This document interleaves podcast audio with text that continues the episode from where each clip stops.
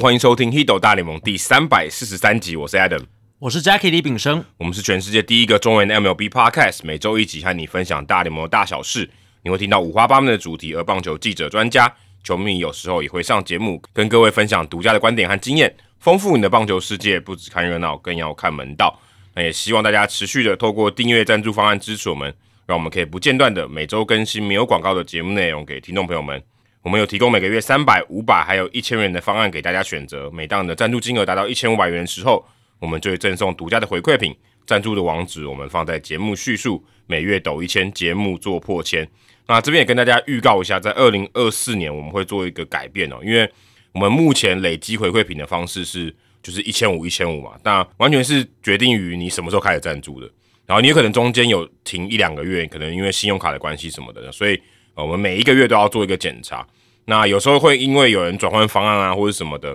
比较难计算期数，所以可能诶，我不知道说这一期我应该要发给你什么这个回馈品，所以有点有点困扰啊。等于说我每次寄回馈品的时候，我可能要寄五六种回馈品，所以有点复杂。对，那未来的话，呃，只要你达到一千五百元的时候，在那个期间内哦，就是发送同样的回馈品，这应该比较容易理解。就是例如说，诶，接下来我们可能是呃帽子啊，可能这个二零二四年 Q one。你如果满足条件的话，我们就是送帽子。那不管你什么时候开始赞助，我们都是送帽子，这样。所以等于就是你只要满一千五百元的话，我们就会送你东西，这样。所以基本上就是跟之前的做法有点不太一样，但是对于大家的权益来讲，其实是没有什么差别。特别是如果你是从我们有赞助方就开始赞助的话，哦，那基本上对你来讲完全没有任何影响，你还是你还是会一直拿到新的回馈品。只是回馈品的方式，我们就变得比较单纯一点，比较单纯一点，对，就一年四款。然后也最主要的原因是因为库存啊，对，因为等于说，哎，我现在如果呃，我们一开始送的是这个臂章嘛，臂章的钥匙圈。那我还要一直存着，因为总是会有人拿到第一个一千五百元的回馈品。对，那这样的话，其实我的这个录音室越会越多，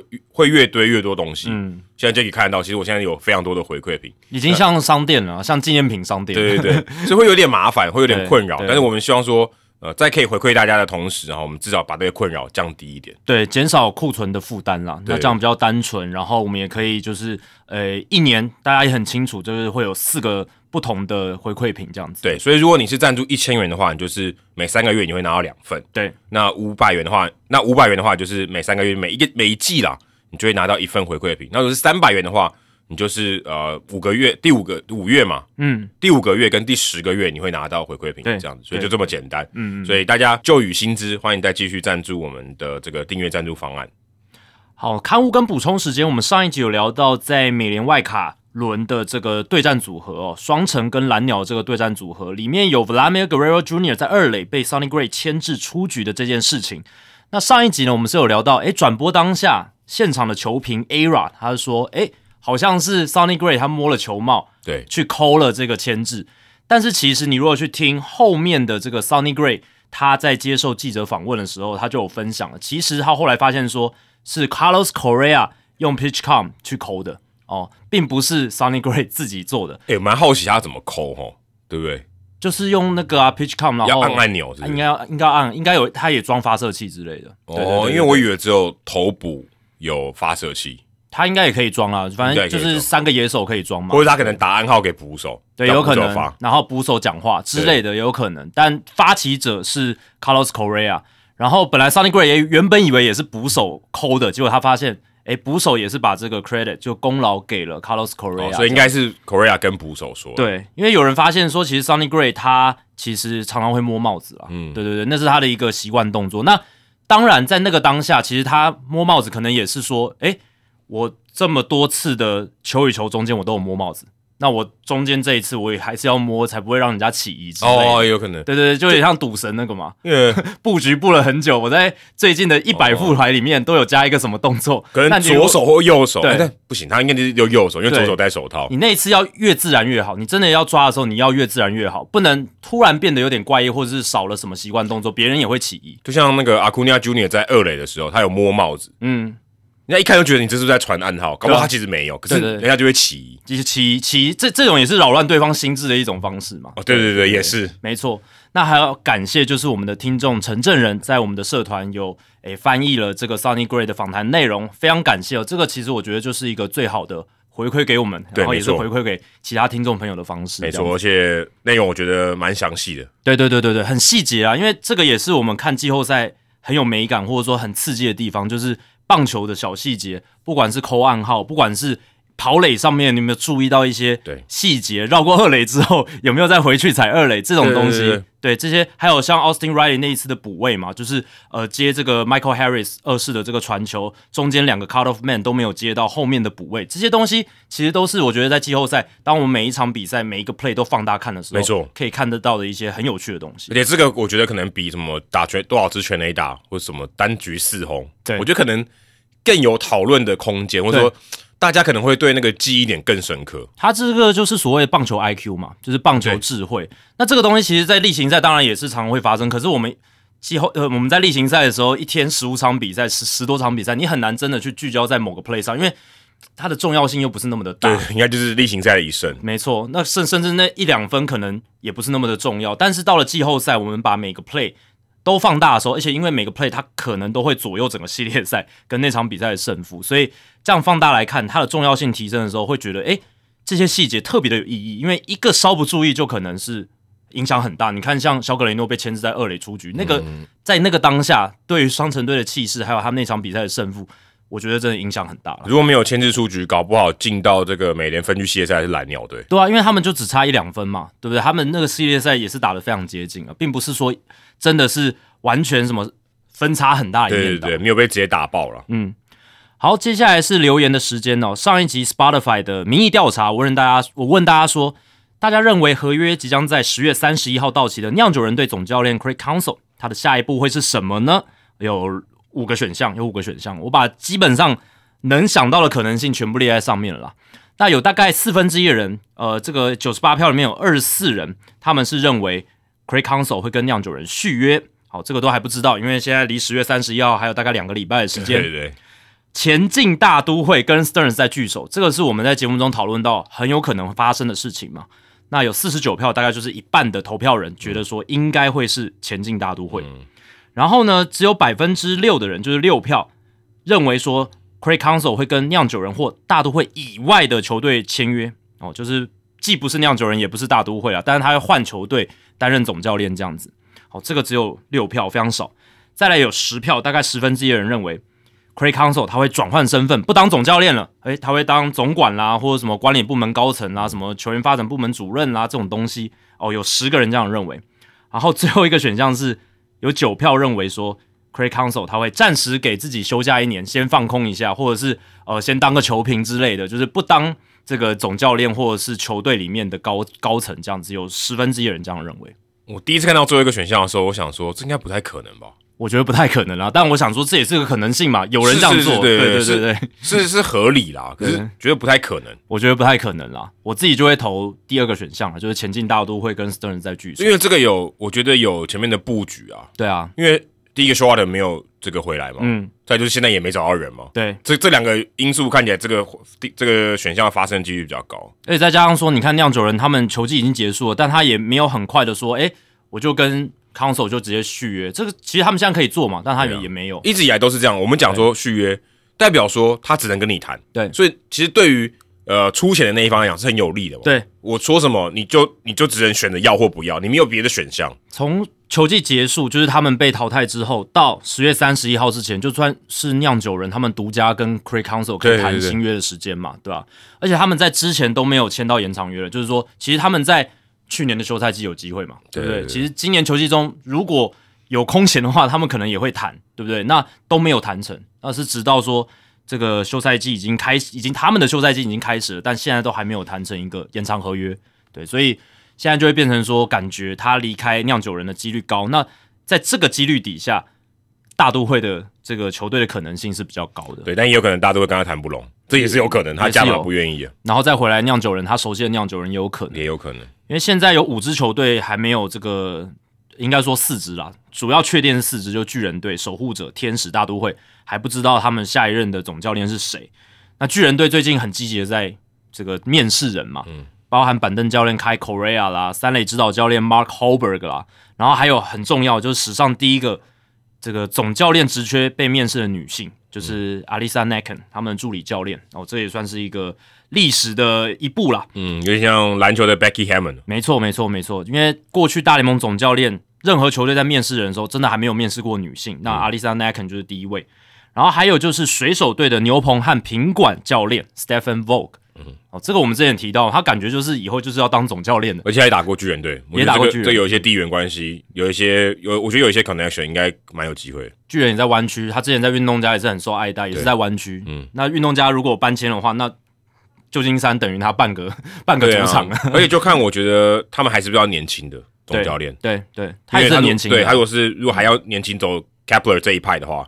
应该有机会，因为他也是刚退役不久嘛，就跟当年这个 Kepler 先当这个费城总教练有点类似，都是退役不久的球员的这种总教练，比较新潮派，或者说呃，他跟这个球员可以更好的沟通，年龄比较接近一点。对他待，他跟这些年轻球员待过一样的 clubhouse 休息区，对对对，没错。那守护者天使大都会就还要继续再看，目前还没有太多他们面试新人的消息。那酿酒人这边的话，就看他们要不要留 Council，还是会让 Council 走掉。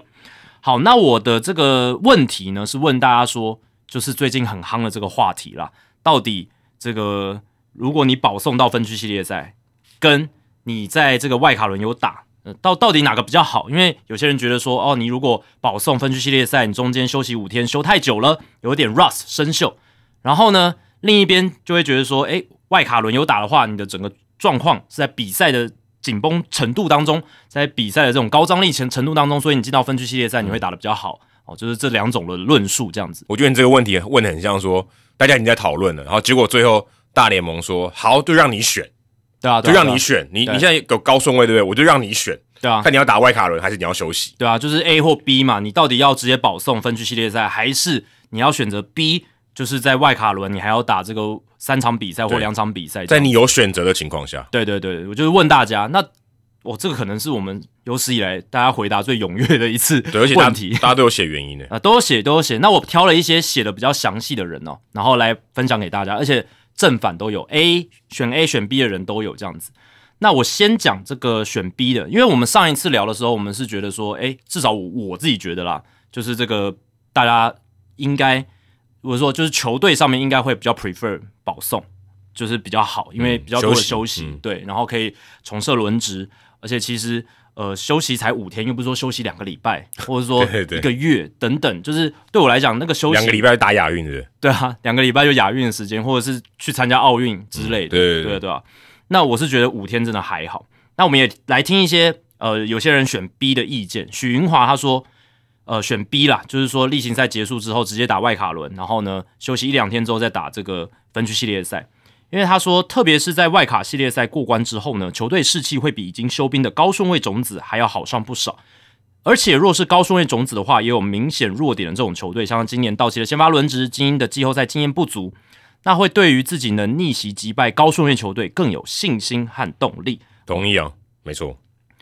但是这个球队士气这个东西就没办法量化，没办法量化，没办法量化，对吧？就是你看太空人他们士气有变得比较差吗？在分区系列赛好像也看不出来，也没有对啊。但是说士气有可能会加成，这我同意。但是你有想，他有伤病的问题啊，对啊，你打比赛有可能会出现伤病，没错。而且士气这个东西真的很难讲嘛，就是游击兵在例行赛尾声士气那么烂，对，但是打的一塌糊涂。但是外卡系列赛的确对他们士气有非常大的帮助，是。但是你在外卡轮之前，你就会开始觉得说，如果你相信士气论的话，你就会觉得哇。你看游击兵他们到地形赛尾声有点是被拉下来的，对对对，然后可能士气很低迷啦。你看有 Vody 又呃伤愈归队之后投的不是那么好啦，就是很多问题啦。跌的越深，现在它反弹越高。对，然后结果他们就打的很好嘛，那士气论感觉就自己有点被打脸的。但是我觉得的确士气会提升，这个是有可能会发生，而且真真会加分的。是啊，当然你打出来的话，你战绩变好的话，你球队内的氛围当然是好。对，但你不打，你也不代表士气会扣分，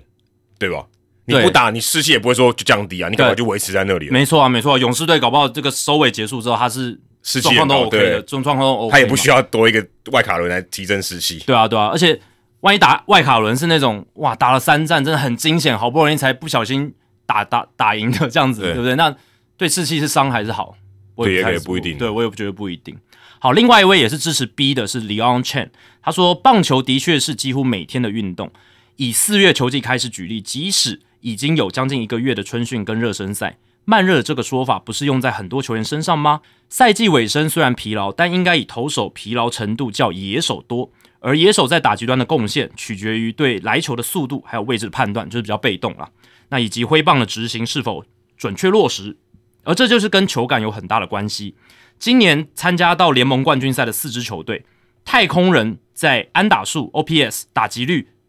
还有这个雷打数、打点都是最差的。打击手感跟休息天数长久关系很大。那这只有一个例子而已啊。对，只有一个例子。而且太空人其实在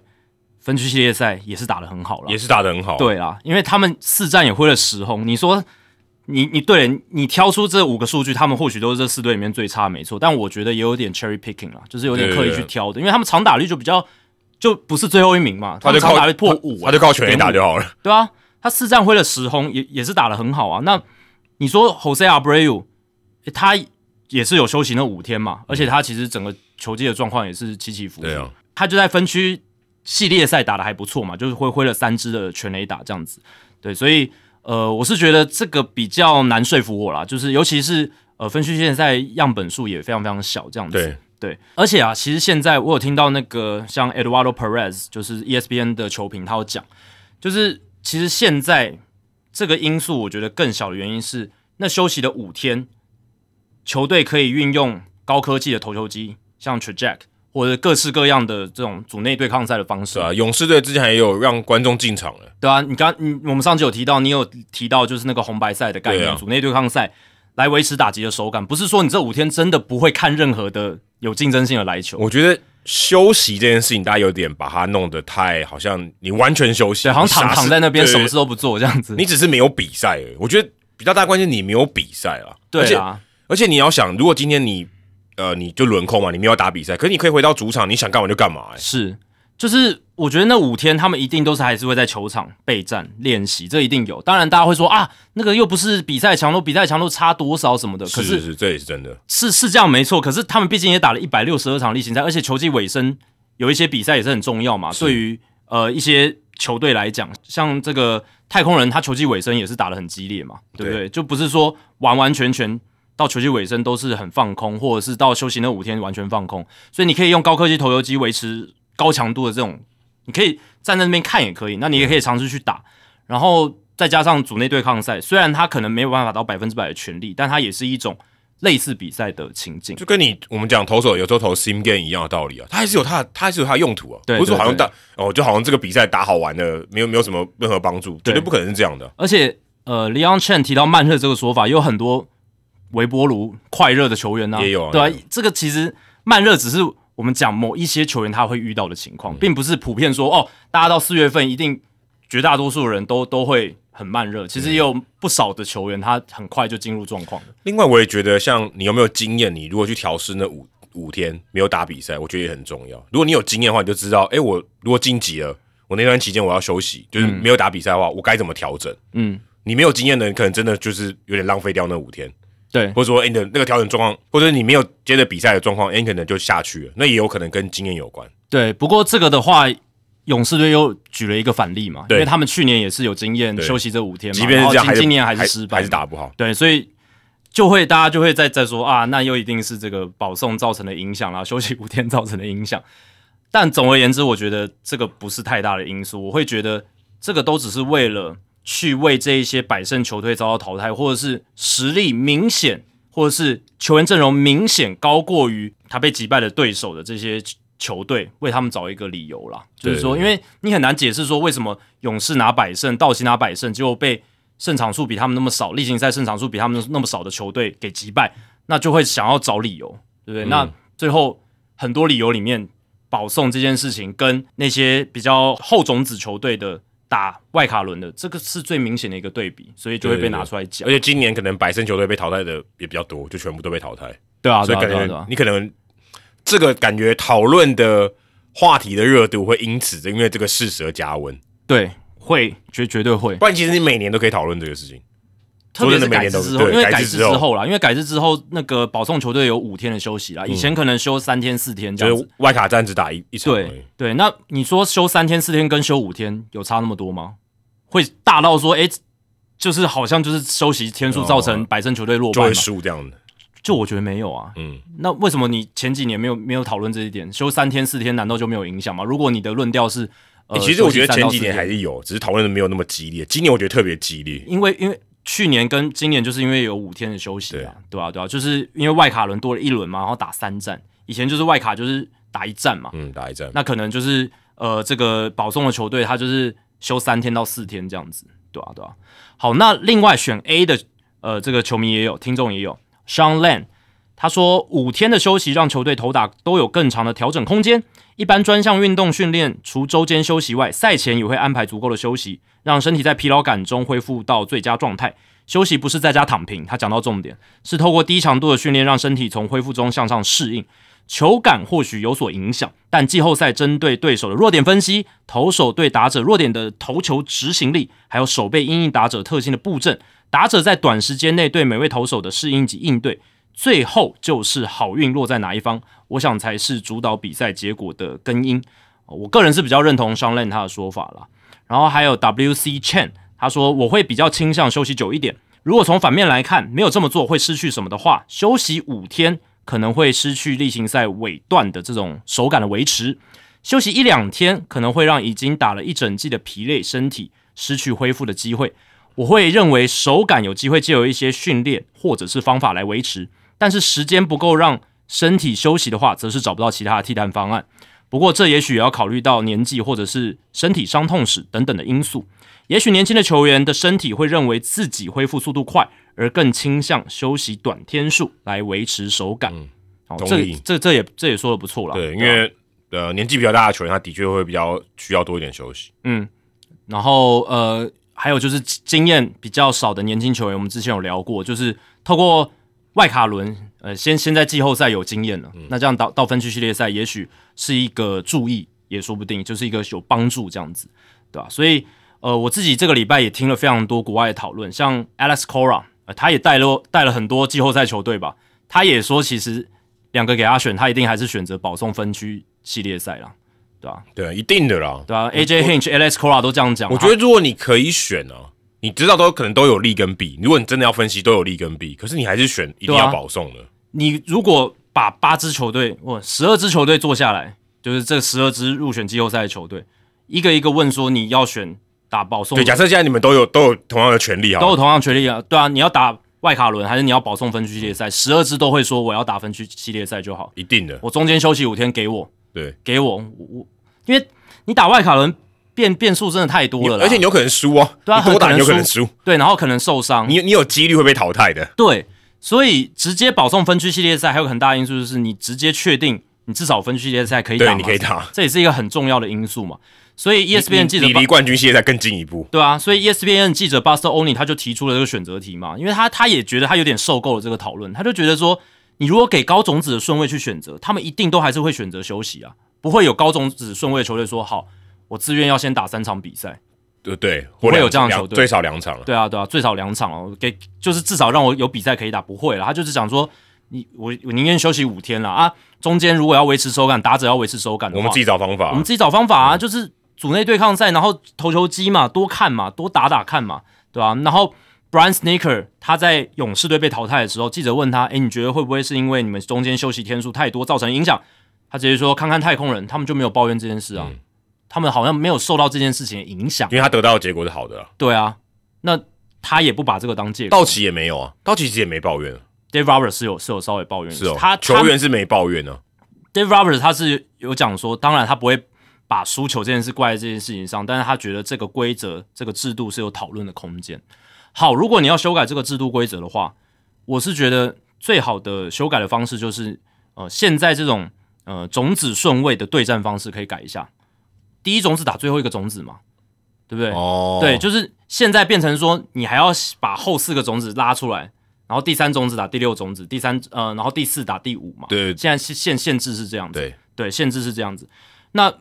Alex Cora 他就有说，他觉得应该就是最高顺位要打最低顺位，然后第二种子打第五种子这样子。嗯，那第三打第四，可这样就有三个最安组合了，对，然后再打循环赛，是不是？那你要不是打循环赛，那你要给高顺位种子更大的优势。还有人提出说，就是第一轮也许可以给高种子顺位球队一胜嘛，哦，一胜就像我们很多亚洲职棒做也有做法嘛，对对你要给那些战绩例行赛战绩比较好的球队一些 favor 或者是一些优势的话，先给一胜也是有嘛，不管日职还有中职其实都有嘛，对对，那这也是一个做法嘛，只是大联盟这边就很不喜欢那种直接给一胜这种做法，所以他们才会用多一轮这样子，而且多一轮可以多赚钱嘛，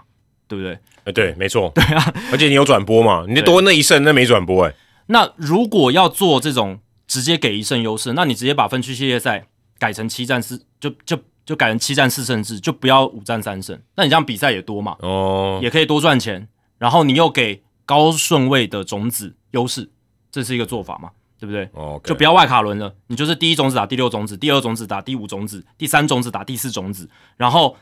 第一轮都是打七战四胜制，直接从分区系列赛就开始，然后高顺位的球队，嗯，他有一次胜的领先。那如果那三队打出来，要怎么决定谁要进到联盟冠军系列赛？哎、这是超好问题，就就是是剩三队啊，因为你有三个组合啊，对啊，剩三队，那可能再看，我也不知道，就是看就是排序吧，哦，对啊因为你有三个组合有点难打，对对对对对，就有三个组合，那可能大联盟在想办法，但现在的趋势就是说，有些人他们认为觉得这个现在决定种子的方式有点哦，有点怪，有点怪，对对对，有点怪，对啊，但我觉得保送完全合理，因为像 NFL 是这样，NFL 是如果你是高顺位种子，你少打一轮啊。对啊对啊对啊对啊，但他们可能因为他们比较没有维持每天手感的这个问题，对啊对对，因为他们可以多休息，对他们来讲伤兵可以恢复，对。是比较好的。主要就是呃野手端被讨论很多啦，就是手感怎么维持啦。嗯。对这一件事情，就是被当做是呃休息天数比较多最大的一个弊病这样子。嗯对，然后而且你看这些百胜球队，他们也确实是打击上面打不好，所以就会被放大。对，就会被放大。不管是精英，不管是道奇，不管是勇士，他们确实在分区对，所以也让这个讨论看起来更更有一些着力点。更更更 legitimate 吧，就更更有他的一个说服力。但我自己是不觉得是这样的。你打个十年再来说吧。对啊，对啊，如果真的五年，真的每年都这样，嗯，那我们再来说，因为去年就不是这样，去年就是就是杨杨基就就有过嘛，太空人也有过嘛，嗯对吧、他们都是高种子的球队啊，对吧、所以呃，我会觉得，而且打击打的不好，其实你要看对方的投手也投的好，对对啊啊，就是对方的投手投的特别好嘛，而且你打击要落赛，勇士队打击也是会落赛的，在例行赛也是会落赛的。对啊，也不是说一整年真的每一场比赛都打的特别好嗯嘛，一、一定还是会有两三场打的不好的。那刚好就发生在这里而已。没错，没错，对，所以至少我我自己的看法，针对这些这件事情的看法是这样。那黄毛就是有提出说，如果我是投手，我会选 A 充分休息，因为投手的手臂需要多几天的休息时间才能恢复较佳的状态。如果我是打者的话，我会选 B，因为打击手感需要靠持续上场来维持，所以不希望休太多天。所以它是分成两个来看。当然，这不可能发生嘛，因为你一队就是有投手跟打者。哎、不过如果我按照他这个粗暴一点来说，哦，对于投手比较有利，对不对？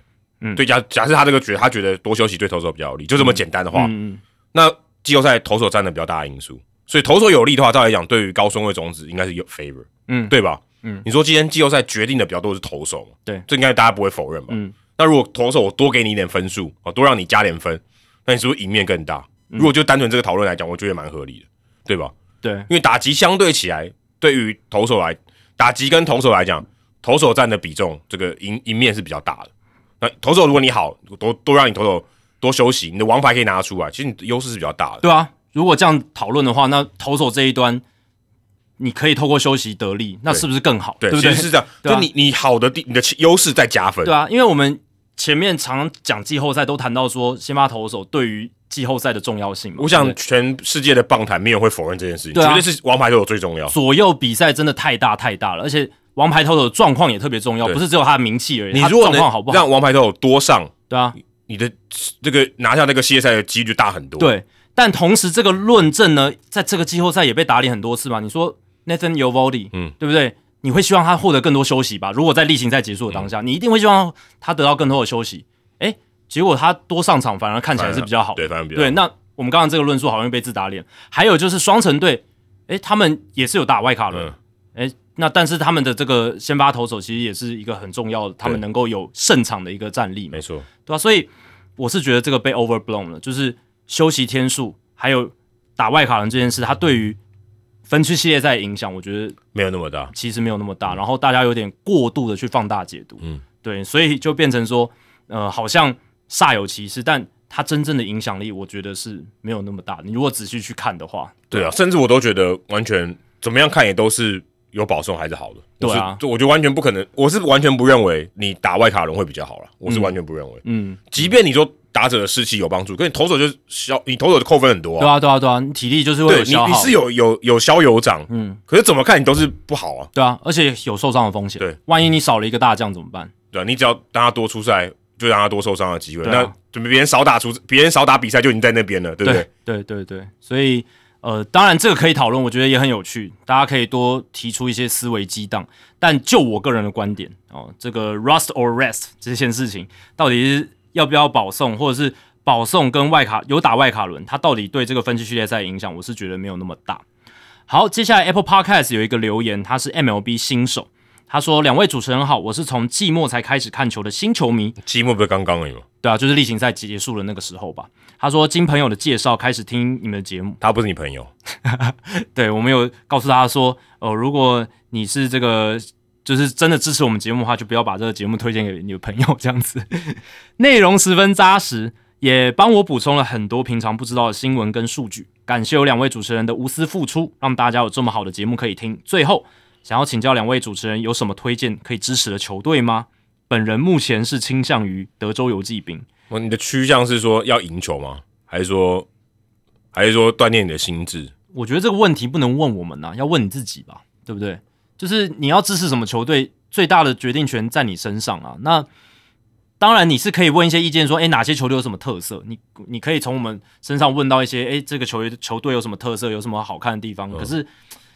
支持什么球队？我觉得这个是要看你心理的偏好，通通常顺不顺眼。通常在季后赛会有一种，就是你要寄生哪一个球队，就是你可能三十个球队你有支持的嘛，就是他已经被淘汰了，嗯，然后你可以寄生在还在还活着的球队，有这种问题。有，但他应该是完全没有原本就支持的球队，他就是想要变成一个大联盟球迷，然后想要选一支球队来支持这种感觉。对，三十个选一个这样。对啊，那如果是这样子的话，我觉得我很难给你什么。有建设性的意见的，因为因为这个就是单纯看顺不顺眼，然后你喜不喜欢哪一个球员什么？像我以前小时候就是喜欢 ARA，这也没什么原因，就是我那个时候刚好看到他表现很好，然后还电玩的数据很强，我就喜欢他了。那这也无关乎说杨基战绩好不好，其实跟杨基完全没有关系，也无关乎说杨基，也无关关乎说后来 ARA 他遭遇到那些事情这样子，对吧？所以嗯，我觉得你可以想一下，你自己在看比赛的过程中，你自己有没有觉得？看哪个球员觉得很喜欢，或者哪个球队的球风你特别的爱，或者是刚好某个 moment 让你感到特别的开心快乐，就是看那场比赛的时候，那你可以选那支球队来支持。不过我觉得最好写的是他刮胡里面写本人是目前倾向德州游骑兵。我会说你已经有倾向，为什么就不支持他？就支持他吧。而且你可能也可以问一下自己，说你为什么倾向他？对对对对对对对，就你可能没有原因，没有原因也 OK 啦，也 OK 嘛，对，你就挑一个球队支持。试试看嘛，对不对？那我觉得，既然你都倾向德州游击兵了，然后刚好他们这一年季后赛打的那么好，你就支持他们下去。对，就刚好有时候我们喜欢什么东西，或者变成什么人的粉丝，跟机机运跟时间点很有关系嘛。就刚好他那时候完全，我觉得我觉得是非常有关系，百分之百关，甚至可以说百分之百。对，我觉得非常有关系。对啊，因为要是我是在二零一五年或。或二零一三年以后才认识 ERA，我可能不会喜欢他嘛，因为他那时候已经丑闻缠身，然后就是很多问题，对不对？对，我觉得跟机运真的很有关系，机运跟时机点。对，所以你刚好在今年，哎，游击兵刚好起飞的时候，然后他们又在季后赛表现那么好的时候，你就支持他们吧。对，但你可能是喜欢赢球的球迷嘛，因为他们在比较好的状态下，赢球会赢的比较多。但有些球迷他可能喜欢输球的感觉。哦，有啊有有啊，像富邦的，对啊对啊对啊，或者是有些球迷就喜欢那种 underdog 嘛，就喜欢那种不被看好的，即便他战绩不是那么好，但是他有一天就是那个时候他喜欢上了这个韧性很强的 underdog，那有一天他们战绩变好了，他又变得更死忠，对对对，因为他会觉得说我从他比较烂的时候就在他的信仰是从很差的时候开始除职，对对对，到时候感觉很好。那像如果你这个由奢入俭难嘛，哇。一直赢，对不对？要重建的时候你就崩溃了。所以为什么小熊迷他们那时候二零一六年夺冠军的时候会那么的兴奋？就是这样，因为他们从小熊队以前有些更资深的球迷是小熊队一直都很烂的时候，他们就支持，输到已经不知道什么是赢。对，然后而且他们甚至觉得输的习以为常，好像小熊就应该输，lovable loser 嘛，很可爱的输家。诶，当他们真的战绩变好，整个实力起来的时候，甚至夺得一百多年来没有得到的总冠军，那那种。你的 fandom，你对他这个球队的热爱，加成效果是超级几百倍、几亿倍放大。你看洋基球迷，他一直赢嘛，一直进季后赛嘛，对，突然一直没进，他就很痛苦。没错，没错，没错。那看你要哪一种。对对对对对对。嗯，你看你还是你要知足的。你说你可能是洛基队球迷啊，打个季后赛我们就很感恩了，对不对？水手队球迷很感恩了，但也不错啊，也不错啊，也是一种看法嘛，对不对？也也是一种支持职业运动的方式啊。就看你的，我就看你的个性是什么。如果你特别在意输赢，那你可能真的要支持长赢球的球队，洋基、红雀这些包包准。那红红雀可能今年也蛮痛苦，但至少常年来他们都是常常赢嘛。今年洋基也很痛苦啊，对，也很痛苦。所以我的意思是说，如果你是喜欢这种比较常常胜利的、比较能稳定有好的表现的球队，那你可以选洋基啦、红雀啦、道奇啦这些球队，光芒啦。哦，但是如果你想选这种就是 underdog 非常不被看好，然后最后还是可以有好的表现的马林鱼啦，对不对？马林鱼，或者是响尾蛇啦，对不对？响尾蛇现在已经起来了，已经起来了。但是，对，这是天使啊。天使有点可能要等久一点，老虎啦，老老虎有可能这接下来这几年有有机会起来，对不对？说精英啊，精英看起来应该会会强盛蛮久，也会强很久，对，所以就看你了，对啊，就是其实这个喜不喜欢哪一支球队真的很很主见啊，我没办法帮你决定啊，对，没办法，没办法帮你决定。嗯，好，接下来是冷知识时间哦，我们之前有谈论到这个副文时间嘛，上次聊到的是这个 Brooks Robinson。后来没有讲到 Tim Wakefield 的冷知识，所以想说，哎，这一集来补充一下好了。那 Tim Wakefield 他在一九八八年的时候被海盗队选中，那时候他第八轮哦，其实也不是什么大物啊，第八轮其实蛮后面的。当时他是一垒手的身份入选啊，可能老一点的球迷知道这个冷知识。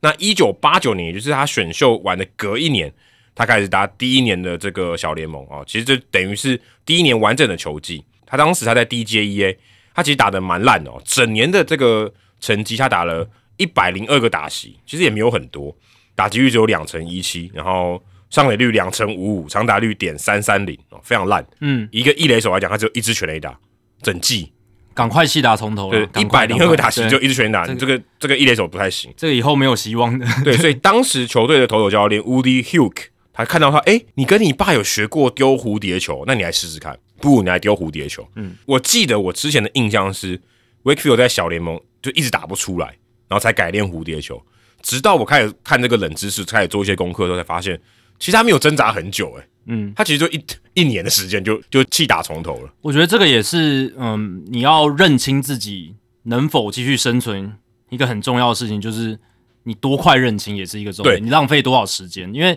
你如果很快就认清的话，你知道自己在这个位置上以现在的技术水准没有未来。那你很快的转向，也许也许可以帮自己省下一些宝贵的发展时间。就因为你等于如果你一直撞墙，然后就没撞出个结果，前面时间梦想也浪费了。就大家如果有看《心魔》，顺便打个小广告，《心魔》就是那本书《Rick and Kill》，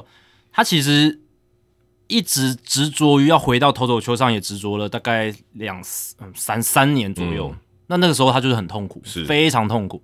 那当然，呃，你也很难在那个时候去劝他那么快的。气头重打，没错。但是如果你会想说，如果他早一点觉得自己真的没办法突破那个心魔的话，早一点气头重打，搞不好他的野手生涯会更加亮丽。对对，给多打两年。没错没错，这是我的意思啊，对啊。那 Wakefield 就这么多一年哦的时间，他就就得改了，就改成投手这样。后来他也获得蛮大的成功。他后来上到大联盟以后，他曾经开轰过，就那么一次。以因为他投手那时候还要打嘛，他在国联的海盗队，对，要都都要都要打击。一九九三年他就这么一轰，那请问那一轰是谁？对方的投手是谁？就是他从谁的手中轰出这个唯一的一轰？对，就这么一轰，所以太冷了啦，没有任何提示吗？没有任何提示哦，那太难了，这个我不知道。他是我给你一个提示啊，大家都听过名字吗？呃，我在做这个冷知识之前没有，但他其实是一个还投的不错的投手，投了十五年，投了十五年，对。这个提示还可以吧？十五年投的并不多吧？应该不是跨联盟比赛吧？那个时候应该没有跨联盟比赛，所以是国联球队。国联球队投了十五年，一九九三年，一九九三年投了十五年。这个太难猜了吧？这个真的太……那再给你一个提示，这个投手呢，后来有跟 Wakefield 同队过，有跟 Wakefield 同队过，对，那就势必是。海盗或者是红袜喽，对不对？海盗或者是红袜同队过，嗯，他们两个有同队过。先发投手还是后援投手？再给你一个提示，是在四局上打的。四局上，那就是大概是先发投手。诶、同队过，而且要九三年，然后还后来同队、哦，后来同队过后过来同队，那我猜 Kurt Schilling 吧，，Kurt Schilling。对我猜了 Kurt Schilling 一九九三年就开始投了吗？有吧？他他很他很老很很早就开始投了吧？好像是诶、对他好像蛮早开始投。对，蛮早就开始投了，对啊对啊对啊，所以我猜 Schilling，、哦，他一九八八年就开始投。对啊对啊对啊，这是也算合理吧？因为他早期也在费城人嘛，这是国联球队啊，哦，哎呦，这个其实是 good guess 诶、对啊，还还还 OK 啦，还 OK，还 OK，因为他跟也跟 Wakefield 后来在红袜队同队过。对啊对啊对啊，所以我我猜 Schilling。这个真的蛮难。如果有 如果有这个听众朋友第在我讲这个问题的时候就知道，那你真的超强。老球迷了，应应该是老球迷因为，这个我也不知道。对啊。如果你是经历过那个年代，也不一定知道，他这个生涯就这么一红，对啊，因为这个也不是什么重大事件嘛，这是小小小小事件。但可能在 Wakefield 的生涯是非常重要。当然，那发生的当下一定是没有人认认知到，因为那时候 Tim Wakefield 还不有名啊，那可能都是后来，诶 w a k e f i e l d 成名之后，已经变成资深大联盟选手，甚至是明星球员了，大家才会去回溯对说，诶，哦，他身上有一轰，啊，那打那一轰的，就是被他打那一轰的人是谁？就像记得 Clayton Kershaw 生涯唯一一红就打 b o n Garner，哦，对对对对对这个大家就这就不冷，没那么冷。对，相对没那么相对没那么冷对对对对对，好，那我们在主节目之后呢，来公布答案。那大家应该也很难爆雷了，爆不了什么雷了因为，这很难。但是但也不要爆雷啊，对，但你也不要刻意去查爆雷，还是不要爆雷啊。嗯。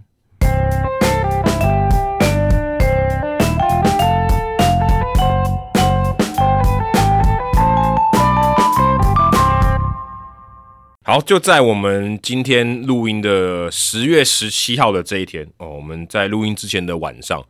看到武佩琴马林鱼队的 GM，哎，居然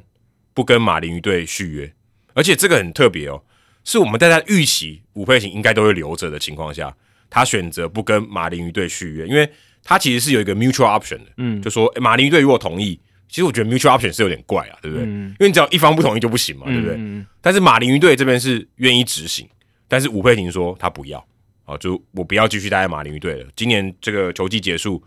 呃，现在已经结束了嘛，他就离开啊，接下来就是自由之身。那一开始第一时间我看到报道的时候，是他讲到说，诶、这个 Bruce Sherman 就是球队的老板，想要呃 reshape，应该说什么重整我重新规划、重塑啊重塑，哦对对，如果这样翻比较准，嗯重塑这个 baseball operation 的这个部门的一个可能一个架构这样子。那吴佩琴他就不同意，他就觉得，哎、我们有不同的想法。后来 Jeff Passan 有这个报道就有说，哎、是要帮他再找一个再上面一点的人，有点像大都会，呃，在 Billy Appler 在当剧院的时候，再找来 David Stern 说，哎、d a v i d Appler 你就当他的左右手，有点类似这个意思，等于就是帮吴佩琴再找一个老板了，啊，是这种情况。嗯，那吴佩琴可能他觉得，哎、我既然今年都打进季后赛了，对，你还帮我找一个老板啊？你我又不是 Billy Appler，对不对？这个你有点否定我今年做的这个事情，但这是我自己加的啦。但是我认为他要接受是很难的哦，就是要接受我我我做的不错，我就你还上面给我安插一个老板，哦，那我不要，那我就到算是自由 GM 市场吧。如果你要这样讲，他现在就变一个 free agent。那大家这个话题一出来，就是觉得可能蛮震惊的，因为一方面他除了是 GM 以外啊，就马林队的 GM 以外，她也是第一个第一个女性的 GM 嘛，嗯，所以大家对于她的这个话题性是比较高，而且现在可能大家也在揣测或者在讨论说，那她离开了这个以后，她接下来会下一步是什么？有点像我们讨论刚刚 Craig Council 一样。那现在看起来，呃，可能需要 GM 的球队哦、目前开缺的并没有那么多，只有红袜，只有红袜。那你说未来会不会有异动？因为吴佩琴呃被释某种程度被释出啊，成为自由之身，会不会有球队把他的位置挪开，然后来换别人？那也不一定，呃也有可能。对，因为这个你刚刚一开始提到那个共同选择权，GM 的共同选择权跟球员的共同选择权不一样是，因为球员呢，他有一个健全制度的自由球员市场，诶，让他可以去试自己的身价，所以共同选择权在球员的角度上面是很难被执行的。球员表现好，他一定会想要测身价；球员表现不好，哦，他一定会想球球队不想留他。对，所以所以只有刚刚好，所以通常球员合约的共同选择权都不会都不会通过了，很难哦。很难，基本上很难会，我还没有看过通通过的例子，非常少，非常少，有的话可能就一两个哟。对啊，那除非就是说，诶，他受伤，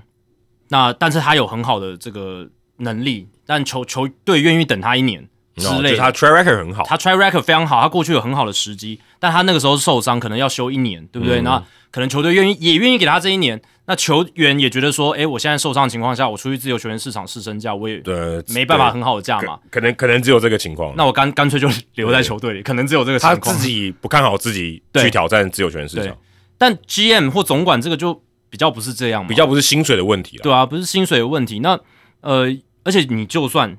你真的表现很好，离开到其他球队，球队其他球队也不一定。会跟你处得来嘛？因为很很吃跟老板之间的关系是是是，对，所以嗯，这个东西就算呃表现的还不错，当然你会有一定的市场，可是你也不能确保说你有下一份的工作，因为很多球队他们都有自己的人马哦，或者都有已经有主意的人选。而且讲白一点，就是其实就三十个球队嘛，对，那你球员的话，其实 SPA 很多嘛，位置很多，那剧院就是一个或两个这样，其实比起来这个稀缺性是高很多。而且你要客观去衡量一个球员的价值比较容易了。你要客观去衡量一个 GM 的他的能力很难呐，你几乎不可能。你不，你没有一个 GM 的 WR 值吗？你不知道说武佩琴他在马林鱼队，他 他为这支球队真正带来多少的价值，就是胜负上面很难去很难客观。但你至少知道他今年带领马林鱼队打进季后赛，我觉得这是一个至少他在做这个决定的时候，对他讲是还有蛮有利的一个条件。当然，当然，但是我的意思就是说，这个共同选择权通常啦，在 GM 的这个情境底下比较容易被接受，就是因为。呃，这个 GM 可能也觉得，哎，我这些这支球队做的还可以，那只要球队帮我加薪，那我就继续留下来。下来。对，那球队也会觉得说，哎，他把球队战绩往上带了，那那那我也应该把他留下来。那如果就算这个 GM 他战绩普普或者怎么样，他可能也会觉得说，哎，可能是球队的阵容还没有齐全，或者是球员养成还没有做好，我再给他一点一些时间。所以球队这边就算 GM 他那一年的战绩不是很好，可能也会选择执行共同选择权。我懂你的意思。对。球队方更容易执行 option，对。然后呢，因为谈判的筹码关系，这个就 GM 方劳方，他其实筹筹码也不多，对啊，对啊，所以他也比较容易接受。所以 GM 的共同选择权，它是比较容易发生的啦。那这一次不发生，其实会出乎大家意料，就是因为吴佩琴这边拒绝了。嗯，那刚才大家可能也觉得他应该会接受，应该要接受的吧，对不对？因为大家应该会觉得他会接受。毕竟他也是在这支球队获得第一次当 GM 的成功嘛。他从二零二零年对啊，二零二零年十一月进来，在那之前他在大联盟主席办公室快要十年的时间，好不容易得到 Jeter 的赏识，然后到马林鱼队担任 GM，但 Jeter 也走了，Jeter 也走了。对，但武佩琴当时她接下这个职务的时候，就是北美四大职业运动史上第一位女性总管，也是大联盟史上第一个亚裔总管，因为她有两个 minority 的身份，就是亚裔。加上女性都是算这个大联盟球队的极少数，一次冲破两个玻璃天花板。哎，没错没错。那结果她现在离开，呃，跟 Derek Jeter 在去年二月离开的时候，其实理由蛮像的，就是跟 Bruce Sherman 有一些意见不合了。那官方声明都写的很保守，但是就是基本上就是意见不合，合理，这是超合理的，这大家都可以接受啊。对啊。然后 The Athletic 的 Bridge Giroli 他有报道说，吴佩已经觉得自己不被赋予足够的权利哦。除了就是 Bruce Sherman 他想要 hire 一个棒球事务总裁在吴佩琴的头上以外，吴佩琴也觉得自己在整个操盘的过程中没有被赋予足够的权利，而且他这三年下来也带的算有成果吧，也算有球队有非常多球队有进步啊，有进步啊，到八十四胜嘛，前两年都是六十几胜，六十七胜、六十九胜，今年八十四胜，还挤进了季后赛。那这一些进步的成果，吴佩群觉得不受到重视跟认可哦，所以。我会觉得最大的关键就是在于 Bruce Sherman 没有要给这个武佩琴更多的薪资运用的空间，或者是更好的 payroll，然后还想要就是找一个 baseball operation，就是这个棒球事务总裁来凌驾于他之上。那当然，武佩琴如果我是武佩琴，我当然想离开。你给我的笼子太小了。对啊，跟你讲，我觉得一定是武佩琴说：“哎，老板呐，我们明年可不可以加 payroll 了？我们明年薪资团队薪资可不可以？”拉高一些，你看我们今年进步了嘛？如果他没有这样讲，其实也蛮奇怪的。也很奇怪，因为你进步了，还要再更进步嘛。因为我们今年已经跨出了很大一步，那接下来就是建筑在这个进步上面，我们建立一个更好的球队阵容。一定一定要这样的，他总不可能说八十四胜我就满足了吧？对啊，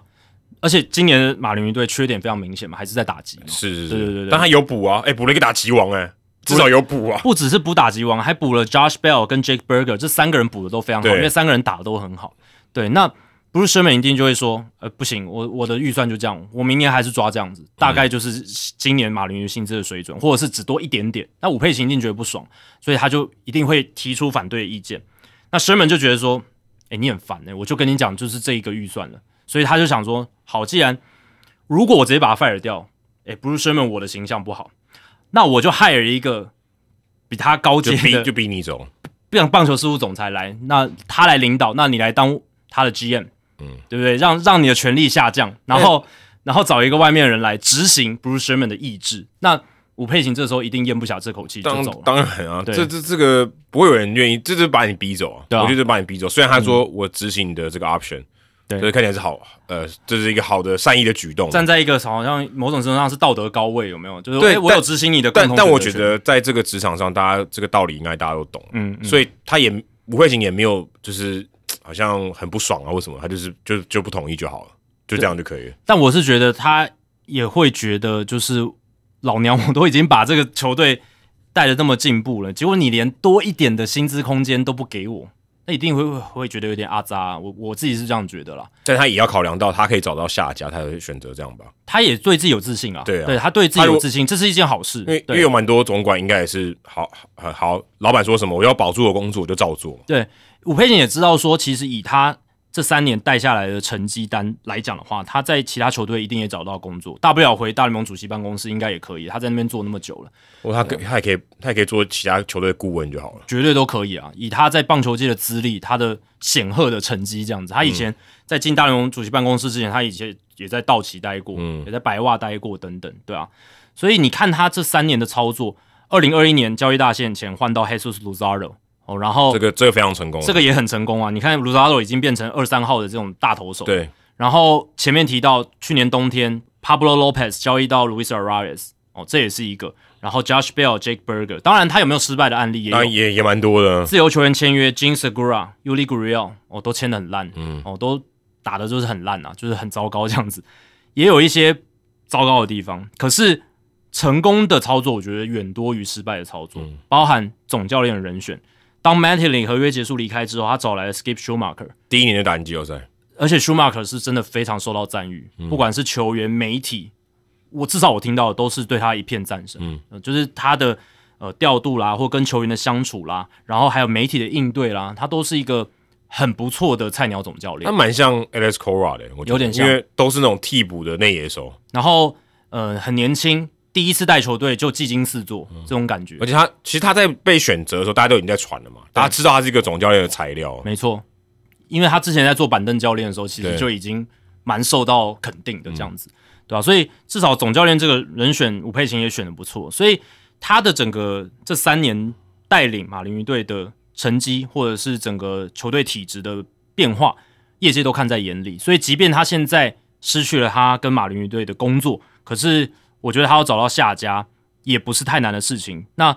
或许他找到了下家，他不一定是棒球事务的总裁，或者是我们工作性质可能不一样。对，不一定就是管理部门那个头头了。我们讲的 GM 或者是棒球事务总裁不一定，但是他还是可以从呃，不管是总管的角色，或者是其他不同的角色，然后来做到就是管理部门的头头这样子。我老板特助之类的，对啊，老板特助、资深顾问，然后有一天又被拉回来做这个。管理部门头头的位置有可能，对啊。那其实马林鱼这两年，你看 Bruce Sherman 他就是把他意志凌驾在整个马林鱼上面嘛，对不对？不管是基特的离开，基特他其实也想要这支球队好。他去年我们那时候就聊过，他应该也是要增加预算的时候被否决。那他觉得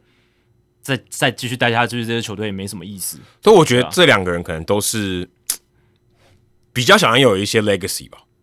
嗯，当然，我觉得因为他们要做出成绩，对我觉得不见得每一个。老板或是每一个职员领薪水人都会想这样想，对，有些人就好，我就你你给我什么资源我就做什么事嘛，对啊对啊对啊，我觉得这也其实也不错了，坦白说也蛮好的。因为 Jeter 或者是吴佩琴，他们都不是那种哦我要维持生计的人，不是，他们他们都已经赚够钱了，他们他们是要做出一番事业的人，对，他们是想要把自己的抱负实践的人，所以你这个笼子太小了，关不住我了。对啊，因为包含去年六月的时候，球团也开除了球员发展暨球探部门副总裁 Gary Demble。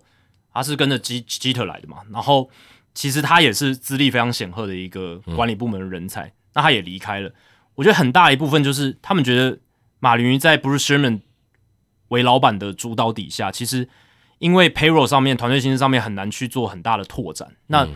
你在球队进步上就会比较有限哦，可能没办法呃突飞猛进的很快。那在这样的情况下，你做起事来也会觉得被绑手绑脚这样子。马林鱼队应该看一下教室队了，你看你不愿意花钱，你的球迷是不会进来的，对啊，因为你这就恶性循环。那也不用到教师队那么极端，花这么多钱。但是你至少要想办法，对，你要想办法赚钱，你要吸引球迷进来，你要赚钱，不然你这样其实，即便你打得好，你球迷还是不太进来啊。该花的钱还是要花。我觉得最好他们可以模仿的对象像酿酒人或者水手，嗯，他们也不是说市场多大的球队嘛，诶，可是酿酒人有时候该花的时候，他也他也会愿意去花嘛，是对啊？也也是愿意砸钱。有 Yelich 这样，Yelich 啊，或者是 Lorenzo Ken 的签约啦，当年的时候，对吧？那。当然，酿酒人还是蛮小气的一支球队，可是他们还是愿意去在关键时刻砸一些钱。那马林鱼这边除了 Sandy Alcantara，可能他们还要再绑定更多人，嗯，黑叔叔 Luzardo 看能不能绑住啦，或者是你如果真的要趁着这一波战绩有点起来的时候，维持着两三年的强盛，嗯，那势必你要让一些好的选手能够留得下来，嗯，对，而不是说就真的又要好一下，然后又要拆掉，好一下又要拆掉这样子。对吧？那我是觉得不是 Sherman 老板这边要有比较大的一个气魄了。那如果他选择就是还是要比较保守的做法的话，比较准结预算的话，他一定还是可以找到一个愿意配合他这样做法的总管，一定有。就像你讲，有人为了生计或者是一定有还没有机会的总管，他一定会想把握住这个机会。对，因为他的选择是他丢掉这份工作，跟他保有这份工作。对对，所以一定还是会有人来，只是。这个人就是一定要很合 Bruce Sherman 的胃口，一定有这种这样的人一定找得到。对，那伍佩琴的离开是因为伍佩琴是 Derek Jeter 找来的人，嗯，Derek Jeter 走了，伍佩琴其实呃多留一年，搞不好也也算是已经蛮长一段时间，一年多，快一年半，一年半，对，一年半的时间已经算还蛮长的，对不对？那结果 Sherman 还是没有改变。他的想法，所以基特走了，武佩琴也跟着走，好像这样顺下来，这个逻辑就合起来了。对，而且我觉得还有一个蛮妙的时间点，他们也不是在呃球季要结束前，或是要结束结束的那个后，就可能一两天内，嗯，就宣布这个消息啊，其实已经过了大概两个多礼拜了。对对对对对，那刚好也是红袜队说找不太到 GN 的人选的时候，主要是呃武佩琴上个礼拜跟 Sherman 开会，对对对，所以在开会的过程中，他就发现了老板的意向，对，所以他现在宣布，然后你会觉得这个。两个新闻点还蛮有趣的。红袜队说：“哎，我现在找不太到人，没有人想要我这边面试。对，没有什么，只有内部的人愿意来面试，外部他找不太到人。就是可能有在传什么三 four 之类的啊，就是对，但好像他们都没有面试，就还没开始，外部的都还没有，就可以也不用那么急嘛，对不对？就是他们当然也还在找。那我是觉得武佩琴确实是一个红袜可以考量的人选。红袜队至少这个笼子比较大吧？对，因为你看像。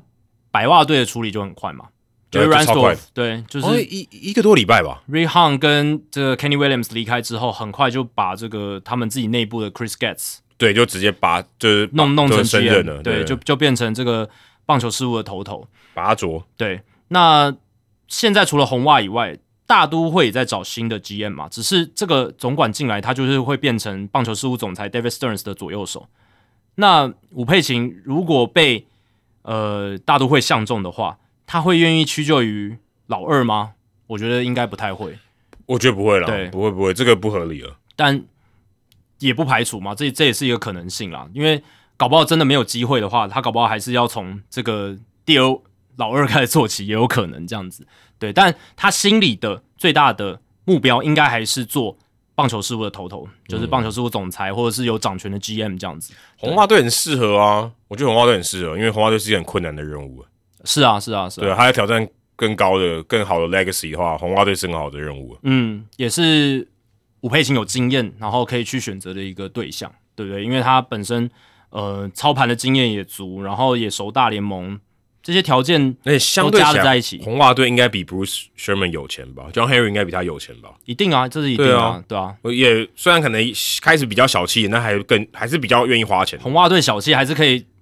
，payroll 还是很高啊。对啊，还还是比马云高出好好几个档次啊。对啊，对啊，对啊。所以是是是有这样的可能啦，对啊？而且你看这几年呢，红袜队遇到的问题就是投手养成很糟糕，不是那么的理想。那马林鱼这几年就养出不少优质的资产投手嘛？像是 Elry Perez、Edward Cabrera、Braxton Garrett 啊、Andrew Nardi 这一些都是。那当然，这并不是全然是伍佩琴的功劳，而且有很多是呃伍佩琴之前就已经选进来球员。可是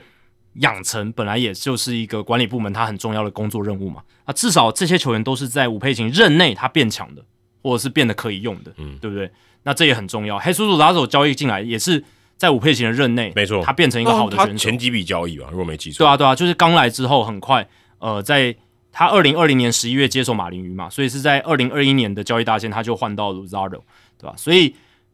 我觉得武佩琴他证明了他在领导一个管理部门上面，球员的养成他是可以做的蛮不错的。嗯，可是你回过头来想，Heim Bloom 当年被带进红袜，不也是因为他的光芒队实行带领的这个球员发展部门做的很好吗？结果你看看红袜队后来发生什么事，就自己养成的也没有很好啊，对不对？所以不一定说，诶，他在前一支球队他带领的这个管理部门有好的养成的数据或养成的成果。他就一定能复制到下一个球团上面。我觉得这些成功有些模式或经验是可以复制，可是很多时候还是运气。还有材料啦，就是你这个农场里面本来有什么材料也很重要，也很重要。对对对对对。那嗯，红袜队现在的农场，呃，有比以前好一点，应该好很多。我们之前有聊，透过选秀啊，对交易。所以伍佩琴如果去炒这一盘红袜的菜的话，也许可以炒出来，炒的还不错。嗯，也也许可以试试看。而且我觉得红袜队。当然，这个可能有点扯得远一点，但红袜现在市长也是女生嘛？我就我觉得在这个整个市场的氛围，应该是蛮能接受这个的。嗯，我觉得是应该是蛮能接受的。对啊，就看吴佩琴她的选择是什么，或者是后续还会不会有球队换总管，对不对？现在看起来有点难诶，比较难啦，因为包含国民也已经跟 Mike Rizzo 签约了嘛。对啊，我现在我昨天想了一下，这现在大联盟所有球队要换总管，现在有点难，除非有人愿意为了吴佩群把现在的总管给炒鱿鱼。哦，那也是一个很大的，什么天使队这种的，对不对？但我觉得几率有点低诶。我觉得 Perry Minasim 确实也是在一个 hot seat 上面啦，就做做的不是那么稳。所以他如果被换掉，然后说：“哎，吴佩琴，我要换一个吴佩琴来，也是有可能。”但现在这个要非常主动，对对，要很积极。包含蓝鸟队 Ross Atkins 最近也是有，就是被投信任票，就 Mark Shapiro 有给他信任票，所以会继续待下去。然后你看其他。各个球队来讲，Nick Crow 也续约了嘛，就是红人队的总红人队，因为今年打的也还不错，也续约。然后红雀 j a m o z e l a 也动不了，然后可能圣圣地亚哥这边也是不稳的嘛。但是这个 AJ Preller 也被投了信任票，对对，法兰扎 AD 目前也坐稳。那呃，吴佩琴不会想要去洛基，对，所以真的看下来，应该目前是没有其他的缺。天使是有可能，但他没被没被拔掉，就只剩天使啦。对，然后你也不会想要去。奥克兰嘛，奥克兰现在也动不了，也不太可能，这也不太可能。现在换他们现在也不讲换 GM 吗？干嘛换 GM？就一直烂下去就好了。对，所以目前看起来是确实，嗯，没有什么太大的机会。所以我还会觉得说，既然在一个大家没有那么缺这个总管的市场里面，他会这样做，而且他他的确可以，他可以愿意吞下去嘛。嗯，我说吞下去就是他愿意接受 Sherman 的，然后再做一两年试试看嘛。但他愿意说我要挑战看看，我觉得他心里应该是有准备。但我是也觉得说，因为前前两年很多的球队都换了新的总管嘛，像太空人啦，对不对？像老虎啦，这些都是换了新的总管的球队。然后现在这种棒球事务头头的位置是真的比较少的情况下，嗯，武佩琴万一红袜这边真的没能够哦让他进去的话，他可能还是要接受可能老二的位置，或者就就是顾问，或者顾问啊，或者是回大联盟办公室，或者是。其他的位置这样子，再等一下这样子，看未来有没有新的这种棒球事务总裁的头头的悬缺这样。总是会有的，每年都会有啦，每年都有人坐不住的，一定有的。目前看起来天使是最岌岌可危的啦。如果以红袜以外的球队来讲，对。但是武佩琴他有很多竞争者啊，对不对？红袜内部对，还有 James Click，嗯，John Daniels，Billy Apple，但你你不看好他？对，但 Daniels 他好像也也说他没有想要去，就是接这个。暂时啊，暂暂时不会想要去做这种棒球事务总裁的职务，休息一下。对，当顾问当的好好的这样子，对，所以这都很难讲。因为 John Daniels 他现在是应该在光芒队吧，当这个顾问职这样子，对啊。所以当然在古佩林这边他是有些竞争者的，虽然看起来红袜队好像是一个非常合理的落脚处，这样，我觉得非常合理。嗯，因为就那么一个位置嘛，大风吹就一个位置，不做那个做哪一个呢？如果他真的想要总管的位置的话，嗯，那也要看就是红袜老板他这边怎么决定。没错，有可能他不要用他。没错。好，那聊完了这个管理阶层，我们来聊一下就是季后赛啦，因为季后赛大家还是现在正热的话题嘛。那刚刚有聊到说，呃，其实到现在季后赛打到现在，呃，百胜球队出局是一个很很重要的故事线嘛，就分区系列赛了。对，分区系列赛百胜的球队三支都出局了，勇士、道奇跟精英。那大家可能认为说，诶，也许一两一支被淘汰可能还还可以，对不对？呃，这个事情总是会有，有三支都被淘汰，有这个事情，你先不管说你怪什么了，但也不太寻常哦。都是以几率上来讲也蛮低的。你这个三支比较强的球队都是联盟头号种子都被刷掉了，勇士、金跟道奇，而且道奇跟金还是被横扫的。嗯，而且基本上那三场比赛，金除了第二场比赛有一点点反扑之力以外，其他的刚刚讲的这五场比赛，因为有两场两个系列赛被横扫嘛，六场比赛基本上都都被带走了。其实最大的原因还是这就是棒球了，因为我有听那个 ESPN 的。Paul h a m b e r k a d i s 他是常常会分享一些有趣的数据，他就有去查，在 NBA 啊季后赛球队高种子的赢低种子的球队的几率是百分之七十五，就比如说四分之三都是高种子打败低种子，下课上是蛮少，蛮少的。那这个比例在大联盟大概是只有百分之五十五左右，就五十五比四十五，就少大概二十个百分，差不多这蛮合理的。对，所以你在大联盟基本上是一半一半啊，一半一半，基本上你就算是高种子的球队，你有一半的几率会输掉。对不对？那当然，今年是有三队嘛，嗯，对不对？今今年是有三队，相对起来是几率比偏低了。对，相对起来，呃，高种子顺位的球队就是比较不容易打进去，是没错。但是你放大样本之后，好像就会很合理。去年就百分之五十，是啊。那今今年呃三队没进，那明年也许只有一队进，那那就整个就回回回到五十，也有可能高顺位全部都进啊，有可能啊，也有可能。对对对，但我的意思就是说，放大样本来看，一百多年来，真的就是高种子顺位的，或者例行赛战绩比较好的，他就是。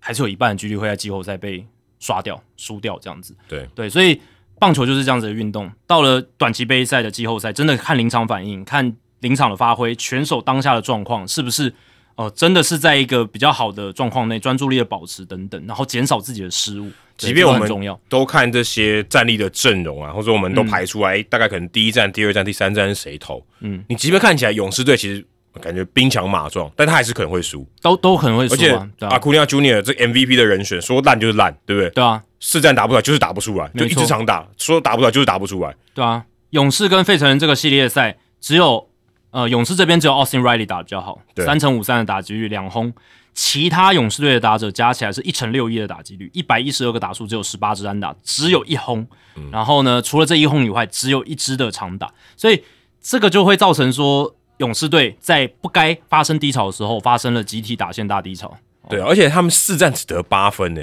对，这个你在例行赛可能要找到这样的区间也不容易。对啊，其实这四支挺进到联盟冠军赛的球队里面哦，他们在前两轮合计的战绩是十八胜二败，然后得失分差是正六十七分，场均失分只有二点三分。所以这四支挺进到联盟冠军赛的球队，他们是用碾压的方式。就碾压，讲真的是碾压哎。这个落败的球队，他们只拿下两胜而已。呃，就是呃，那一胜是赢得最惊险的嘛，就是勇士队 Austin Riley，我们上一个礼拜有聊的，对，就是逆转的两分炮，没错，那算赢，那算赢得蛮惊险的，真的。那投球跟防守就是我觉得最大的关键了，投球跟防守真的是最大的关键，因为头两轮的这这些比赛里面呢，输掉的球队，呃，就是大部分的比赛输掉的球队都没有得分超过两分，就是二十二场比赛里面呢，有十八场这个输掉的球队他没有得分超过。两分，呃呃，勇士队输了三场都没有超过两分。对，那剩下那四场里面有两场落后球队在比赛后半段拿下一些分数之前就已经大幅度落后，所以也是一个没有竞争力的比赛了，对吧？所以这二十二场比赛里面呢，真的你可以看得出，大部分的比赛都是比较嗯，算是比较一面倒，一一面倒，真正是比较一面。虽然呃，响尾蛇跟道奇队后面两场是四比二，可你感觉到道奇队完全没气。因为打起来就不像道奇队，只得两分，然后 Mookie Betts 跟 Freddie Freeman 打得很烂。对，这个这个比赛你不会赢啊！你得两分，除非你投手超强，对不对？跟其他投手完全压不住，都投不超过三局，你这种比赛你就是不会赢的。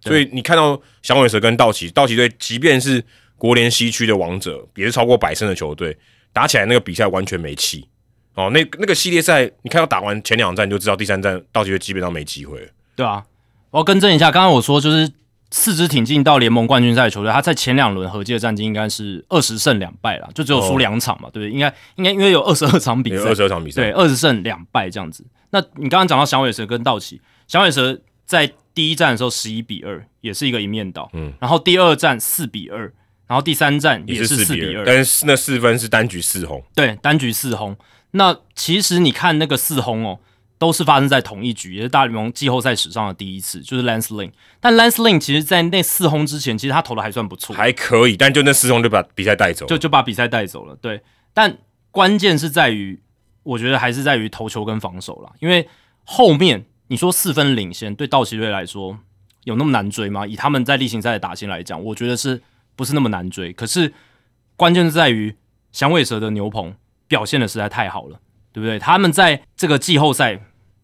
联盟冠军赛开始之前，前面的两轮他们的牛棚防御率是一点七七，二十点一局只掉了四分的责失，十六支的安打，二十三 K 八个外球保送。他们的牛棚在进到联盟冠军赛的四支球队里面，他们的牛棚是第二好的，仅次于费城人。嗯，对，所以你看后面他们取得四比零领先，后面也没再得分了，因为道奇队牛棚其实后面都表现还不错，他们就是先发太烂。其实道奇队是输在先发投手了。哎，我倒觉得道奇队打线真的太烂了。是啊，打线已经是完全便秘到不行哎。对，所以我说道奇是输在先发投手，然后响尾蛇赢在牛棚，就是我想讲的，就是因为后面他们牛棚是真的有守住道奇队的打线这样子。我是觉得道奇队的先发投手看起来，在我们之前的预测就觉得道奇队牛棚可能道奇队的先发投手可能相对没那么好啊，就因为他们不是在他们最完全体。对，但打线不至于那么烂吧？我觉得打线的落差是我感觉到太大了。因为先发投手就是在我们预期之内嘛，那打线就是算我们出乎意料了。对，就打线烂到，我就觉得他不应该是这样子。我觉得这是很大的一个关键。但就是道奇的这个明星没有发挥啊，就是 Mookie Betts 十一支零，Freddie Freeman 十支一，然后 Clayton Kershaw 投爆了，他他他他算是高薪球员了。然后 Chris Taylor 六支一，Max Muncy 十一支二。哦，这这几个打者了，我刚刚讲只有只有 Will Smith 打的比较好。对啊，那除了 Mookie Betts、Freeman、Taylor、Muncy 以外，然后投手的部分，Urias、Kershaw、Bauer，他们今年都还在 payroll 上面哦。我刚刚讲这几个球员，七个人，他们总共薪资一亿四千万美金，可是他们在季后赛没有什么，没有什么表现，几乎没有，几乎没有，几乎没有，这是太差了。但 Urias 跟鲍文是那是别的事情，但是我觉得打线是，我是令我觉得蛮意外的啊。就是你如果投手真的很烂，你打线正常发挥，也不至于这三场输的这么这么惨。对啊，我觉得只得每一场都只得两分，真的太少了。对，所以嗯，你可以说是道奇的打线表现不好，那你也可以说是，我真的是觉得响尾蛇的牛棚也是真的出乎我意料，就这这两点啊，就是在我们的意料之外，这样子，对啊。那 Mookie Betts 跟 Freeman，你说这十一个打数，十个打数就决定了他们到底是不是呃真的关键球星吗？我觉得也不会啦，因为他们不是真真的就是这十个打数，这十一个打数是不是打不好嘛？但球队。这也回到我们常常讲的，球队用你这种明星球员，你在这个时候就是要表现的，是啊，这是你的，这是你价值所在。对啊，你关键时候你的价值有表现出来，人家希望你是稳定的，嗯，但你没有，那我觉得就比较可惜。对，因为因为球队即便大家都低潮，你们两个是最不应该低潮的。对，对你最应该拿出表现，不管说你要狂轰滥炸，可是你也不能打这么烂。对，因为我们也很强调，就是很现实的，就是。例行赛也就只打一百六十二场，然后季后赛就打这几场。那有些球员他可能要打出成绩的时间花超过一百六十二场，可是他可能就不适合打大联盟，对不对？他他他他就被淘汰了，对不对？他他你就是要有一段时间，短期内你就是一定要有发挥了，那才能发挥出你这个球员真正的对这支球队实质的球球队实质的价值。对我来讲，这些明星大咖球员，他就在关键时候有稳定的发挥，就这样。如果你没有，那我觉得你就是。没有把这个明星球员的这个本分应该尽到，就是越能在大场面把自己平常的实力发挥出来，这就是明星球员。我觉得应该要这样。那就是你就对比 Bryce Harper 就好了，你就对比 Udon Alvarez 就好了。对对，这两个球员就是很明显，他们在关键时刻搞外打的比他平常更好，但主要是他们能发挥自自己正常的实力啊。有时候真的打疯了，对对对对，就是发挥他们自己正常的实力这样子，对吧？所以你看，他们就跟 Mookie Betts 跟 Freeman 有一个很大很大的对比。在这个季后赛里面，那这也造成了道奇队没有进，然后费城人跟太空人有挺进到联盟冠军赛一个很大的点，就是这样。这两个打不出来，哎，照理来讲，你很少看到两个同样这么高等级的同一队，你摆在一二棒，对啊然后集体绕赛，那真是没办法。还有 Muncy 啊 Muncy，Muncy 其实也是中心棒次啊，对啊，结果也没有打好，对啊，所以道奇队就是打线集体绕赛，加上先发投手如预期的糟，那、那你你自然就会哦被八十四胜的响尾蛇淘汰了嘛。还更糟了，两真的都投不满三局，有点太烂了。对，因为其实以道奇他们这样百胜的例行赛战绩，还有球队阵容、深度等等，他们都比响尾蛇高出很多。很多除了先发投这一块，可能没有到这么这么领先。但是我说 Bueller、May 那都不你都没办法上嘛，对啊对啊乌鸦也没办法上，那你这个阵容是差很多那。大家都有伤兵嘛，但响尾蛇他们的先发投的深度也很烂啊，就嗯只有 Kelly 跟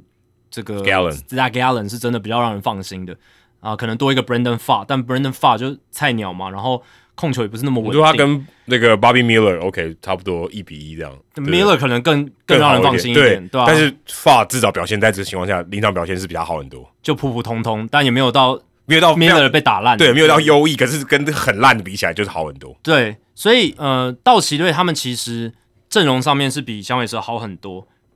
他们有很多犯错的空间，都还是可以赢下这个系列赛。对，没错，你这个说的很好。对啊对啊他即便但他们他犯错的即便落赛的人多，他还是有很有可能比较高的机会赢。没错，但是他们真的犯太多错了。就是我们本来预期先发投本来就会烂，好，你先发投烂没关系，你靠你的打击，你靠你的牛棚，你还是可以顶住嘛。你先发投手你就投个两局就好了。你你一百二，你一百六十二场赢超过一百胜，就是靠这个的。因为他们牛棚其实表现的也蛮好的啊，就没有到很烂嘛。他们牛棚防御二点五三，就第一场后面就是放掉了。对啊，那其实他们牛棚是好的，他们先发投手老实讲表现的很烂，但牛棚是有帮他们顶住，所以你看后面响尾蛇第二战、第三战都只有得四分而已。那关键在于说他们打线也没有打出来，嗯对，所以是犯错空间很大，没错。可是你犯错真的太多的时候，你还是会输掉，你完全没有分数啊！对啊你三三场加起来得六分，你要怎么赢？对。那但我还是必须回到，就是响尾蛇的牛棚还是很出乎意料了，就是真真的有顶住压力，所以呃，一来一往嘛，就是道奇队自己打者状况不好，加上响尾蛇的牛棚投手有挺身而出，然后去帮他们的先发投手吃了很多的局数，然后也投出了高质量的局数，所以响尾蛇最后是击败了道奇。当然，响尾蛇牛棚其实虽然开季的时候不太好，而且下半季的时候也不太好，但是到交易大限之后，还有就到九月份，他们的 FIP 是有变好的，关键在于 C 沃的加入嘛、r y a n Thompson 的加入嘛，所以 Paul C 沃、Ryan Thompson、Andrew Sofrank 还有这 Kevin Kinko 这四个人是很关键的，在响尾蛇的牛棚的部分。嗯，对你这样讲，我觉得跟游击兵有点类似。游击兵也是让你觉得牛棚不太行，但其实也还 OK，对就至少在季后赛没有大爆炸，没有被逆转，对不对？还行。对呃，游击兵他们的呃状况是，我觉得呃，当然牛棚也是一个非常大的惊喜，但是呃，他们的先发投手也表现得很好。我觉得是更好啦，因为先发投手你刚我们之前在节目聊到 Montgomery 跟 y o b o d y 你觉得这两个能撑住的几率其实没有很高对，所以游击兵他们的先发投手带来的惊喜是远大过他们的牛棚，牛棚，当然大鱼啦，对，就是大大鱼。但他们牛棚也是真的很不错了。牛棚也是确实让我们感到惊喜的。对，那但是就是你讲的 Montgomery 跟 Elvaldi，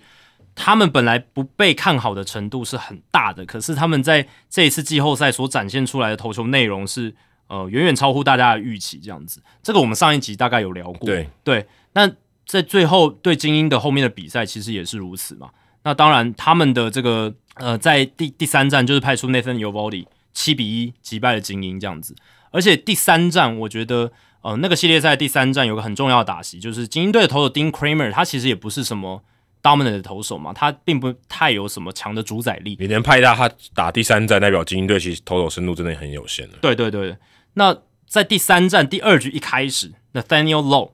游击兵的打者，他有一个十五球的打击，虽然是最后平飞球遭到接杀，可是那个十五球已经是让 Dean Kramer 受受到影响，我觉得很大的影响。嗯，因为一个投手他一打席十五球才解决掉打者的时候，嗯，他其实会投的很疲累，而且会心烦意乱。这个是呃我在转播中止的时候也有观察到的现象。像徐若曦，他九月二十一号对兄弟的那场先发，他其实前面四个打者都投的非常好，后来遇到了王振顺，然后那个打席呢，王振顺缠斗了十二球，也是很多界外，很多选球，而且那个打席你看得出来，徐若曦他很用力的在丢，他速球球速飙的很快，各种变化球、滑球、曲球，他的叉子变速球都有用出来。可是最后王正顺选到保送，缠斗到一个保送，然后那个保送出来之后，你可以看到徐若曦他明显受到影响，他接下来球威下降，而且控球的状况明显不比他一开始投的虎虎生风的状况，所以那个打席也是一个我觉得很关键。那包含到我刚刚讲的 Daniel Low 那个打席，嗯，然后我最近有问到那个大师兄林志胜，他其实也有谈到说选球缠斗，最后打者正需要保送，对于投手的影响远比那个投手一颗球被打安打来的大。一定的啊。，对，第一个他，我觉得专心的程度加上你心力耗尽，因为你你要非常专注，因为你一直没办法解决它嘛。对。对你专注到结果得到了一个你不不想要的结果，嗯那个落差感是很大的。而且你过程中耗费了很大的力气。对啊，你你你是真的会疲的，而且你如果没有解决掉它，代表你还要解决下一个嘛。没错，如果你你不说啊，我解决掉它，然后下休下去休息，这一局结束，那我还可以 对喘口气调整一下。没有，可是你马上就要面对下一个打者，你当然是比较弱势了。而且缠斗这么多球，其他的队友、其他的队友的打者都在旁边看，嗯他们看了非常多球，而且等于是这个投手他所有看家本领，他可能会有什么配球的顺序，他都拿出来给对，因你看了。为因为结果就是他没办法解决你嘛，对他有办法解决你，或者他让你打进场内，对那至少他就呃有一个结果，没错但他一直没有办法有结果。对，因为你用到第十二球、第十五球的时候，你基本上你能用的配球策略，你能用的球种，你应该全部都使出来了。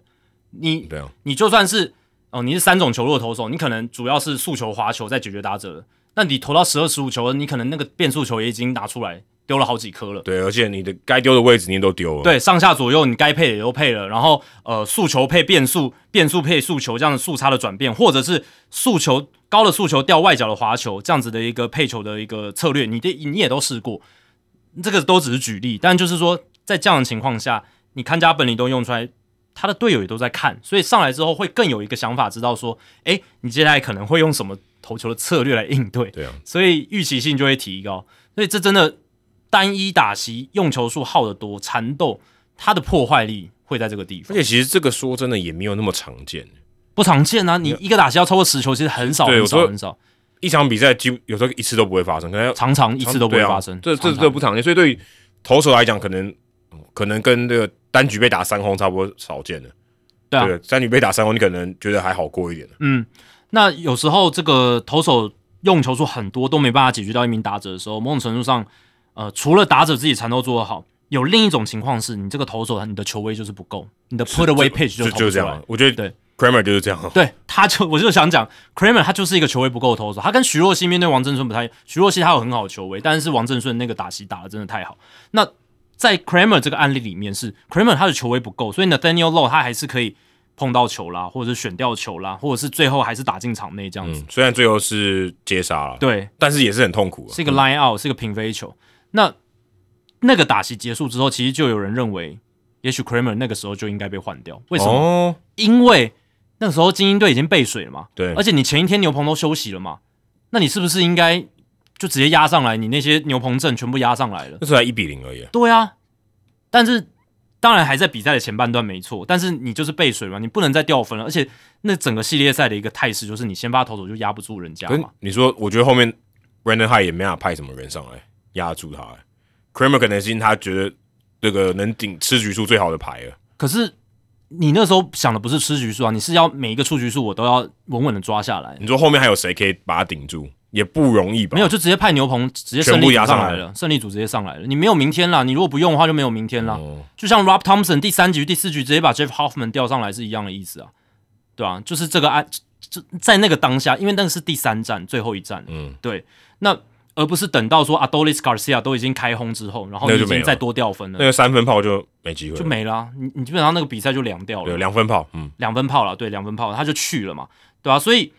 我是觉得在漏那个当下，你大概可以看得出来，诶 c r a m e r 的球威就是有一点没办法去很快的解决打者，然后也被缠斗了，他的体力消耗了，那都是高张力的投球，对方的打者也多看了好多球了，嗯在这样情况下，应该我觉得提早换会是一个比较好的选择了。嗯哦，三分炮了，看一下结果是三分炮，哦是卡西亚是三分炮，对三分炮，Cover 是那个二连打两分打点，对，但就是反反正就是那个全垒打了，不管他几分炮，那全垒打打出来就是还是多掉分嘛，对？他就后来就把再把 Tyler Wells 上来，但对那个那个打席打出全垒打的时候，你就知道游击兵应该已经稳赢了，嗯，对啊，所以我看这个道奇跟精英这两个被淘汰，你会觉得这两队在季后赛这个分区系列赛是我觉得是完全没有竞争力。嗯即便是精英队第二场比赛打到十一比八，但也是零去秋波。对，那个 Aaron Hicks 的三分炮，不然其实比数是拉的蛮开的。那个不太一样的，对，那个那个并不是他们有竞争力的十一比八，是最后真的哦，就就来一个三分，而且投手真的 Grayson Rodriguez 那场投的很超级挣扎。对你一开始就被拉开了比赛，基本上还是算蛮一面倒，蛮一面倒。虽然最后得到八分，但对，只是让你的攻击数据好看一点。但其实这个三场比赛，精英队是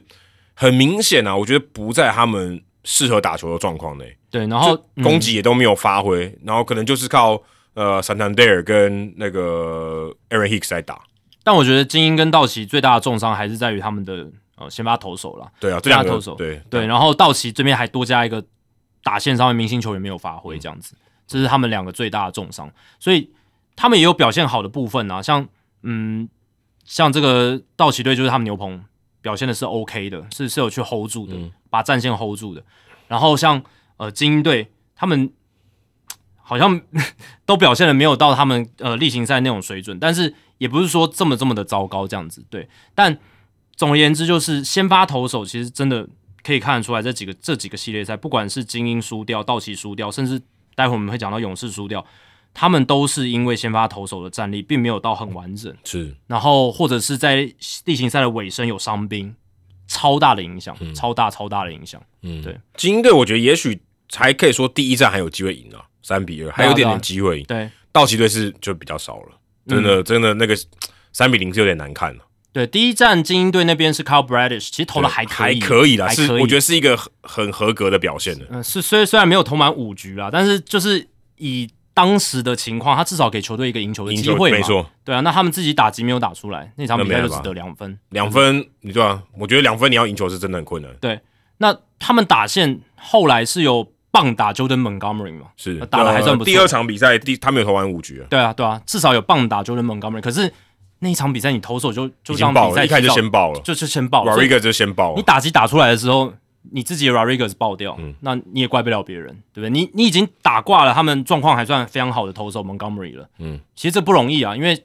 像今天这个太空人就没有做到嘛，呃，像昨昨天。昨天太空人就没做到嘛，那精英队你做到了，你打爆了 Montgomery，可是你自己的投手也爆了，没办法，那就没办法，你的投手就是比 Montgomery 更差，对，就是就就真真真的比较差。那响尾蛇这边我还想提的就是。诶，那四连轰，你看哦，Heraldo Perdomo、c a t e l Marte、Christian Walker、Gabriel Moreno，其实这里面有三个选手，就是后面这三位都是 Mike Hazen，他进到响尾蛇之后找到了球员，包含 Marte，他是二零一六年十一月，Hazen 一进来之后，他做的第一笔重大的交易，就是把 Marte 从水手换来响尾蛇。嗯，当时是 Taiwan Walker 还有 Marte 一起到响尾蛇，然后响尾蛇送出 Zach Curtis、Mitch Haniger。金 Segura，嗯，把他送出去。但是你看马尔泰这几年下来，他在响尾蛇打的有多好，而且是算攻守俱佳，WR 值超过二十。然后你看 Christian Walker，当年二零一七年三月的时候，他是从红人让渡名单捡来的，他是被人家一直丢掉、一直丢掉不要的一个一垒手。所以 Walker 进到响尾蛇，响尾蛇得来全不费功夫，然后现在已经变成全联盟最强的一垒手之一。对，不管是攻击还是防守，真的，而且这个都是在 Hazen 他。刚开始进来响尾蛇的时候，然后还有 Gabriel Moreno，就是去年十二月的交易嘛，跟 Varsho 那一笔，没错，从蓝鸟队交易过来，那换到了 l o d i s Gurriel，还有 Gabriel Moreno。然后你看 Varsho，他其实在蓝鸟打的没有很好嘛，虽然防守还算不错，但是 Gurriel 跟 Moreno 带给响尾蛇的帮助是多大？响尾蛇在 Moreno 他先发的时候战绩是五十七胜三十七败，然后呢？在他没有先发的时候，战绩是二十七胜三十八败，是完全两支不同的球队。当然，我们知道说这种有球员在比赛里面，然后他的战绩左右的影响，这个不一定是那个球员他一个人一己之力。可是，我觉得 Moreno 因为他是捕手，他占的因素可能大一点，因为他要呃去引导投手，然后他有一些 call game 呃配球的这个工作这样子，对吧？所以这个我是觉得黑人在。呃，他经营球队上面这几个重要的球员，都是呃一开始进来的时候，或许大家还没有那么注意到他们有多厉害，或者是关注度还没那么高。可是，在响尾蛇，他们都发挥了极大极大的价值，带给他们蛮重要的成功。对，而且也是需要这些相对起来，并呃除了 Walker 以外，并不是真的非常明星球员的这些，可以算是球队 everyday player，但是他不是明星球员这些球员，在季后赛有好的表现，我觉得这个也是他们要能够稳定在季后赛的表现很重要的一个因素啊，不只是明星球员要好的表现 c o b i n Carroll 打得不错，然后加上你可能这些其他的先发球员也打得很好，你赢球的几率就高很多。对，没错。然后你看 Moreno，他那个时候因为季后赛期间。他酿酒的那个系列赛又被球棒敲到头嘛，然后就是有一些小小的受伤。然后这个比赛他又被打到手，对，又被打到手，然后大家就会担心说，哇，到底他是不是呃会没办法出赛？那为什么会那么关注？就是因为他对于这支响尾蛇队真的还蛮重要的，对吧？而且 Moreno 他对 Lansling 那个全垒打是他前面也打了一个界外全垒打，然后下一球马上轰出全垒打。其实那个我我那个我有看 live 的，我就觉得有点。有点不可置信诶，那个那个已经在我可能看棒球，我觉得不可置信。除了第一国人在 Jose Fernandez 过世之后第一个打席就开轰那个以外，我觉得这也是非常不可置信的事情。他等于是打了一点九支全垒打，因为那个对，因为零点一就是那个炫出界。你就想刚刚那个他错失了，嗯，你再给他一次机会，他会打全垒打，结果下一球就打全垒打。嗯，其实这个我真的很。我有点就是我不知道该怎么解释这件事情，就是即便 Lansing 告诉你他要丢哪里好了，他告诉你丢哪里，你要打出全打其实也不容易。当然啊，你要特别是你在一个有一点点呃有一点点争议的那个全垒打之后，也不算争议啦，就是难判断的全垒打之后，你马上就可以打再打一次全垒打，这情况真的是前所未见的。那能解释的就是，因为他对到的投手是今年最容易挨轰的投手 Lansling，对，就几率相对高。对，可是你要几率很高，我就是告诉你我要丢那里，你也不见得打全垒打。是啊，当然当然是这样。而且他不是全垒大赛呢，不是喂给你打呢。那你要怪 Lansling，就是你已经前一球被打那么结实了，结果你那下一球你还是投到中间很高的地方，然后他也完全没有完全没有这个 miss 掉，完全没有在客气，直接轰出去，直接扛出去，对啊。因为 Lansling 今年被打了多少全垒打？加上季后赛是四十八支，哎，好可怕！哦，这可以竞争全垒打王了，完全竞争全垒打王啊！四十八支，哎，他以前生涯单季最多就二十七支而已，他今年真的变有点人肉发球机，在全垒打在全垒打上面是比较难控制的，真的是控制的不太好。就是其实你看哦，就是包含到呃费城人勇士里面，这个勇士队被打全垒打的，像 Spencer Strider 啦，或者是 Bryce Elder，然后。呃，还有就是 Lansling，其实 Lan Lansling 跟 Strider，呃，有点类似的是，他们都是蛮依赖速球的投手。嗯，然后嗯，都算是，当然 Lansling 现在球威没有那么强，可是他以前也算是这种力量派的投手。他们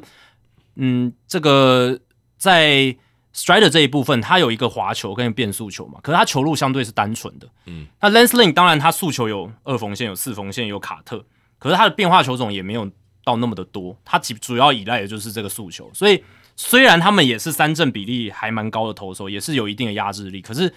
他们就是容易挨红，就会变成这样。因为我会觉得打者对他们预期性是相对比较高的，嗯，因为你就知道他会丢什么球，预期性是高的。Lansing 可能失投有太多了，对啊，对啊，对啊。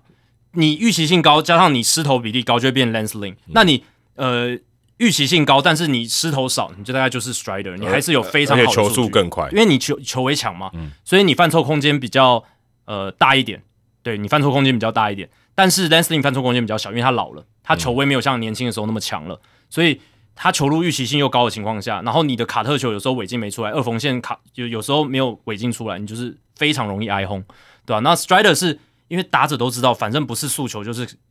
滑球了，基本上如果你是右打者的话，呃，预期性算很高。那 Strider 他又。没有像 Jacob Degrom 控球这么这么精准。嗯，呃，对，Degrom 速度感觉还更快一点。对，Degrom 速度、球威、尾劲又比 Strider 更快，所以打者在预期性高的情况下，只要 Strider 他自己稍微有一点点失头，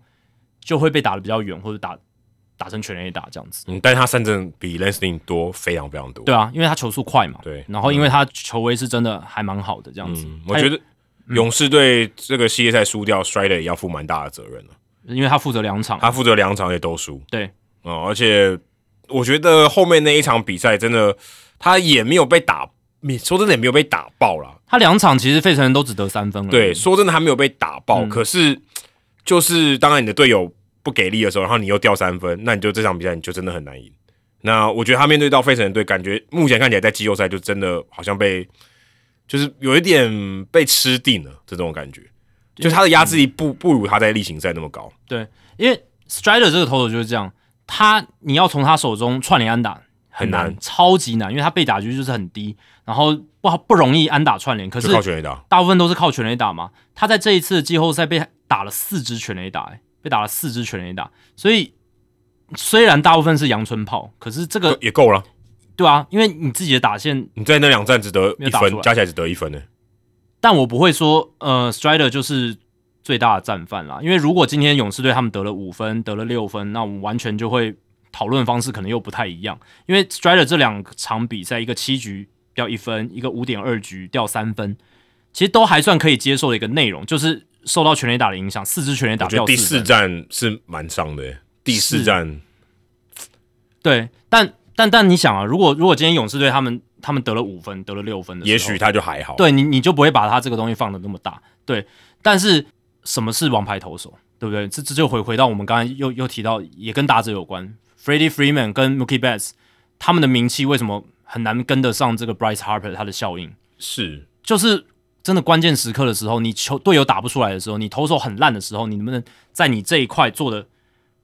比较好？做做做的是真的发挥出出自己明星等级的实力？第一站的确 Strider 他投的很好，嗯但我觉得第四站是不行啊，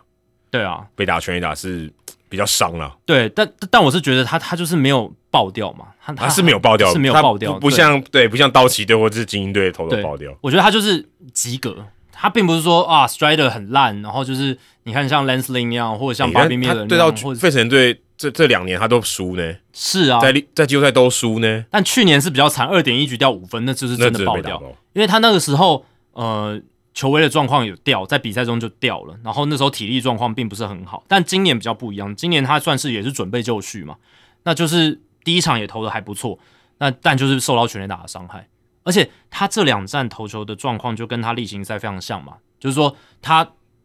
被打的安打其实没有那么多，是。然后呃被打的这个就是三振也投了很多，但就是偶尔就是那一两支全垒打就造成了他的这个比较大的一个伤害。就 Castellanos 两支，Turner 一支，这就结束了。对，然后我是觉得勇士队这边自己打线优势没有发挥出来，所以即便他的先发投手呃已经有一些表现了，Strider 是有表现出来，但是还是没有办法抢下胜利，就是最可惜的。两场比赛他都输，他应该至少要拿至少一场吧，我觉得这很至少 game 关 one。至少 Game One 啊，，Game One 也对啊，跟 One 他也蛮衰的。对啊，Game One 就是他衰啊。其实我觉得 Strider 就是及格，他有做到他该做的事情，他也不是说特别烂，但他也没有，当然没有到特别好。但是我觉得他是他的他他是及格的。那关键在于说勇士队自己的打线没有打出来，嗯，被费城人投手压制。我不会觉得是勇士队 因为休息五天，所以打者手感不好。我觉得应该也，不是，我觉得是费城人投手投的好，包含他们的 Nola，包含 Wheeler，还有就是那个他们的牛棚，嗯他们牛棚是 Suarez 也还行吧。Suarez 也很好啊，Suarez 也以很好他的以他的大家在预对他的预期来讲，他真的投的很好了。对，其实他们投手都表现的很好，他们牛棚是进到四呃进到冠军系列赛，进到联盟冠军赛四支球队里面表现最好的牛棚。对，这大家可能多少没有办法去猜到。然后加上先发投手两大王牌已经真的、呃、非常非常厉害了，有经验之后，然后再加上今年在例行赛尾声的一个调整，那 Wheeler 现在已经变成了呃新时代的 Madison Bumgarner。因为包含我们录音这一天，他在国联冠军系列赛的先发也是投的不错，嗯，那又赢了，他费城又赢了。对啊，他生涯九场的季后赛先发 WHIP 是零点七，超越谁的记录？超越 Madison Bumgarner 生涯头九场季后赛先发的记录。Bumgarner 二零一二到二零一六年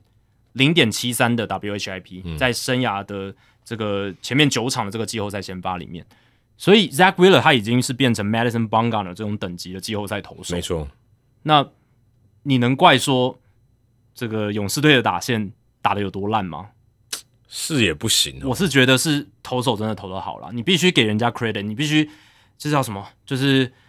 就是 tip your hat，、哦就是给大家一点敬意。没错，没错，没错。我觉得我们常常在讲啊，勇士队真的绕打线绕赛什么的，可是我是真的觉得他们遇到了很强很强的投手。例行赛那三百零七后有多少是打那种很很弱的投手，对不对？有多少的打击成绩是刷一些数据刷，出来？我我觉得这样标准放太低了。他们是全联盟进攻最强，他们应该至少不能做到无坚不摧，但至少他们遇到强的投手，他们就是比其他队伍有更好的优势可以赢过他。对如果你连这样都不行的话，那那根本你找帮我强的没有一队可以赢的嘛。对他已经是最有机会打败强的投手了吧？对啊，已经是。如果要我选任何一队，哪一队打线，我只选一队打线，我一定选勇士队嘛。是勇士队最好，那最有机会打赢任何我觉得最强的投手，没错一一，定是这样选的，没有别的可以选的。对，如果如果连这样他都要甘拜下风，那真的也没办法，那就那基本上强的投手就完全无坚不摧了。也是啦，对啊，那但但是你你你之前季后赛遇到麦斯森邦港人的球队也只能这样觉得啊，对不对？你皇家队遇到 Madison b a n g a r 人，然后最后 Game Seven，但事实上，我觉得有趣的是，w i l l e r 其实在这个系列赛里面，他还算是投的稍微差一点的投手，其实也没有啊，就对那就被打的那一支全垒打而已。对，，但相对是相对是没有那么好的，他前六局前前五局前是六局无安打的，对啊，但他对啊，对啊。他最后被打一支那场那场比赛，勇士队还赢呢、对啊，对啊，但是跟跟威勒跟威勒没没关系，对，对，后后面但是那一场。比赛，赛是勇士队唯一有机会可以赢掉那场比赛的，嗯，就是第二战，不然可能都没机会了。对，就是第二战，第二战他们也就对啊，勇士队就拿下那一场，就是他稍微犯了一点小错误，让勇士队有机会赢球。对，不，其他的比赛勇士队几乎没有机会赢球，因为完全打不出来。但打击是可以检讨是没错啦，但是你你就是我我是觉得，呃，在勇士队 Nola 跟 Wheeler 这边，他们除了自己的嗯、呃球的状况好以外，我觉得他们的 game plan、他们的呃球路的配置，或者是他们在执行上面，也都是真的够到位啦。真 No，真而且 Nola 我播那场第三战，他也真的投的非常好。对啊那个我觉得 Wheeler 跟 Nola 在投季后赛的时候，你跟 Strider 比哦，Strider 当然投的也不错，可是 Nola 跟 Wheeler 你就让他，你就觉得他们会投局数队投的很长，嗯，他们上去就是他们有一个很好的 plan。对，他也许面对到第二轮，他还是觉得很顺，还是可以顺顺的过去，比较不会有那种会不会什么会不会被突然被打全垒打被打爆那种感觉。而且我觉得他们就是，嗯，Wheeler 这边是他的球尾劲真的超强，他的状况、他的威力是真的超强。那 Nola 这边是他球路的执行比较，至少这一次季后赛失投球真的比较少，嗯，边边角角，而且他的曲球，然后他速球要控在边边角角，他是做的比较好，因为他球威相对没有那么强，他失投的话其实球速没那么快，对，因为因为他今年其实球球呃球威是没有那么好的，所以他更更需要在季后赛的时候把球路执行到位。那目前看起来执行的都到位，他感觉比我觉得比例行赛还更稳呢、不知道为什么，对啊。感觉上是更有信心。然后 Bryce Elder 在第三战勇士队的先发投手，其实也是有一点，嗯，可能有点太晚被换，我我也是这样觉得，因为 I Elder 他他就是你你就知道他并不是大投手，他也不是球威强的投手，而且他上半季投的下下叫，但下半季他就投的没那么好而，且其实勇士队也是到最后一刻、啊，好像赛前前六小时吧，因为那场我有播，嗯，好像才决定说先发投是谁。其实他们一开始也不是很能决定说那场要不要用牛棚车轮战还是用 Elder，对，因为其实这也说明了一些事情嘛，就是他他们对 Elder 也信心不是很没有没有那么足。对啊。那在这样的情况之下，其实那那场比赛感觉也是 Brian Sneaker 有点太晚换把他换掉第，三局就被打六分，没机会了。我觉得这种比赛，你让对方一局得超过四分五分，季后赛你就很难追了。对啊，因为 Elder 那个时候是第三局先被 Castellanos 打了一支全垒打，然后呢又被 Brandon Marsh 敲了安打。对，那在这样的情况之下，其实嗯，我是觉得，因为你那个时候呃，当当然那个时候并不是背水嘛，是一比一的情况，但就是追上来，但是因为你前一天你的牛棚是有休息的，因为国联是打一休一，打一休一，然后再打二这样子。那我是觉得你基本上前面已经被人家有点像压着打，虽然你第二战是赢的，但是你前面也大部分时间都是落后都是输，都靠对 Riley 在八局下的全垒打。而且后面赢一分也是因为 Trey Turner 那个失误嘛，对对，有一点落落期的失误。那所以我会觉得其实可以也也是可以早一点换啦，对，也也是可以早一点换，因为 Bryce Elder 感觉就是他的球就是比较轻飘飘，比较容易被重击这样子，这是我自己的想法。而且下半季他表现比较没有那么好。虽然他我记得那场比赛他前两局投的蛮顺的，嗯，但后来第三局就遇到乱流，就直接被带走了。因为他前两局有四 K 啊，对啊，前期都投的蛮顺的。对，所以对啦，但是这种顺这种东西就是随时都会喊停啊，对吧、对我有，特别是这种让你觉得没有那么稳定的投手了。那而且 Bryce Harper 那个重击，就比赛那三分炮打下去，你就觉得费城队应该要稳赢的了。对啊，那那场比赛后来就打疯了嘛，打了六支全垒打。而且那三分炮之后，Sneaker 还让 Elder 多投了两个人，这个这个就更让人匪夷所思了。嗯，因因为那两个人上垒之后，后面 Tonkin 上来被打了一支二垒安打，又再掉分。对，那这样你这样不是等于直接把比赛就去了嘛？对不对？你如果四分那个当下，你赶快一个设一个停损，我 L 的马上换下来。那后面如果投手还被打，那那那你也认了。可是你继续留 L 的在场上，他那时候已经被打了两支全垒打，嗯，那那就很不合理。我甚至觉得你第一支全垒打，甚至第一支全垒打加上 Marsh 的安打之后，可能就有这种换头的空间。那再不然 t r a y Turner 敲出安打的时候，那个时候已经垒上有两个人了，嗯，可能要对到 Harper，应该换个左头上来对他之类的，对啊，之类的，就是你那个时候要设一个停损点了，但那个时候没有选择换，结果后面。就等于让比赛整个去掉，对他没有让 Brahan 先上来了来面对 Harper，但但也没办法，他可能相信 Elder 吧，他可能信任野球，对啊，所以这个也是换的稍微慢了一点。这回到我们上一集讨论非常久了，就是信任野球这种东西，嗯，你要看选手的实力了，嗯，然后不不能只看当，除了看选手当下的状况以外，他的你判读他的信心值，他的球威的状况。还有就是你要看他过去的 track record，他的时机。但你刚刚别忘了，你刚才讲前两局他有四 K，对，那天状况在前两局是还不错的。对，前两局状况好，你让他继续投嘛，就是被打全打，被打安打之后，你还可以再投。但是我觉得 Trey Turner 他打出安打之后，应该就要换了，因为下一棒是 Bryce Harper，然后打线已经到第二轮了嘛。在这样的情况下，Elder 你看他过去的 track record，他就不是一个球威非常强的投手，而且他经验又不是那么的足够。那这个时候就应该换，这这这是我的想法。那那个 Bruce Bochy 他在调度 Nathan Eovaldi 的时候，嗯，除了看他当下的情况是好的以外呢，也看他就是他过去的 track record，他季后赛就是有这种大将之风，嗯，然后他曾经证明过自己，所以我是觉得，如果在那种情况下，你让 Eovaldi 继续投，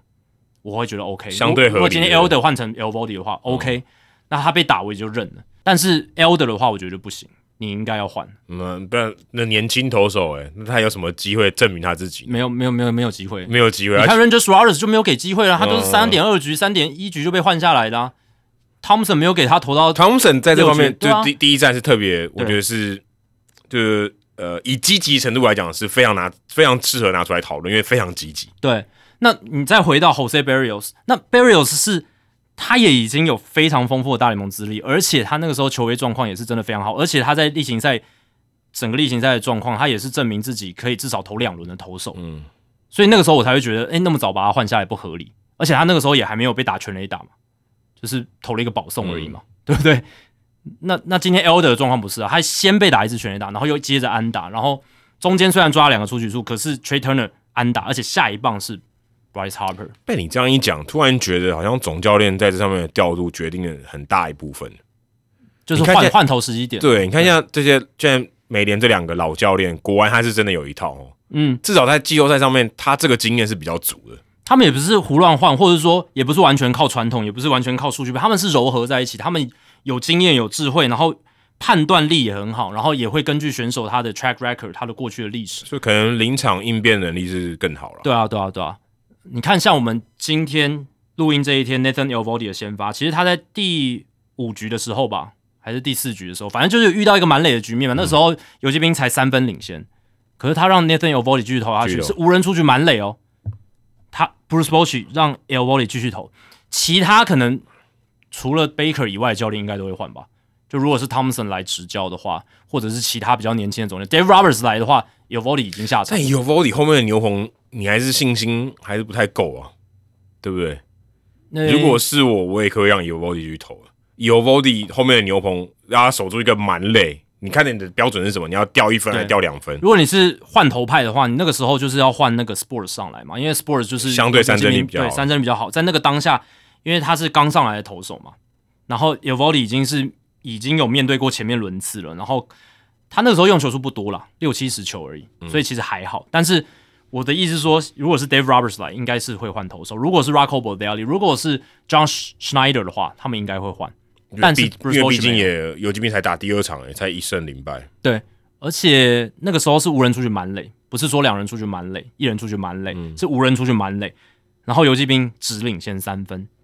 而且你的对手是季后赛经验这么丰富，连续七年打进美联冠军系列赛的太空人。嗯。其实就算是有 Vody，我相信换头派的这些人应该也会觉得应该就是要换了啦。虽然我个人是觉得嗯，包奇，我后来想一想，因为呃 e v o d i 他的这个怎么讲，在季后赛已经前面几场证明了他的嗯状况是好的，球威状况也是好的，然后再来就是他在季后赛过去的历史，曾经让他就是呃就是有这么好的表现嘛，曾经有这么的表这么好的表现过，所以我觉得 Bruce Bochy 那个时候让他继续投也是有其道理在了。其实换不换都有道理，我觉得都有道理都有道理，都有道理，但就是看就是结果论，还有 就是呃过程，我觉得那个思维逻辑的判断也是很重要像像 Elder 的这个，我就觉得我不认同嘛，对吧？然后还有呃嗯，前面我们也有讨论到一些像那个 Cody Bradford。Bruce Bosch 的调度我也不是很认同，就让他撑那么久。那场比赛就是十一比八那一场。对对对对对对对，那个我也不是很认同。对我也有不认同的地方，但是我有觉得某些调度，我觉得是可以理解的地方。嗯，对。但目前看起来，如果真的要说现在目前季后赛打到现在，真的要说一个话题线，我觉得除了百胜球队出局，然后大家在检讨这个要不要保送的制度以外。我觉得 Michael Harris 那个接球，然后传回来，然后 Bryce Harper 绕垒来不及回去，那个再见双杀手背，应该是目前季后赛最大的一条线吧。嗯，就以单一的 play，或者说不讲单一的 play 好，讲整个比赛好了，我觉得是那场比赛应该目前看起来是最接近，而且最有季后赛张力的一场比赛。第一个就赛事结果，他帮勇士队拿到一胜嘛，而且那个是大联盟史上第一次用。外野手发动的双杀手背来结束的季后赛比赛，这个真的很少见。第一次外野手双杀手背，其实一场比赛要看到一次都很难的。例行赛也很少见，很少见。那季后赛史上第一次，好像也没那么意外，但但还是很难得，而且是再见。对，那他后面衍生出的话题也是一头拉骨啊。我觉得，我觉得很棒。坦白说，我季后赛我希望看到这个。嗯嗯嗯，因为 Orlando Arcia，呃，就是因为等于说 Harper 算是。你不能讲他失误的跑垒了，但是他造成这个结果。没错，没错，没错。他造成，因为他是他最后出局那个人嘛。他选择了大胆的去冲过二垒，这是他的选择，对他的选择。而且，呃，我们那时候也讨论，事后来看，我觉得合就合理啦。对啊，他要冲是合理。你你你也可以去，他有他的道理在，并不是说完全就是非常脑冲的决定。对，就是你你干嘛要这样？对对对，就是他要这样跑可以，就是赌，对，就是赌输啊，就就是因为你赌他没接到。对对对对，如果他接到，你就可能会回来，因为他接不到几率也很高，所以。我们会说他是一个合理的决策，也是因为他那个球真的不好接。那 Harper 认定他是一支二雷安打，所以他想要冲冲看追这个追平分。这个决策他是有他道理在，不是完全全然脑冲。呃，最简单来讲，如果你觉得是五十五十，你就应该赌。对对对。如果你觉得你的几率比较低，那你不应该赌。但是那球我觉得接不到，几率绝对比较高。真的真的真的。所以他一定要赌。没错。他如果接不到，我就回，我基本上回来了，我一定回来了。对。那我就追平啊，我就追平分。对。当然，Michael Harris 二世他是一个非常好的外野手，而且。在他的主场，哦，这个是也是可以考量的点，是没错。可是选手在那个当下，我觉得他们会以比较积极的那种想法为优先嘛。尤其是 Harper 这么这么 hyperactive，对，这么这这他他那种求胜的意志这么强，这么的激烈的这种球员，他一定也会选择这种下风风险大，但是报酬可能也会大的。对对，风险大就输掉那场比赛，对，就输了，他输了，他赌错了，但是报酬超高，因为就追平。对。对，潜潜在的报酬当然要赌啊，没错，一定要赌。我就算不是哈伯，我也要赌。嗯嗯，我不管，如果我觉得正常的球员都应该要赌，是因为你如果不赌，你就停在一垒嘞，就掰了。对你停在一垒，你两出局，我觉得停在一垒，你这优势不是很大。对啊，就就就很很难真的延续下去了。对啊，所以那场比赛，阿西亚后来就在这个休息室有一个言论嘛，就说 “other boy Harper”，对不对？就是调侃呢。干得不好，对，帮了我们。阿 Harper 好棒棒，对对对，Harper 好棒棒，因为 Other Boy 就是你真的很赞的意思，赞啊！对你如果真的平常称赞别人是真真的好，你也会跟你队友讲说 Other Boy 就是表现的很好。但是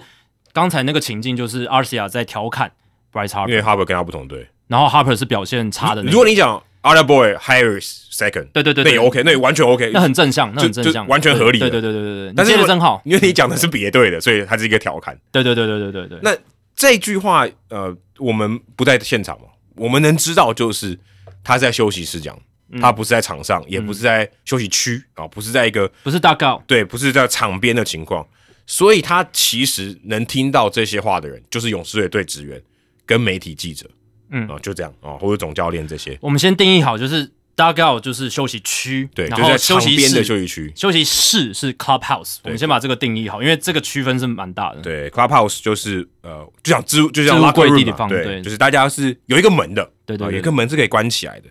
那他在这个媒体记者在在场的时候，他讲了这句话 a l a Boy Harper。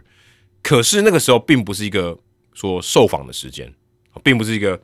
我嘟你麦哦，然后这个摄影机全开，然后说好，那你来发表你的意见，讲这没有那那那那那个时候是那个对，但他不是对着他的，不是对着对。阿西亚，但是记者是可以允许在那个时候进行采访，对对是可以采访，但他并不是说，哎，阿西亚你可以阐述你的论述，只是没有人还没有人嘟到阿西亚的脸上而已，这个。这个有有差别的，因为那个时候是开放媒体进到 clubhouse 进到休息室的时间，这个要定义清楚。对对对，那时候媒体都已经在了，对，要强调这件事情。而且有人有有摄影机在 roll 了，对，不是跟，就是他至少他麦克风不是嘟在阿西亚前面，我觉得这个很重要，这个是一个很大的关键。那阿西亚讲的这句话，呃，大家也都听到哦，那听到你可以选择，呃，要不要理会，要不要写啊？这都是别的嘛，因为他可能就是很开心啊，对不对？干得好，Harper，Harper 帮了我们，对不对？Harper 救了我们一场比赛，这样子。我觉得他讲这些话。我觉得完全合理啊！他要调侃对方，我觉得完全合理。反正现在门是关起来的嘛，对不对？那记者也可以听到不写也都 OK 嘛，因为他是一个正常的情绪的表达嘛。我觉得完全 OK，他也不是在诋毁对方，就调侃调侃这个事，我觉得完全 OK。可是呢，事后呢，Fox Sports 的 Jake Mintz 他就在他的文章里面写到这个，然后我看呃 Fox Sports 他也有做图嘛，然后也有在 Facebook 上，在社群媒体上特别把这句话 o u t of Boy Harper。呃，再 highlight 出来这样子，就证明说，呃，不管是 Mins 本人或是 Fox Sports，他们都认为这句话是一个很好的 quote。嗯，哦，就是不管说有没有价值，但至少我觉得新闻价值是肯定有的，因为，嗯，因为这个是很有讨论度的嘛。虽然他并不是在一个他受访的时候，他深思熟虑面对镜头讲出来的话，可是要知道哦那时候是有媒体在的，对，所以你讲这些话，媒体是会听得到的。那某种程度上，他算半公开的，嗯，那媒体在那个情况下，他都是有权利可以写的，嗯，那他当然也可以选择不写。哦，你今天说什么，他讲什么话，什么不一样的话，我全部都写，这也有点蠢嘛，对不对？对，不可能，任何人讲什么什么狗屁倒灶事情都把它写进去。你要判断他有新闻价值，对，那命子写进去一定他有他判断嘛，就是他觉得他有新闻价值。对，也许你说他有点出其不意啊，因为他不是在读麦的时候讲的。但是你是在一个相对公开的场合，而且媒体都在。如果今天命只是在这个门旁边偷听，然后听到这句话啊，因为门是关起来的，没有采访，那命子可能有错，因为他不是公开的，对不对？当你已经这个记者是进去的时候，那完全我觉得对于记者来讲，他就是听到他他听到的东西，他要写不写是他的选择。可是这件事情变得在 Harper 打出那个全垒打之后，瞪了 RCI 一眼，而且还不瞪一眼。因为他后来又打一发全打，再登一次，就隔一站的时候，对对对，就隔一站，他那场双响炮嘛，我刚打那场打六支全打那场比赛，所以整件事情变得更有新闻性了。因为呃，当时在赛前的时候，其实 Harper 他就已经穿了这个呃这个 Dion Sanders 的这个 T 恤，因为 Dion Sanders 在前阵子他跟呃别队的总教练啊，因为别的总教练看他不爽，嗯，说你这个记者会的时候还戴墨镜，嗯，是没有这种不尊重这个大家嘛，对不对？他觉得 Dion Sanders 觉得，哎，你这个 it's personal，你是针对我，是不是？因为戴墨镜这个事情有还，他觉得还好这样，所以 Harper 当时就穿的 Dion Sanders，就是暗示说 a r c i a 这句话是冲着我来的。嗯，好，那我现在用这个球棒表现给你看，结果也真的单场双响炮，也瞪了他两眼，哇，整个这个新闻性就炸锅了，嗯，因为太好看了，对不对？嗯有人调侃你，你最好的回应方式就是打回去。对啊，这个其实，在 NBA 天天发生啊，对，天天喷乐色话，然后下下一次 show off 你一下，或者是给给你一个手势，对，给你一个手势，在你面前灌然后盖火锅，然后然后比一个动作什么的，啦啦啦啦这样之类的，就是 NBA 常常见呐，这个很有话题性嘛，然后也很有趣，然后被剪出来当成迷音或者是一些呃好好笑的短影片什么，这超多的。而且我觉得最重要的是，Other Boy Harper 这句话没有被露出，就他没有没有声音嘛，也没有画面嘛，嗯，可是 Harper 他那个瞪有画面。整件事情就变得更有这个新闻件，就是有一个历史的记忆点在那边。对，只是因为棒球这种东西比较少见，所以真的大家又在季后赛特别关注的时候，就真的放的很大。对，然后其实 Out Boy 那一句话，阿西亚是有在其他媒体，他们因为那时候摄影机已经在 roll 了嘛，他有在背景被录到。当然不是对着他拍的时候录到，这是只是背景，这很重要。对，但是那个就是等于有证据，因为有些记者原本怀疑说是不是有人听错还是怎么样，是不是阿西亚讲的？但后来听到的时候就发现说，哎，真的是他讲的。但那好像那影片也没有被公布，的没有没有被公，应该是说你如果去仔细听那个时候的访问影片，也许可以从背景听到之类的，因为他不是只讲一次。对对对对对对，但是没有一个专门的影片，就是说哦，这是 RCA 对着镜头喊哦 a l a Boy Harper 这样，不是不是，他只是冲进休息室很兴奋，跑跑跳跳 a l a Boy Harper 笑他一下这样子。即便是如此，他真的有对镜头讲，我觉得也 OK，也 OK 啊。搞不好那时候他看到镜头对着他，搞不好有啊，不知道啦，看他的个性。但后来 RCA 不是被费城人球迷呛嘛，然后他还有在搭高就是回呛这样子，然后他的队友就把他哎不要不要不要再多对那个是第四站的第四站的时候，对啊。但是他第三站记者后来去采访 RCA，RCA 竟然也有回应诶，有啊有啊，他说这个记者不应该去写这些东西，他是不他甚至他不他说他不应该去报道这件事情，这个是我们在休息室讲的东西啊。你应该留在休息室里面，结果命词把它写出去，他觉得这不好哦，这个不对等，对不对？你我讲什么就写什么，这好像有点有点这个暗箭伤人的那种感觉。但其实事实上，这整件事情我就觉得就调侃嘛，也很自然啊。你也不是讲什么，就是骂人祖宗三代，对不对？也不是这种，也不是讲些非常难听的话，你就是调侃。我觉得命子写出来完全没有任何问题。阿西亚其实讲这个话，我是觉得很没 sense 啊，很不专业。你在休息室里面讲的东西，就是大家是同事嘛，对不对？同一个这个职场的环境里面，阿西亚我觉得讲这个话，他不懂记者工作是什么。对啊，而且嗯，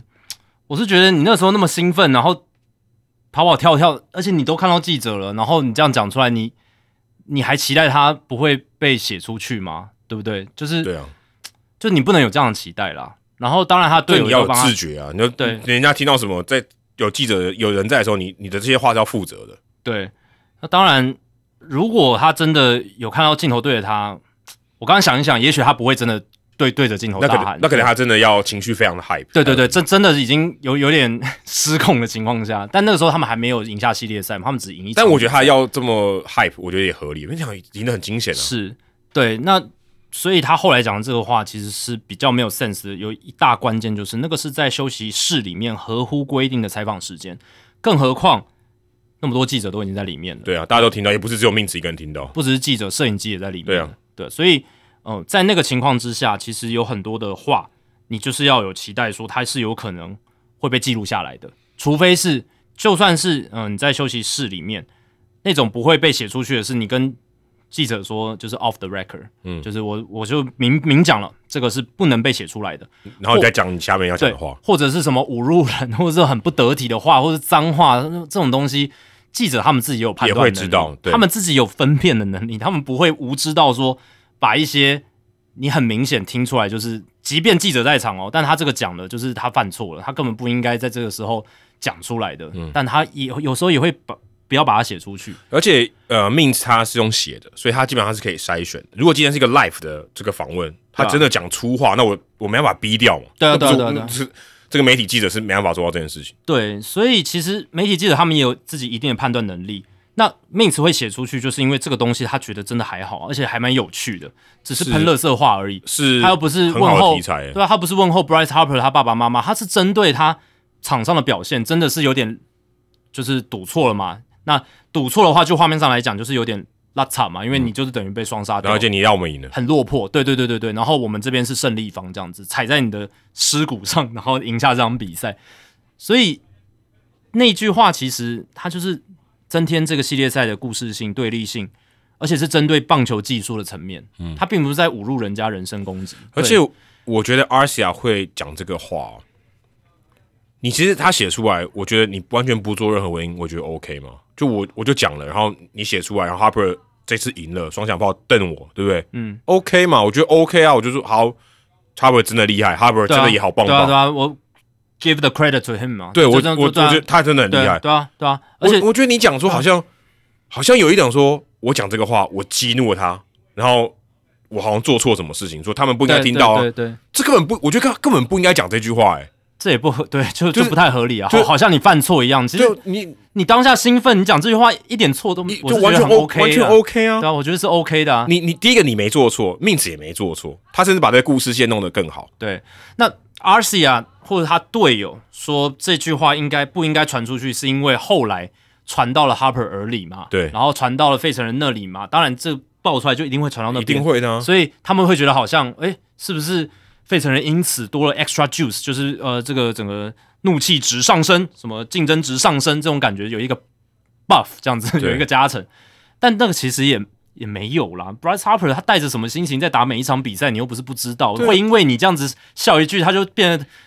变超级赛亚人吗？对，而且不会啊。而且就算是这样好，就算他真的变超级赛亚人好了，你更应该要挑战他，你更你、你更应该拿出这种说我要正面迎战他，对气魄没关系，你强是是？我比你更强。我下一场再赢回来嘛。反正现在一比二我们落后，我们下一场再把它打回来，变二比二啊。他应该要这样讲对啊就哦那我们再看第四战嘛，对不对？对第四战我们会表我们会打败他们。对啊，而且我觉得他要回应的时候，他就当下就讲说，就勇于承认嘛，就说对，那是我讲的，而且其实我当下就很兴奋嘛，嗯那那我这样子讲也没什么不对啊，对不对？你你就这样，我觉得这样回应也 OK 啊。应该是说我预测他第三战打的很好，对不对对阿德对 boy 哈弗你打的更好，对不对这个是比较机智的回应，对？对对？啊，但他可能只是觉得说，就是那个当下的反应，就是哎闹闹了这个风波，好像本来他并不是有意要让这件事情搞得新闻报道篇幅那么大，所以他才会想说啊，这件事情不应该传写出去、传出去。他的队友 Travis d a n o 还说，休息室是一个 sanctuary，是一个圣堂圣殿的这种感觉，才不是那个时候就是一个记者可以进去访问的时候啊。对，大家要知道，休息室是有开关门的，这代表什么呢？代表关门之后你想讲什么都可以，甚至关门的时候，如果有人泄露东西出去，那真的就是不行那。真的是不行。对对对，今天不是说所有人都可以进去，然后自由走动，然后他听到什么他就写什么，当然也不太道德。对对没有，他是有开门的，开门的意思代表什么？这段期间是有记者的，对，我有去采访过，这我很清楚。嗯，记者如果在就是大家知道要开门了，他们都会通知的。对就是说大家都准备好了，那我们要开门了。嗯，那代表什么呢？第一个，你不当然不能乱讲话嘛，嗯对不对？你不能乱讲话。但阿西亚这个我不会把它归类在乱讲话里面。再就是你要穿衣服、啊，嗯你要穿衣服，因为很多人呃球员是不穿衣服的，对对对对，所以记者来，因为男性女性都有，嗯你至少围那个毛巾要围起来吧。嗯，你不能说今天大家采访的时候，诶，那个 locker 后面有一个裸男走过去，对对对，那 life 那很难看的，对不对？嗯，所以你要知道，所以他们都是有意识的，好不好？当然，公关都会做这些事情。对，今天不是记者在你无意识的情况下记录你所有的事情，对啊，这个不是。嗯，所以球员要知道这件事，这是他的职场，这是他专业素养对，啊这，是他专业素养，他他要知道。这是他工作的一部分啊。他第一个，他不能光着下半身到处走来走去，他也不能乱讲话，他都要知道，因为我有一个明文规定说，现在门要打开了。大家都知道，球员的责任也包含了某种程度上回应媒体，这这个是他们的责任之一啊。对，你知道他们球员最讨厌什么球员，你知道吗？今天你要受，你本质上你是先发投，你要受访，嗯对不对？你说我拒访，对对对，那其他的队友就要帮你承担了。对，所以这是球员非常不喜欢的。对就说你今天该做你的工作，为什么我要来帮你做？当然，球员有没有拒访的权利？他有的。可是你等于放弃为自己说话的权利的话，那记者写什么你也不能呱呱叫，你也你也你也不能说，哎、你怎么可以这样写什么的？那你那你要出来回应啊。嗯，那你你如果不出来回应的话，那记者做一些揣测，他他并不是去诬陷或者什么，他做一些揣测是可以的，对不对？你为什么没有出来？对不对？你为什么没有出来？那记者就写说为什么他可能不开心。可能不开心，或者是呃，可能因为今天表现不好，所以就不出来。对，就像那个 Rendon，他说他不想受访，对他讲西班牙文，那他也照写。我你你你今天不讲话的，我就把你不讲话写进去对。啊，对啊，对啊，那你就不能怪媒体说好像把你形象弄得很糟。对，这是你因为你自己没有负责任造成的结果，那对不对？而且你要我我觉得要大家强调一件事，就是在那个环境下，记者跟球员他们都是同事关系，都是对等的啦，对等的啦。你你你就把工作做好，你对啊对啊该做的事情你就把事情做好。每一个人都在自己的岗位上面展现出专业素养，对其实就是 OK 的一件事情。你在关门的时候，你说它是一个神圣的地方，啊是一个他们的避难所。对，OK，我完全同意。门打开就不是，好不好？对啊，对啊，对啊，对啊。然后 Kevin Gossman 也说，记者不应该报道球员在休息室非受访时说的话，就是非受访就是没有嘟麦到嘴上。对，但这个也是不太专业的一个回应，因为就像我们刚刚讲的，休息室开放记者的时候，里面讲的很多话，其实被听到都有可能会被记录下来。嗯当然，记者他们为了建立他们跟球队跟球员之间的信任，他们也不会说你讲什么真的都写进去，我觉得如果这是很基本的。对，如果你听到什么就写什么，第一个你没有专业素养，第二个对读者不会看呐、对，也很蠢，对，也很蠢。。他讲什么废话你都写，这个这也你你没有太弱了你没有这个记者的专业能力，对啊。你要筛选有新闻价值的内容写出来，对，因为你你好像讲说你讲什么我都写，而且全部都 on the record，这也不对啊。对也不对，而且球员如果说的真的不得体的话，或者他只是在开玩笑，你也把它写出来的话，你就会破坏你跟球员的信任，或者破坏你跟球团之间的信任，你之后要访也很难，所以记者会自己去拿捏他还是有一个约束力，而且大家要知道，你好像讲，我觉得大家在讨论这个事情都有忽略一个点，除了球员跟记者以外，其实有公关的。对啊，对啊，对啊。公关可以拔掉你的证的。如果你都乱写，对，你都真的乱写，啊你伤害我，你蓄意伤害我们球队对，，你是不受欢迎人物，我是可以，我是可以把你赶走的。我我就不不给你证嘛，对所以所以 Mint 他做写这个东西，公关是同意的，是啊，是啊，是啊，不然他早就被拔掉了，对吧？而且他是 national 的这个记者嘛，就是全国性的记者这样子，所以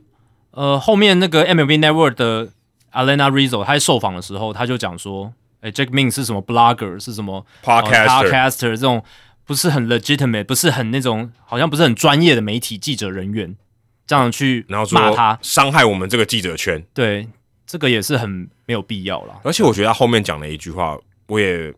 我觉得嗯、呃非常有感触，嗯，因为他之前是道奇队的随队记者嘛，我们讲随队记者哦，他是真的跟着球队旅行的，嗯，而且他是这个他们的合作电视台 Sportsnet LA，他等于是算雇佣的嘛，等于是道奇队，某种程度上是道奇队的员工了，他是随队的。那 Jack Mints 他算是全国性的记者，他不会每一场都到，对，他他不可能每场都到，他如果每场都到，他其他都顾不了了嘛，对吧？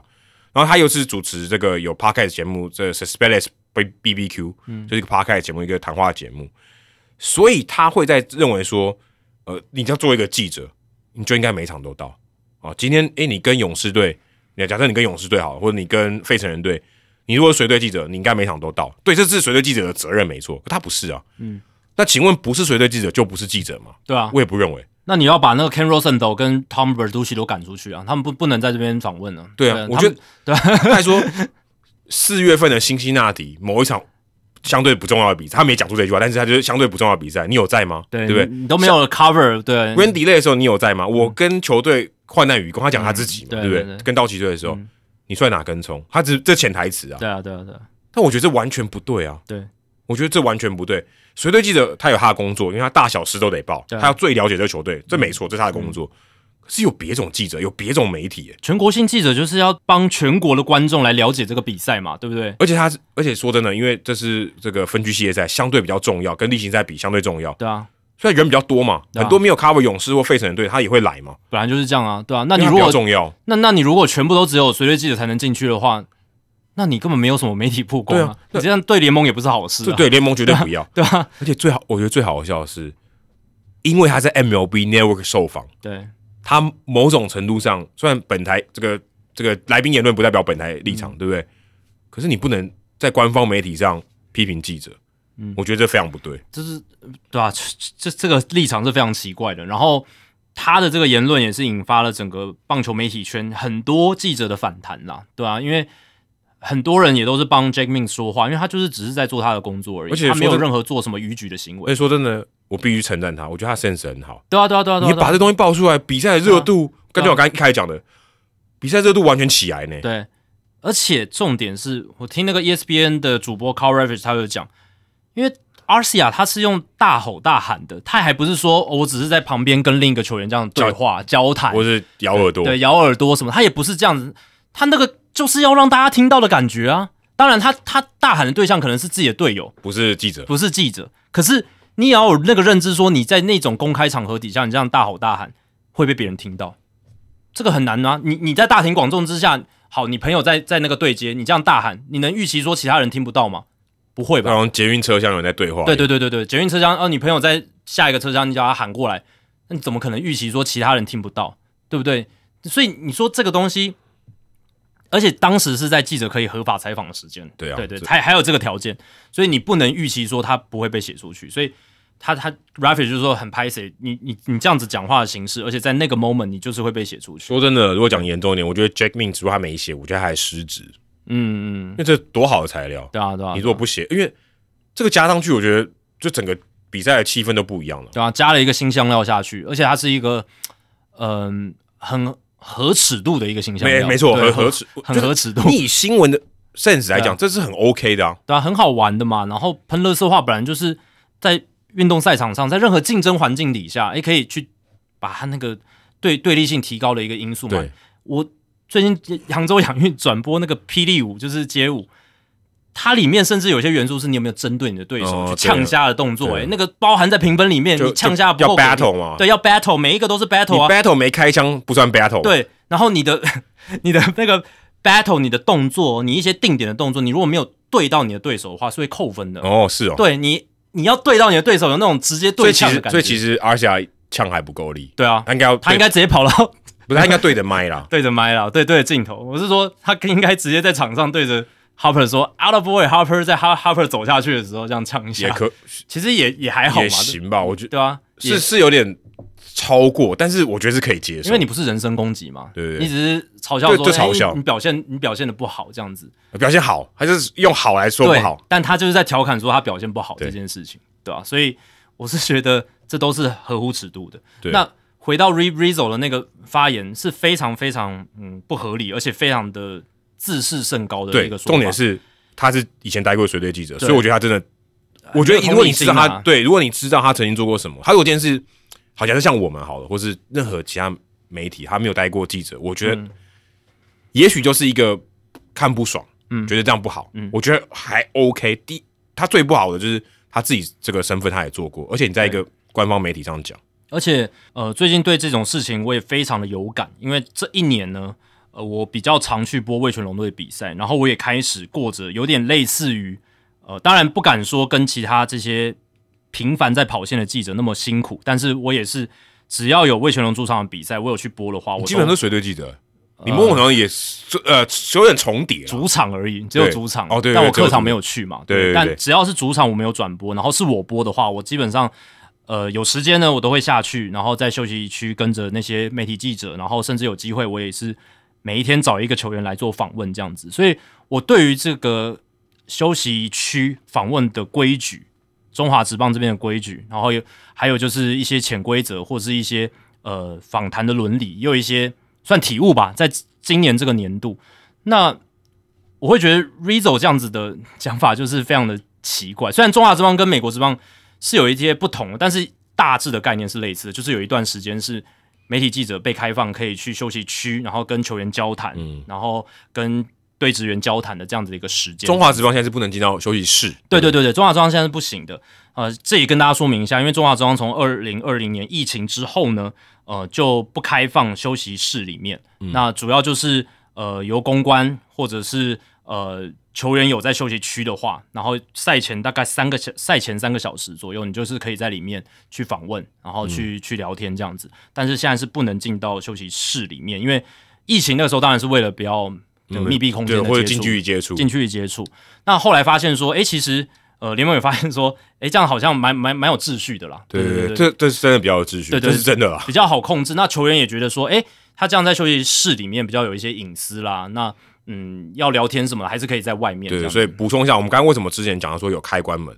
因为它是可以关门的。对，那大联盟在疫情期间。好像 Clubhouse 也是关门的，也是关门的。后来又开放了，因为他们有这个强而有力的美国棒球作家协会来争取这些事情，他们有跟大联盟在做协调。因为他认为，如果你赛后他们会回到休息室嘛，嗯，他如果不在场上，你根本没有机会访问到，你你只能拉人了嘞，你只能请公关拉人出来，对，那个很有限啊，那个资源就很有限。对对对，所以后来他们还是恢复说，哎，有一段时间赛前赛后你都可以进 Clubhouse，对，那是大联盟的情况，但中职这边就沿用了后面这个制度，那媒媒体朋友也都接受啊，因为。其实他们得到了 access 就是呃这个权限还是还是很多的，就是球员基本上他们在练球那时候都是会在大 l 就是在休息区那边，所有人都会在那边，所以你基本上要找到谁或者请公关去拉谁，都还是是 OK 的，都 OK 的。当然以前是可以进休息室的时候，有些记者会觉得说，哎，可以更亲密的聊天之类，就是可以更更深入的了解。但当然那是过去的时代。对，因为我觉得还有一个差别啦，这个可能有点细节，因为如果坐在大高的时候，你可能。下一个换你或什么的，你还会有点分心啊。嗯，如果在休息室的话，就绝对不会嘛。就他就是陪你单纯的讲话。对对对对对，那个时候就是比较休息放松，对，比较放松。他们有时候赛前会吃一些饭，然后休息一下的时候，相对是比较长的一个时间可以跟你访谈。对对对对对。那现在中职是比较没有这样子的空间，但是呃，就是请公关拉人出来也是 OK 啦。那只要球员愿意收访，他也是会给你很多时间。对，那我这一年就是很大的体悟是，我常我常常去嘛，那一样。有一些记者是他们也是真的常常报道的，然后就是跟球队球员公关都很熟，但是有一些是可能影音媒体，他可能一个月来个一两次，就在天母棒球场可能来个一两次，或者是他做客到其他球场的时候也没有那么长的访问到这些球员，那难道这样他就不值得访问吗？他他就不应该得到这些球员的 access 吗？不能够访问吗？不不能够去了解这些球员吗？嗯，这个第一个这是一个呃，就是非常不合理的部分哦。然后还有就是说，其实就算是 blogger，就算是 podcaster，我觉得只要他有嗯很很好的产出，或者他有认真的在对待自己的工作的话，其实为什么不行？只要只要联盟有发证就可以啊。对，而且啊，我觉得台湾可能发证的逻辑跟美国不一样，美国基本上发证相对容易，嗯就是他相信你，你如果做错事，我拔掉你，再也没机会了。嗯，他先相信你。对。台湾的话，可能门槛很高，他可能不相信你，对不对？台湾会先认可能媒媒体机构吧，对要有一个比较合你就是如果你是媒体机构，你就是你一个个人去采访，一个你是一个 blogger 或是你一个 podcaster，那相对门槛难度比较高，对门槛可能过不了。对可是，在美国，我相信是有机会的。对对对对对，所以，但是如果你今天你逾矩了，你问了不该问的问题，或是你在不对的情况下去访问，那你可能会被拔掉。对啊，因为我是觉得，只要你你来你是来工作的，你不是把那个证当好玩，当当来看球，或者当你来追星的，哦，你这个很重要。对，这个 对，你是认真工作的话，其实不管你是 blogger，你是 podcaster，你不隶属于任何什么大的权威媒体，你是一个个体户，你有好的产出，你有好的内容，我觉得都 OK。而且甚至如果真的要讲，甚至 blogger 跟 podcaster，他们可能产出的方向还跟你完全不一样。其实对于球队或联盟球员都是好事。更多的面向，因为像我就很 enjoy 看有一个我不知道他叫什么名字，反正就是一个年轻的白人少年，然后他就是会访问很多哦，对对对。那我他叫什么名字你知道吗？我不知道。Bad Boy，他就叫 Bad 啊 Boy。Bad Boy。OK，他们有好几个，好几组。对对对对，他们有很多不同人，但是他们就是会做一些很轻松的访谈，然后问一些你你会觉得有点花絮的东西，但但那个也是一种内容嘛，你也想要了解选手私底下一些什么喜好啦你最喜欢的球帽，对啊，你最喜欢的卡通人物是谁啊？然后你最喜欢吃的东西是什么，或者是一些呃，你平常会呃在某个时刻会干什么事情啦，这种东西你怎。么大联盟拿到呃签约的第一笔买的东西是什么？对对对对对，类似这种，或者是你现在项链上面这代代代表什么东西这样之类的。其实我还蛮 enjoy 那些访谈的，然后他们的剪辑也很快嘛，节奏也很快，还蛮适合现在短影音。对，那我我是觉得很好啊，难道那种人就不值得进 Clubhouse 吗？他们也是一年可能去个一两次而已嘛，他有没有也不是那种他 daily 的嘛。他有天天做的有有点死掉吧？有而且有点有点瞎吧？对啊，对啊，对啊，那个就是一年做一次差不多吧，对。吧、你你你或每每个礼拜都问也蛮对，或者说什么三个月一次这样，对啊，对啊，对啊。你如果问那种什么电影偏好，你你太常问也也很无聊，对对啊，你可能每队可以问了。也没有什么新新鲜的地方嘛，对吧、所以我是觉得什么 podcaster、blogger，他们只要有内容产出也是 OK。然后还有就是说，我自己在龙队的休息区这样子 cover 去采访了一年的时间，那我也会觉得说，真的这个信任感的建立就是需要时间去累积，也是可以慢慢的嗯建立起来。然后嗯、呃自然而然，你有累积的人，你可以获得比较多的东西。那你如果只是偶一为之来 cover 了，你可能得到的东西就比较粗浅。没错，对，那这这这就是你有没有投注时间的差异嘛。所以，但是你也不用说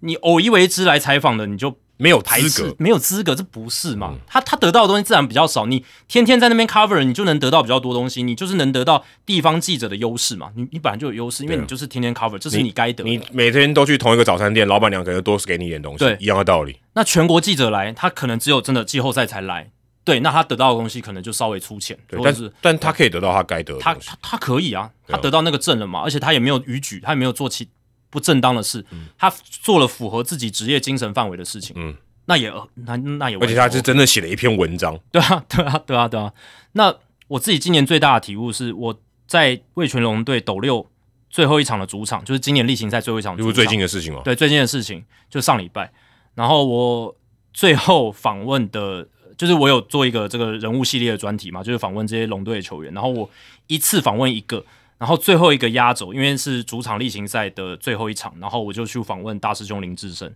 然后呃林志胜他就是很认真的回答完我的问题之后呢，然后就是谢谢他嘛，然后呢他就有说一句话，他就说，诶，其实我都有常常看到你，嗯，哦，所以这句话虽然他只是淡淡的讲，但是其实是给我很大的一个肯定，哎、就是因为我常常出现在休息区，虽然我前面都还没有访问过他，但是我就是诶都有去访问其他人，然后也就是做我该做的事情这样子。那我是不知道大师兄他原来就是都有看到，或者是他没有很注意我，但是他至少都有余光可能瞄到我或者什么的，所以他到最后，呃，我访问他，然后他也非常认真的回答我，然后呃，最后那句话就让我感到还蛮感动的，就是觉得这一下这一年下来，呃，虽然我不是全部的主场播都播了，就是龙队所有不是所有主场都我播，但我播的场数是蛮多，有四十场，那这样子的经营确实，呃，有一些回报是还蛮感动的。我在四年前有跟你一样的心得，嗯，之前去访马对林的时候也是这样、啊，对，因为大部分时候我就访陈伟英嘛，嗯，然后你说其他的球员我们比较不需要 cover，然后也是让呃美国当地的媒体去 cover 就好了。那我们其实访问到的东西都也都差不多，我们对他的了解其实也都是看其他的媒体了解的嘛，他们可能更了解那些球员。嗯那嗯他们也是有曾经有说过这句话，就是说，诶，他常常看到我，对对，那他愿意受访，对。不对？他就教练啊或什么，即便你不可能说每天都跟他聊天，或是跟他很熟，嗯嗯可他看到你天天在那里，呃，即便你们未必有对话，可他知道你在做你你的工作。对对对，那他跟你受访的时候，我有访问，因为那时候呃，陈文有一些调度的这些呃新闻嘛，嗯。或者他可能练一些球种，那你就会访问教练啊、头手教练啊、那个 Startmeyer 还有嗯。Don Matley，、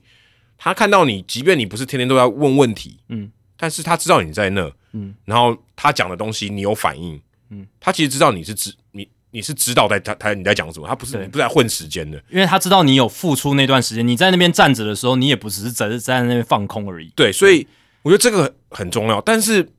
这不足以让 Alena Rizzo 来批评当然当然对。但是你有耕耘是很重要，而且这是你的一个资产嘛。你事实上你把这个资产换成实际的产出是非常非常重要。这个资产如果你没有拿来产出，他们会也很废啦。对他们会觉得很废。如果你今天每个球员你都去聊天，嗯，就都没有写那些东西，我觉得超废。对啊，就你是你是在干嘛，对不对？对那以我的角色，我也许嗯聊天不写东西，我可以用在转播上那。你还那你还是对产出，对，也是有产出，那是还是产出，因为你还是分享给大家。没，错，没错。所以，呃，我会觉得你不能拒绝那些没有长期在同一个休息室耕耘的记者，因为全国记者他还是有在耕耘嘛，他还是要写全国性的棒球新闻啊那啊，cover 三十队他，更累诶，对不对？他更辛苦诶，他只是没有天天都到你们这一队的休息室里面，但他值不值得一个资格？当然值得，而且，呃，这个在经营上面时间的落差的价值就反映在产出上嘛。对你你地方记者的产出一定会比较好，这是一定会比较深入。深入啦，深入啦。那如果以我们球迷的价值判断，就会觉得深入就是比较好一点嘛。那你全国记者他当然要 cover 那么多东西，他在单一队上他 cover 的稍微粗浅一点，也是非常合理的。可是他可以看到，他可以的角度可能不一样，看到三十队，对不对？对，看到全局的角度，没错没错。那你可能是，如果是你是随队记者，你就是从单一球队的角度出发。这也是你出发点不一样队的意义嘛，对对对对就是要看得更细嘛。对那你像我们这种比较单一 cover 某一队的，那最后的结果就是可能某一个明星球员，他愿意给地方记者访问的时间比较长，哎，对，这合理。十分钟、十五分钟哦。但是全国记者可能就是简短的，呃，一个我 interview 我一两分钟我。已经超大牌，是对对对 Rosen 手，你觉得很大牌，Rosen 的耳朵型的不太一样，对。如果是像 Jake Mintz 这种全国记者，还不能是那么有名可，能很难。对，就一两分钟啊、哦，我给你访问一下。但是谈的东西有可能深入吗？有可能到非常细吗？有点难，因为他也不够信任哎，你。其实你这样讲起来，我之前去马林队还蛮幸运的，是啊那，些教练都愿意给我五分钟、十分钟是啊跟我聊天呢。对啊，代表说你有投注那个时间嘛，他们也看到你的努力，那最后是愿意给你这样子的信任啊而。且你都要问他，可能还问他好几次，他不见得第一次就答应。当然啊，当然，当然，对说抱抱歉，我今天很忙，可不可以改天？对，我的情况也是啊，就是大师兄，我很感动的是，我们本来是说好，因为那场比赛也很重要，因为魏全龙队每一场最后的这些例行赛都很重要。本来想说，诶，五到十分钟就好。我想说他也很忙，他可能要做一些训练，然后他那训练完要天有上吗休息。他那边没上，应该是没有先发，对，没有先发。然后，但但是他都要做作战，他都要准备的，啊他全部都要备战的，因为他随时都有可能代打。所以那时候想说聊个五到十分钟就好。诶，结果我们聊完，我看计时器二十三分钟，哦，对，所以而且他的回答就是很深刻、很深入，然后就是回答蛮多东西。经验很丰富。对对对对对，而且算是呃有感而发吧，对吧、就很感谢他。那像之前我有几次呃想要访问吉利格劳拱冠，那有几次他没有接受访问，但我可以理解，因为他有时候需要比较高强度的训练，或者是那天比赛真的很重要，然后他想要更专心一点。或者他或者他如果要蹲，他有蹲补的时候，可能下班级比较少，下班基本上功课要做的更多。对，但打击他的打击对球队来说太重要了，因为他等于是扛整个，有点像扛整个龙队的打线向前冲的感觉。他打好的时候，龙队打线才会整个比较打起来。那后来他最后还是有接受我的访问，嗯，也是在球季尾声的时候，对，所以我就是觉得就是很感谢呃这些龙队的球员。那其实跟球团的互动也是，嗯，球团也会知道说，哎，你来 cover 的时候，你不是只是呃来聊天的，对，来蜻蜻蜓点水的，对不对？然后你是来哎真的有哎跟记者聊天啊，跟我们球团人聊天啊，跟呃球你是真的想要去把这些球员认识，然后把他们的更多元的一面呈现在转播或者是呃这个内容上面。那久了之后，他们也会信任你，对不对？那他们也会愿意说，哎，呃，这个球员。他可能平常比较忙，但是我愿意帮你多说几句，就说，哎，这个他可能就是秉生，他可能就是，哎，会帮帮你们推广一下你们现在在努力的事情啊什么的，然后看能不能争取到这个访问之类的，像像这样子的东西。如果你，我相信这些大联盟的地方记者媒体也是这样，如果是地方报的、地方电视台的，你耕耘的够久，公关会多帮你说几句，一定会，一定会，真的一定会。就比如说大咖球星 Bryce Harper 好了，他也会说，哎。这个是我们地方报的，他天天都哎，我那 Harper 就说我认识他，OK，给他十分钟，OK，这样之类的，这样。甚至呃，我觉得在美国的球团，球团啊跟随队记者的关系，跟台湾跟球队跟记者关系差很多。我看呃，因为我都有关注马林鱼队那些记者后来的情况嘛，像他们如果颁奖哦，有时候颁马林鱼队队内的那种奖哦，他们还会请记者去颁呢。嗯，就是他记者不是不是拿马林鱼队薪水，他不是他员工，但是他认可他。你来帮我们颁这个奖给我们的球员，嗯，你就知道那个关系其实是是很好的，对，是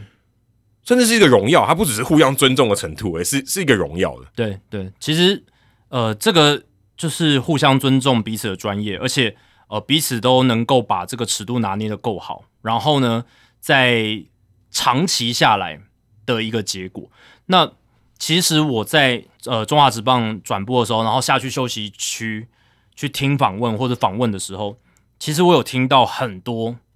你真的不能拿出来写的东西。但那个时候其实都是媒体采访的时间呢，嗯，都是哦。但他们会过滤吗？都会过滤，所有记者都会过滤。其实有很多东西是不能写，然后就是你听得出来是在开玩笑，或者选手只是他们的谈话。可是，呃，理论上来说，那个时候是媒体采访的时间，你要你听到了你要写，其实也不是完全不行，但是。你可能就会伤害了你跟球员或者是跟球队之间的感情或信任，可能球队就不会让让你那么豪放，或者是以后对啊，所以这个尺度的拿捏在中华之邦这边也绝对是有的，那绝对也是有怎么讲，就是因为这个关系到你能不能后续的工作更顺利了，所以媒体记者他们自己也会有这个尺度拿捏，不是记者都是好像很嗜血，好像很哦，就是抓到一个小辫子就就要去。就要就要去借题发挥，也不是这样，因为他们还要继续工作，他们还要维维持住跟这些球员球队的关系啊，对啊。那但是与此同时，记者也不会说哦，该批评的事情就不批评，可以公平的事情，该写的还是要写，还是要写。因为你要，因为你是为你的读者服务，你是服务读者。你如果都读者有问题，读者有疑问，对，你你是要代替问的那个人，没错。你如果太谄媚，你都是一直在写球队的好话，明明球队打得很烂或是有问题，你还在一直帮他们护航，你久了，你写的内容也没人要看的啦。对啊，对，因为他因为你都没有回答到大家的问题，所以都不能太极端，就是一个尺度的拿捏，跟你的内容的分寸分际有没有掌握好，这是专业啊，那就是专业。那我觉得 Mins 他在这方面他尺度是 OK，对我觉得他没有没有过头的问题。对，所以我也想反驳一个，就是大家都说记者很好当哦，很好像当然有可能有一些。老鼠屎，或者是真真的表现，就是可能错字没有都都没有掌握好，那另当别论。但是我单纯就资讯内容这一块的把手，嗯，掌握分际，你要怎么样去什么该写，什么不该写，然后对于内容上面的拿捏掌握，这个其实是有其难度，是因为你还要跟你的球队、你的球员、你你访问的球员拿捏好一个信任关系，你跟你的读者、你的长官、你的编辑，你也要。去能够让他们接受，那像我就很佩服，像是像自由时报的倪婉君倪姐，那她就有写那个之前林凯威那个杭州雅苑的事情闹得沸沸扬扬嘛，然后她就有写了一篇呃专栏，把呃林凯威这件事情，我个人觉得比较客观的去把它说明清楚。大家有兴趣的话可以去看一下。我自己觉得那个就是嗯记者很有风骨的一个表现了，就是说呃他对于一些球迷比较不理性的发言，或者是他觉得呃球员受到不太公平的对待的时候，他可以去呃用他的发言的管道来发声，而且他是有可以访问这些球员跟教练的嘛，或者球团这边的立场的，所以他他知道的东西会比较多，然后他站在一个媒体记者的立场，然后客观的把这件事情该怎么来解读，他把它写出来。虽然不是所有人都认同，OK 啊，对对，我我也觉得 OK。他写出了一个有什么报道是要全部人都认同？没错，但他写出了一个我觉得很勇敢的观点，是对，所以我觉得这个就是一个其实不容易。你你要你要能写得出那那种报道，我觉得是不太容易的。是，不过我也蛮希望台湾的体育的这个记者环境可以更好一点。当然当然，我觉得目前看起来这个记者的报道还是相对单调。嗯，就是我我我当过我台在台湾我也采访过嘛。对，其实你看到联访的时候，大家出去的内容真的差不了太多。说真的，真的差不了太多，所以 Jacky 愿意去跟这些球员一对一的访问，你看到东西，我可以说你在别的地方其实看不太到，是非常独家的。我不说内容多独家，而是采访的角度或是深度是很独家的。当然，有些内可能有些呃内容是你看别的地方可能看过，可是我觉得那个深度跟角度是不一样。那我觉得这一点是其实 Jacky 完全不需要做的，他是加分的。你做一个主播，其实你可以不用写这些东西。对啊，确实，我们你你是可以把它要求这件事，你是可以在转播中讲出来，对 OK。但这个是让你的转播的内容是更好。可是这些东西是完全是 optional 的，是并不是工作需要的。嗯，哎，别问讲不是工作需要，而是不是工作要求。对对，不是工作要要求的。但对于你工作绝对是一个很大的加分，而且就可以把它分享出来。我觉得这是大家要多多呃去分享，至少在这个行为上你是可以给 Jacky 很大的鼓励。那你看嘛，Rizzo 这样子，他就认为。好像只有电视记者才是记者。对对，我觉得他的言谈他是没有讲出这句话，但是以我们两个都当过或者做过记者工作的人来讲，他就是在贬低这些东西，就好像命子你你算哪根你算哪个咖？因为他讲话的方式呢，就有点英文讲是 condescending，哦，就是有这种由高至下那种，就是我觉得我的身份地位比你高，然后像你们这样子的。记者就不应该来躺来教教我们这一行的这种感觉。但而且因为你做了一件我不认同的事情，我说呃我那个我是 Rizzo，是是是，他觉得他不认同命子的作为，所以那种态度是很让人反感的。就是其实这个行业不应该这么排外。那如果大家的立场都是希望可以推广棒球、推广美国职棒的话，你当然应该是希望越多的媒体关注是越好的。而且更何况是呃。你批评的这个对象，其实他是已经在大联盟媒体经营很久了。你不认识他，反而是你有点，因为 Jack Mins 其实我本来就知道了。他他虽然是从布洛克出身，没错，可是他后来变成了就就是真的被大媒体也雇佣了。这也 OK 啊，对啊，这很 OK 啊。我们两个做 Podcast 说的，说到转播台，对啊，对啊，对啊。谁说你一定要就是哦，就是专科毕业，或者一定要新闻媒体的新闻相关科系毕业才能做记者，或才能做主播？谁说的？所以我是觉得 Rizzo 这样的想法是。蛮狭隘的，就是而且对，而且他那个是有露脸的，那个搭配他的表情观，你都觉得这个人对太傲慢了吧？对，所以我讲的就是那种那种趾高气扬、那种用鼻子看人的那种态度的感觉，就是 condescending。对，但他在二十四小时内就道歉了，当然了，因为 B B B W A 出来指责他，是，而且是讲的，我觉得蛮严重。他说他不专业，而且这个他这样的言论是无法被接受的。他说别人不专业，自己才是不专业那个的，因为。因为 B B W A 他他他就是跟大联盟在协调这些什么发证这些东西权限，那 Mins 他就是完全合乎规格的一个人，而且他没做错任何事情。然后你这样去批评，你这样等于是会把很多你知道向往这个工作人觉得啊，原来哦，原原原来这个业界里面有那么多趾高气扬，然后这这么这么倚老卖老这种这种人哦，那那那这样我是不是不要来做这个这个这一行比较好？当然这个有这种阻力，可能会有这样的。解读，就会有阻力啊，对啊。但我觉得他马上被回应，然后他马上做道歉，这也是他的态度软化，也是让我没有想到的。我马上就出来，而且也是有露脸的道歉，嗯，就跟 Mins 道歉，然后等于也是跟 BBWA 道歉啊，就是说，哎，他不应该讲这些话。但你话已经讲出去，他至少还知道说要补救了，对，因为他也知道，他可能，我觉得他讲的时候。心直口快吧，可能也是把自己真的心里想的话讲出来。我相信一定有很多资深的记者是这样子看待那些比较资浅的记者，或者是呃，他是地方记者，然后看待那些全国媒体，他可能会有这种角度。你不可能，你不可能要求所有在这个体育媒体圈工作的人都是友善的，对对对对或者都都那么包容，对，都那么包容，都那么尊重彼此，这很这个不容易了。对，所以呃，他当然可能心直口快，就是呃讲出了自己 心底的心心底层的这种想法。但他想了之后，可能也觉得说，哎，确确实自己有想的不周到的地方，可能说话说的比较冲动了一点，呃，而且很重啊。对，很重。所以呃，去把它说回来也是道歉，说回来也是很重要的，然后也可以帮助他之后在这个业界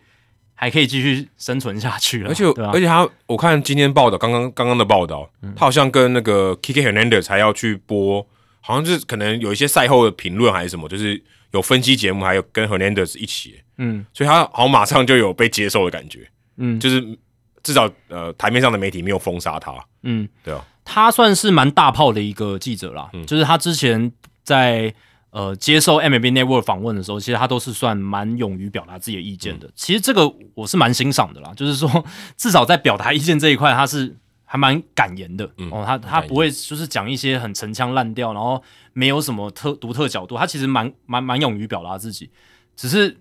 有时候有一些观点他就是错的，或者是他他就是至少同行不接受、不认同。对对对对对，所以这次我觉得你骂到同行了，对啊，真的没必要啊。对啊，我觉得他就是也会上到一课吧，就是说，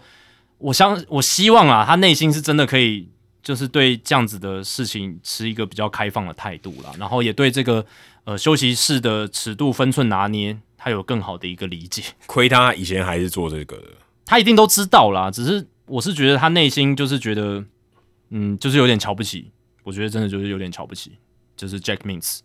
嗯，这真的好像有点感同身受啊。我都以这个体育媒体的从业人员来讲，对当然，其实你如果都不是咖的时候，你被瞧不起好像也是很正常。很正常。可是，但你会感谢那些看得起你的人，对，但是被瞧不起不是说你连资格都没有，你至少要有，哦你可以获得那个资格嘛。至少你比如说你进到这家媒体公司，代表你取得一个入场门票，那你也有这个能力被认可，说可以来做这件事情。那你至少有那个资格可以来做这件事情，不然谁没有第一次？对。但你的 respect 是要 earn 的，对对对，那你是要花时间的你。能不能获得敬重？你能不能获得信任？那就是你要去耕耘，对你要你要去经营。你的内容产出好不好，那是看你个人造化。如果今天命真的做了很多之前大家都不能接受的事情，他可能这一次也就会直接直接挂掉。对，但他之前就是做的都还不错嘛，他的内容也还产出也蛮好的啊。这个我觉得也很重要。对，那你至少这个资格人人平等嘛，就是你只要有那个能力，那人人平等都该有。人发证给你，对，发发人家都发证了嘛，对啊，而且全国媒体。就是我，我觉得媒体也不分贵贱呐，就地方媒体有他们地方媒体的专业，全国媒体有地方全呃全国媒体有全国媒体的专业，cover 的角度不同而已，不用在那边争什么哦，我就是地方了，我比你们懂这些球员，我比较懂这个 clubhouse 啊，你们这些外来的人都是外人啦，你们根本不懂你们在你们都刺客啦。对啊，你们在问那些问题都没有 sense 啦什么的，这个这个也真的没必要。就是呃，像像有时候啦，台湾也会有，就是可能一般的新闻频道去采访职棒也会有嘛，因为有一些重大新闻，比如说高国辉要隐退，比如说谁谁谁要隐退，哦，这种很多啊，什么彭正明接总教练，那也超多人去访。对，但我是觉得我也不会说哦，因为他他是从来 就是他们都没有跑棒球线嘛，他们就是只有重大新闻才会来，但也没有必要去排斥人家啦。这这说真的他说真的，他问一些呃这没有 sense 的，，对没有或者蠢问题，对，他还是可以问，还是可以问啊。你你的你的这个麦还是可以堵上去的，对。只是你可能呃别别人在用他的新闻画面的时候不会用那一段的，对啊，对啊，对啊！你如果是专业的体育媒体，你就不要用那一段嘛，你就你就问问你想问的就好了你。你你可能会录到嘛，对但是你就不要用掉了。但他那个电视台的读的读者或是乐听众，他可能真的不知道。对，彭正明他以前是守什么位置的嘛？嗯，那体育记者都会觉得这个你还要问吗？根本不用问嘛。嗯我我只是在他可能会说，那你在总教练之前你都做什么工作？对对对，有可能有可能有可能他对真的问，因为他他不知道是什么副领队或什么的，对他有可有可能不知道。对我这些都只是举例，不是代表真实发生。我是说举例，有可能会有这样的情况。他可能真的不知道一些体育迷、棒球迷觉得这这这是常识，你怎么可能会不知道？可是他的乐听众可能真的不知道啊。但他如果今天他挂着记者证，然后去跟彭正明要签名，哦，那就不行了，对吧、那就不是什么记者专业问蠢问题的问题了。那是专业伦理根本不到位了。对，不是他就对诶、要求拍照啊什么的，他可能、啊对对对。对那个就如果今天不是不及格，对啊，说今天你离职好，对不对？或是今天是彭正明一个重要的日子，对不对？什么啊？你们在私底下拍照，那完全 OK。对对就大家同事下班总可以拍照吧。当然当然，可在那个场合，如果你是访问的时候，你要求跟他拍照，那就非常不 OK。那是大家都在工作的时候，对对对，就是大家工作作，你就专关心专心工作不，能做私人的事情啊。对对，或者说你今天就不是，你今天就不是球迷嘛？球迷的话，你可以跟他拍照，对不对？嗯你跟他同事关系，你这样不是很奇怪吗？呃，人家让人家做好他的工作吧。要知道自己的身份、当下的场合还有时间点，嗯，这三个缺一不可。你自己的身份现在是记者还是私人？嗯，场合你现在是在 clubhouse 还是在休息区还是在外面球场外面？然后还有时机点，现在是不是媒体开放可以进到休息区进行访问的时间？嗯是不是开放可以到休息室的时间？嗯，这三点我觉得都要掌握清楚，对啊，才能把这个呃记者的工作或者是媒体传播的工作做好了。这可能跟一般的记者不一样。你看，一般记者常常在什么警局、法院外面堵麦，那个不一样，哦对对对那不太一样啊对，大家要知道那个是不一样的。嗯我觉得在体育记者这边，其实我觉得规范是有很多啦，是跟你跟那个比起来是规范多很多因。为他在球场里面啦，嗯啊，你说在法院外面，其实很多都是公共公共的场域嘛，对对对对，那那个那那很混乱。对那个很混乱，但我是觉得在球场里面，因为联盟有在管，对对不对？那我们也有台湾棒球作家协会，其实嗯也有我们的理事长，其实他也是记者嘛，嗯。对，那他当然这些都是有一些关联性的，他们都有在呃去管控，就是这些秩序这样子，所以有一些规范定出来就是要遵守。大联盟当然也是啊，他们那个约法三章都是有写好的嘛，对吧、我一开始去的时候，还常常要去试探那个界限呢。嗯，没有没有人给我一本，就好像概赖，哦。我那还蛮辛苦的。对啊。你很多东西要问的，对，没没有人带你嘛，你要很多东西要问。可能就是要问公关啦，最最快就是问公关说，哎，什么事？哎、可是有时候你不知道问什么哎、我说你不知道要问什么，例如说，呃，当然说你说什么时候可以进去采访，这很明显，对对对对。w h e n and where 这个你会问，对。可是有时候号的时候你不知道，例如说你顺序你可以什么时候你该问，哦，你说那种潜规则哦，对或者说说一群人在访的时候，对，或者说如果今天好举例，例如这个可能听众觉得有点太细，例如说总教练他现在是赛后访问嘛，嗯。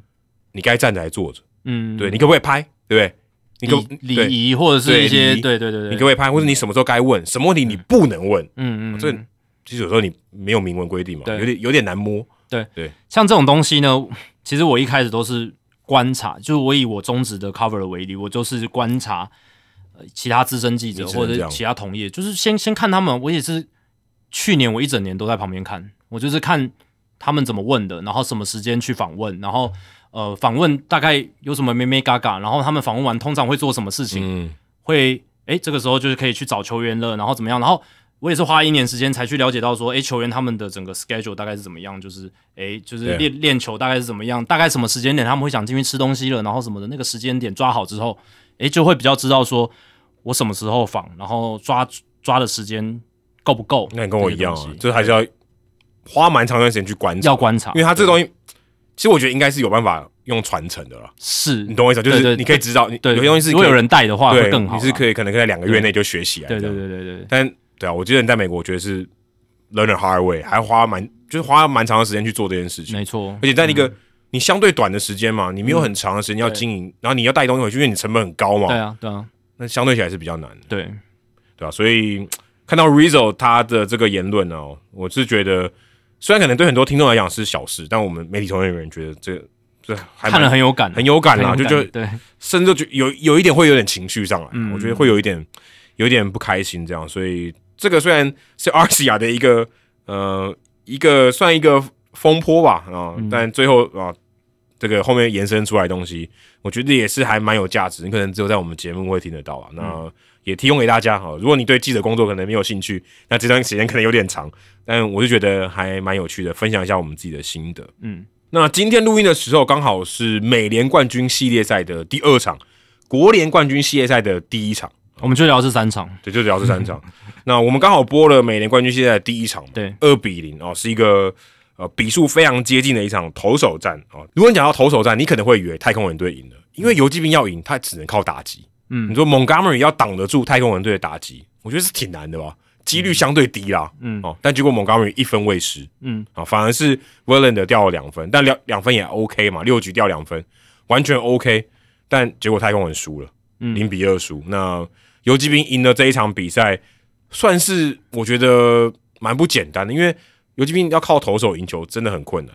呃，但是他们这个季后赛就是投手状况真的特别好，真的太好了，你只能这样讲了。因为他们就是在来到季后赛之后，不管是先发投手两大哦，就是 Montgomery 跟呃这个 e l o y 还有就是他们的牛棚投手，出乎意料的真的是表现的很好。那他们也把这个状况延续到了美联冠军系列赛，这样就六连胜了，哎，六连胜啊，加上今天七连胜，七连胜，他们距离二零一四年皇家队季后赛开始八连胜的记录只差一场。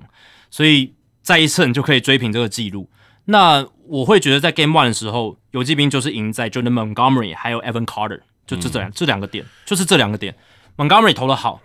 ，Carter 的 Hustle Double 就是奋力拼抢到二垒的那一支安打，其实看起来不像二垒安打。然后还有他三个外野美记的接球，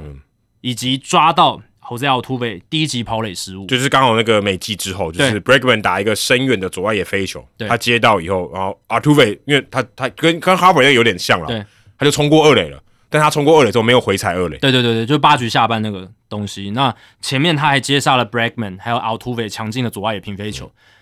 那是他第一次在美丽果球场守外野，而且他是守。很 awkward，很奇怪的左外野有这个 Crawford boxes，对，因为有点有一点像绿色怪物的味道，而且而且它是这样突突出来，它突出来，所以然后然后它它比绿色怪物更奇怪是，它左外野还有一段推回去，还有一段更深的，对对对，就是 Crawford boxes 的右边，它那个直接直线斜斜到后面去嘛，然后很深，然后才是后面的全垒打墙，对。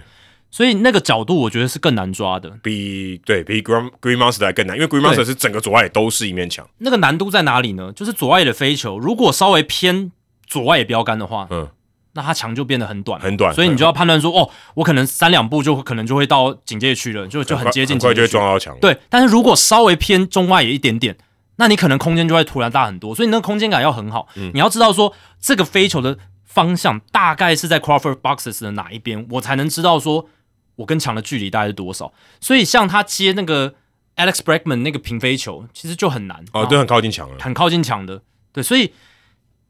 他第一次守，然后就能守那么好。他赛后访问的时候，受访的时候就有说，呃，Robbie Grossman 也是一个资深的外野手，他就有在赛前跟他一起去诶讨论一下。而且 Grossman 都几乎都守左外野。对对对对对对，然后就了解一下说到底怎么样守会比较好。然后认识一下整个场地去熟悉，但你也不得不佩服 Evan Carter，他对于这个场场场地熟悉适应是这么的好，空间感这么的好。我觉得他临场的表现真的超乎他的年龄啊！对，就是以一个菜鸟九月才刚上大联盟，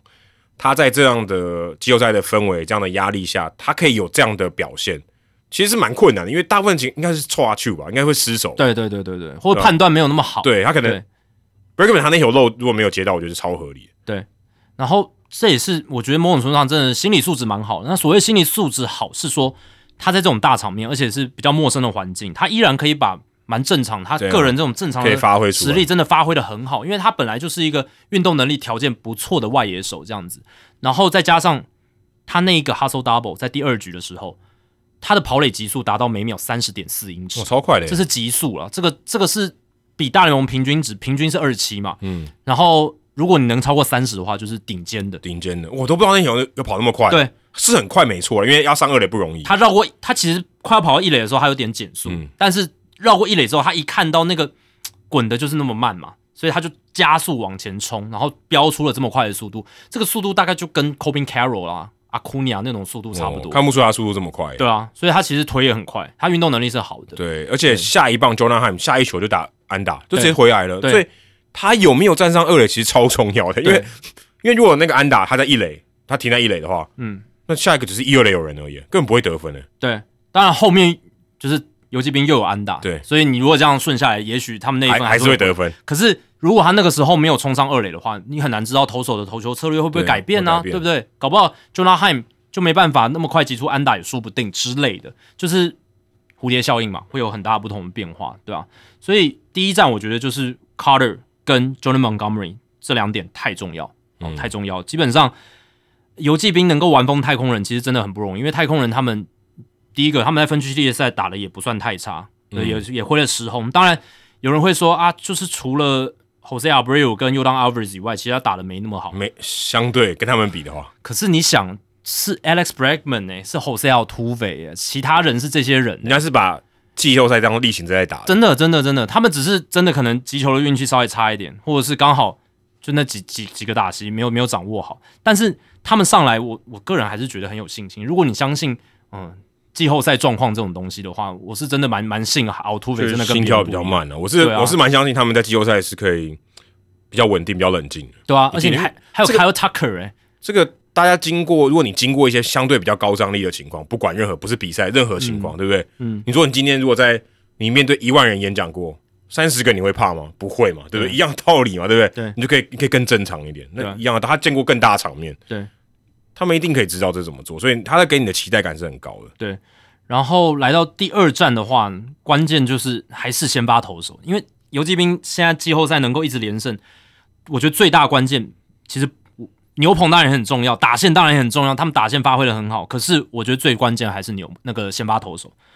有 v o l y 跟蒙高里没有投成这样，我就是觉得他们没办法连胜，而且呃也不会打得像现在这么顺啊。有 v o l y 今天是六局掉三分的优质先发，九 K 一保送，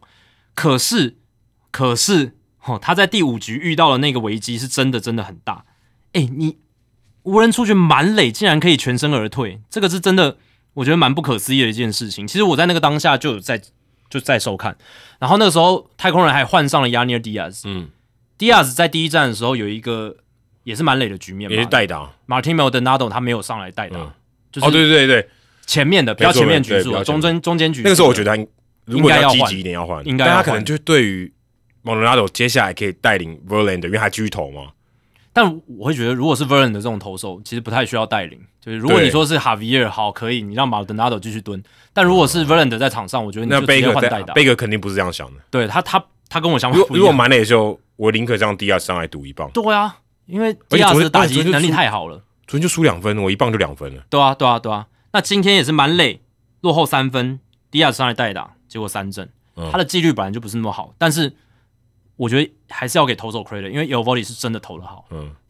外角就是一些引诱球，他执行的到位，然后让 Diaz 挥棒落空三振。哎，今天也是这三人组，哎，Sports，然后 Chapman、Leclerc 跟第一站完全一样。但其实 Chapman 不太不太 OK 啊。对啊，不太 OK。我说他们感觉上 Bruce Bochy 现在只会派这三个人。是啊，因为其实我们从一开始讲到现在，就是游击兵牛棚其实没有那么的好，素质本来就没有那么好。那他现在就只敢派这三个人了。表现那数据好，是因为他真的就是 Sports，然后还有就是 Cody Bradford 在分区系列赛的时候，那真的是那四四局投的太太太精彩。精对，那时候我在播啊，我说他到底什么时候要换，怎么一直让他上来？但其实认真讲啊，游击兵牛棚还是一个他们弱点。如果今天 El v o l y 稍微早一点下去的话，很可能太空人就翻转了。有可能、啊。对我，我觉得这个几率是非常高。，Chapman 今天也被打一支全垒打。对，那是一个外角的滑球被又让 Alvarez 直接轰出去，那个超扯，那个其实严格来讲不算是失投了，但是 Alvarez 实在太强，因为我看 John Smoltz 的分析，其实 Chapman 的两球一内一外都执行在捕手所要的位置，嗯基本上没有偏差，就是 Tucker 强强，就是 Alvarez 太强，那个就是打者打得好，嗯，所以但是 Chapman 他控球还是。就不是那么的稳定了，嗯我必须这样讲。而且 The Kirk 他的控球也不是那么的稳定，嗯也不是很稳定。对他他上次也是被 Eric Hicks 打一个三分炮。对啊，他上来之后前九球有八颗球是坏球，今天啦，对吧、当然，呃，有一个打席是想要比较刻意去闪，就是去去去去闪那个打者这样子，就是所以所以他才会想想要去丢那个保送，对，但是重点是哦，就是要闪那个 Michael Brantley 啦。就是 Michael Brantley 有点太强了，就是 Michael Brantley 他前面打的实在太好，所以他对 Michael Brantley 那个打席在第八局的时候是投的比较闪一点，但其他这个保送，像包含面对 Jose Abreu，还有后面的一些投球，他其实控球我觉得是并没有到非常的精准啦，对啊，但整体游击兵的牛棚是真的没有大家想的那么稳定，对，那这个是一个突破口，但太空人就是没有把 e o v o d y 提前打下来，让他们游击兵的弱点更暴露出来，这个是太空人今天嗯做的比较不好的地方。我倒是觉得游击兵的牛棚其实是做的是做的不错，以他们的实力来讲，我觉得这个是超乎他们的水准。是啊，是啊，是啊，对，是这这这点完全同意啊。但是就是如果他们今天被暴露的更久的话，也许对、啊，就就会爆掉，因为他们就是不够深嘛。然后即便是胜利组的也也很陡啊。对啊，这三个人其实就蛮对啊你说真的上来像这个 Brian Abreu 这样就差很多，差太多了啦没有没有这。种投手，Brian Abreu 比所有游击兵的投手都强，嗯，就是后援投手啦，就是比 Sports 比 leclerk 都高好几个稳档次，定度差太多了。差太多了。那现在游击兵的牛棚里面，真的比较让人放心的，可能就 Sports，就是 Sports 它会是在有危机时刻要拆弹的时候，或者是垒高上有人对，第七局、第六局上来拆的，而且都是领先的时候，他会被派上来。因为现在游击兵只有领先，对他们只有一局落后了，嗯只有一局几乎都是领先。对哦，他们也缔造了好像季后赛前七场比赛，然后什么就是最多领先局数的球队哦，几乎他们对到精英队从头到尾都领先啊。对啊对啊对啊对啊。那好像哦，有一局落后，就那一局落后而已。嗯那今天其实太空人，我觉得打击上面其实没有表现的很差，因为他们也打了三发全垒打、a l v a r e z 双响炮，Bregman 也有全垒打。关键在于什么？六个得点圈的打数全部挂零，然后那个满垒三个出局数全部都没有得分，最伤。满垒的期望值大概两分多嘛，对啊，一分未得啊所。以如果这两分多加上去，今天太空人就赢了。对，所以其实这个一分差的比赛，其实实力上面其实两队是差不多。那今天游击兵就赢在先发投手比较好，就 e v o d y 把 Valdes 碾压过去。Valdes 今天二点二局掉五分，四分自责，对，我投的是有点短了。在这个季后赛，今年太空人跟去年最大的差别就是 Valdes。嗯，其实你说其他，老实讲，我觉得差不了太多，太多当然其实阵容，Verlander 也都差不多老了一岁，嗯可是 Verlander 他投的还是很 OK 嘛，嗯就不会说爆掉还是什么。就是我觉得是 Verlander 该有的水准。对，那哈维尔他在分区系列赛也投的很好，就是有把他滑球投出来，那个速球、去年季后赛也投的很好啊。对啊，也投的很好啊。那关键就在于 Valdez 不一样，嗯，因为 Valdez 他今年真的他的身，其实从例行赛就看得出有来，点开高，他一开始还可以吧，开高走低吧，对，但是他整季数据下来就是就不好看。声卡球的品质出不来，滚地球率下降，嗯，曲球的品质你之前也提到过，嗯其实曲球的三振能力也下降也降，变差。对，也变差，就整体他状况，我觉得就是不是很好了。然后控球就是有点回到呃，他一开始刚开始，他刚开始最大问题是控球，对。控不太进去。就是二零二零二零二一年的那个时候的 Fromber Valdez，就是在季后赛也真的是，尤其是一开赛的情况就不是那么的好，啊，今天还好，今天才一次保送，对，可是但也只有二被打，某种程度上也是因为控球前面可能有球速落后，导致他被打。对，哦。所以我是觉得，嗯，Valdez 他的这个状况哦，有点回到了就是像二零二一年那个时候，嗯，或是二零二零年，嗯。嗯那在这样的情况之下，嗯，他的整个压制力不是那么足够，也让他们在一开始掉那四分就很伤。嗯，对，不然的话，其实这一战我觉得太空人应该要拿下来的几率是蛮高的而且游击兵在客场二连胜，我觉得对太空人来讲太不利了。接下来你要回到，对接下来你要打客场，你哈维尔跟 r k a d y 可以挡得住吗？但今年最有趣的就是太空人在主场打的真的特别烂，嗯，他们今年的主场战绩是三十九胜四十二败，还比还低于五成。低于五成，其实四成八也胜率，然后客场是五十一胜三十败，还蛮悬的、哦，六成三的胜率。所以你看他们这前两战在主场反而反而输掉，但搞不好他们自己还不会太惊慌。嗯，有，但但如果真的要讲主主客场，我还觉得主场优势还是大很多了。嗯，对啊，但今今年就感，因为今天今天 Fox 转播单位就特别把这点拿出来讲，就搞不好其实到了客场，呃，太空人可以把他们实力发挥的更好哦之类的，对啊，因为至少就例行赛打了一整季，他们今年在主场是真的哦，稍微比较落赛一可，能四五月主场打的多一点，没有阿图呗，也哦少了对对对 Alvarez，对对有可能那段时间打的比较差，对对对对对，但你整季下来主场胜率比较低，低于五成是有点差了。而且他们是九十胜的球队，又不是说什么八十四胜，嗯对不对？所以这个确实有点小离谱、小离奇啦，小离奇，呃小离奇很难解释啊。很难解释。对，但呃，这或许可以给太空人球迷一点信心啦。而且我会觉得这前两战其实双方的实力真的很相蛮接近的，蛮接，非常接近。但我越是觉得越接近，我觉得太空人队越不利，因为他应该拿的，哦，对啊，他应该要拿下来。他其实我他第二战应该要拿下来的、啊。对啊，所以他越是这种该拿没拿，两场比赛都没拿下来，我觉得对于太空人队来讲是比较伤了，我觉得是比较伤。对，所以他们现在要做的就是尽量把战线拉长了，就是对啊，尽量不要让游击兵太太快速的就把系列赛告终了。可是接下来面对到第三战，我觉得比较有趣 s h i r z e r 要先发了，对哇，这个变数挺大的。对啊你，说 s h i r z e r 是是健康的 s h i r z e r 吗？而且他续航力能撑多久？，对，是健康，是而且搞不好是 Scherzer 跟 John Gray 双头马车也说不定。也有可能，对对对也有可能 John Gray 投第四场，但这两个风险都有点大。对啊，都从上面名单出来，我觉得对于对于太空来讲，你其实有点又期待又怕受伤害。但我会觉得，我我不知道为什么我自己就对太空人蛮有信心的。第一个就是他们因为这这么多成功的季后赛经验，然后再加上呃，其实他们的打线，我还是觉得没有没有账面上显示的那么烂，就是是啊就是都就那么的不堪呐、因为其实今天也没有到不堪，但是就是今天没有我觉得就是赢嘛该赢啊，对该赢没有赢啊。然后再加上他们接下来 Javier k i l i 其实在上个系列赛都投的蛮好的，嗯，对，都当然面对到的打线不一样，可是双城跟游击兵还是不能比。这两个人都是在季后赛成功经验过，而且近况是好的投手。嗯所以如果太空人能够在客场扳回两胜的话，我觉得二比二啦，就就回归平局，就是就又重新开始，就是打一个三战两胜制的，就就是一个又变回五五波。嗯，对，就真的但只要变得很掉一场就完了。我觉得掉一场就，如果你三三胜一败，然后要到这个再回到太空人，我觉得很会很难打。对啊，而且我觉得 Montgomery 很难一个系列赛两场先发都对太空人投的这么好，我觉得很哦，很难哦。因为我今天我昨天跟你一起播的时候，我就在看 Montgomery 他的投球真的太准了，嗯就是他就是要准啊，对关键时刻没有失投球而，且他他要四种球路都要丢出。对关键时刻真的没有失投球，就是连连那种失投然后被打整打成界外都没有，就是他真的是执行很到位我。觉得只要讲一个数据就好，他三振 hour 三次，对他面对 Albert 的时候，那个尤其第一打是全部都在内角那条线上，嗯，没有偏左，也没有偏右，他就执行力很好，而且他策略对。对，没错没错，我觉得你光讲他三振 hour 三次，我觉得最可以先可以告诉他那天状况有多好。没错，对啊，你要三振 hour 三次，在季后赛，我觉得不是很容易做到的事情。他面对你三次、欸，而且在那个系列赛，就是系列赛第一站是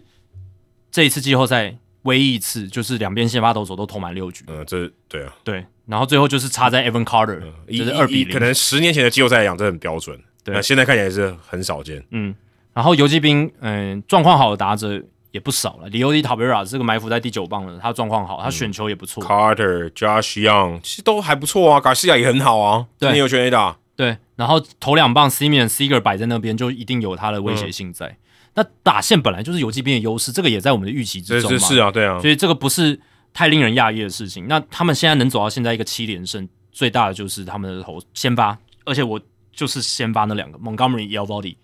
这两个太重要了。你 s h i r z e r 不重要吗？我觉得 s h i r z e r 很重要诶 s h i r z e r 如果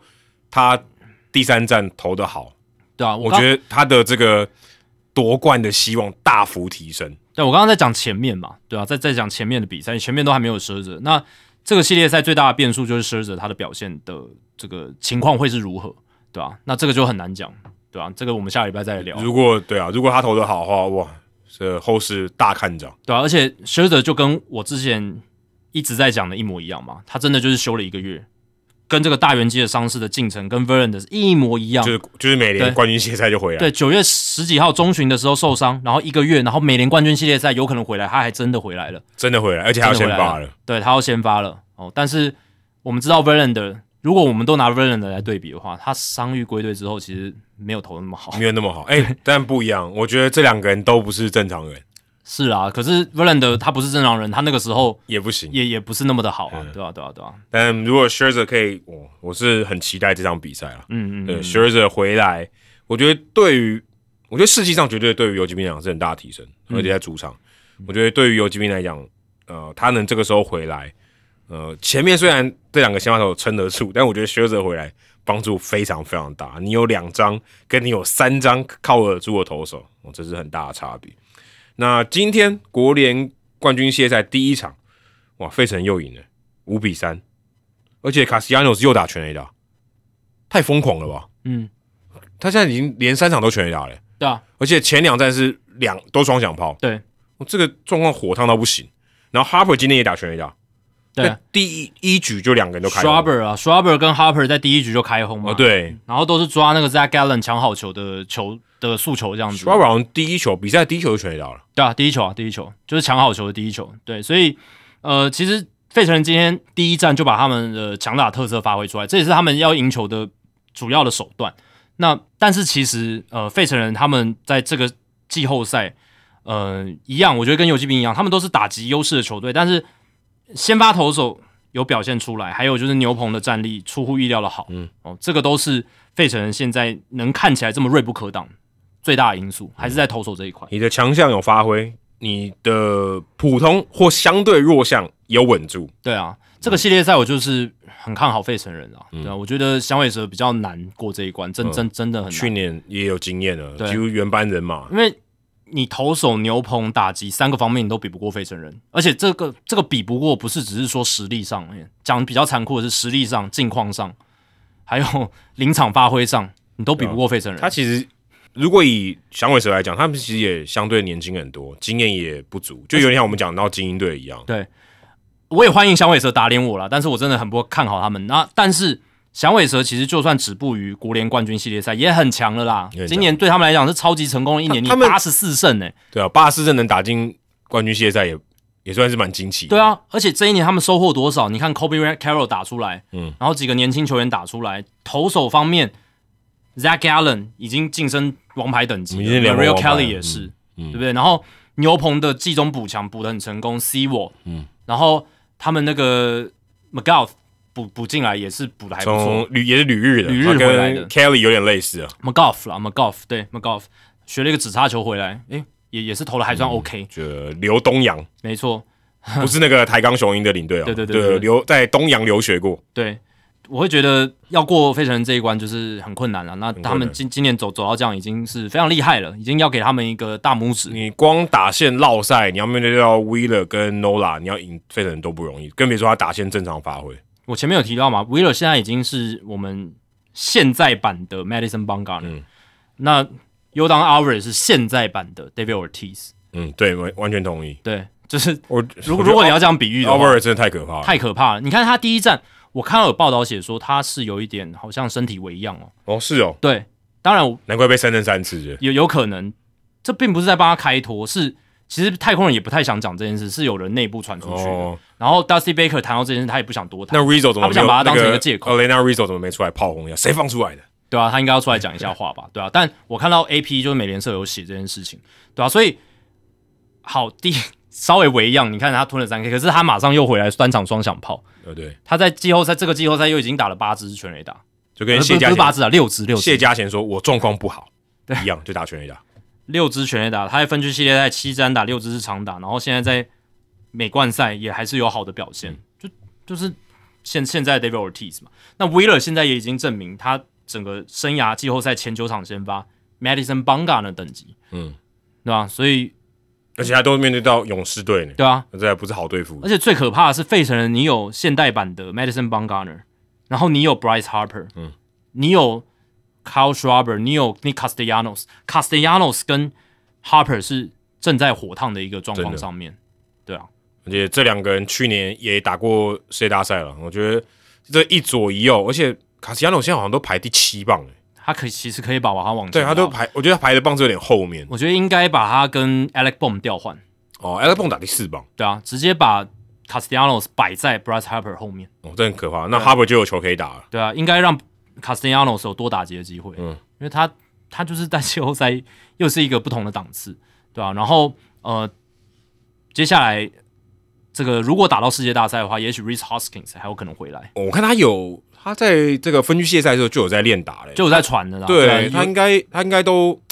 应该很接近的吧？但呃，Rob Thompson 说他回来最多就代打。哦，那至少让他先发，但是代打，但是代打也很好用啊，对，也很猛啊，因为他板凳上你放个右打 Huskins 很可怕哎，因为我们之前有聊过嘛，虽然你会说啊，刚上一归队会不会打击手感不好啊什么的，而且他不是打者嘛，对不对？你你你说休五天都可能影响了，如果不是说那个休息就是反对休息派的话，他休息一年，他休息一年呢？呃，没有一年啊，历日历上没有一年，对一个球季，四月到现在嘛。你看，二零一六年的 Kyle Schwarber，嗯，就是他有在给你说什么？哦，我休息很久，手感找不到，没有啊？他一回来就暴打一阵，睡得很饱，对啊。当然，这个情况可能真的不太一样，可是他也真的是很久没有实战了嘛，对不对？很久，至少这个实战是说在季后赛的实战，对吧？所以我是觉得那真的还好，只是看选手当下的一个反应跟状况。但无论如何，我觉得你能把 Huskins 在板凳上，我不管他的状况是什么。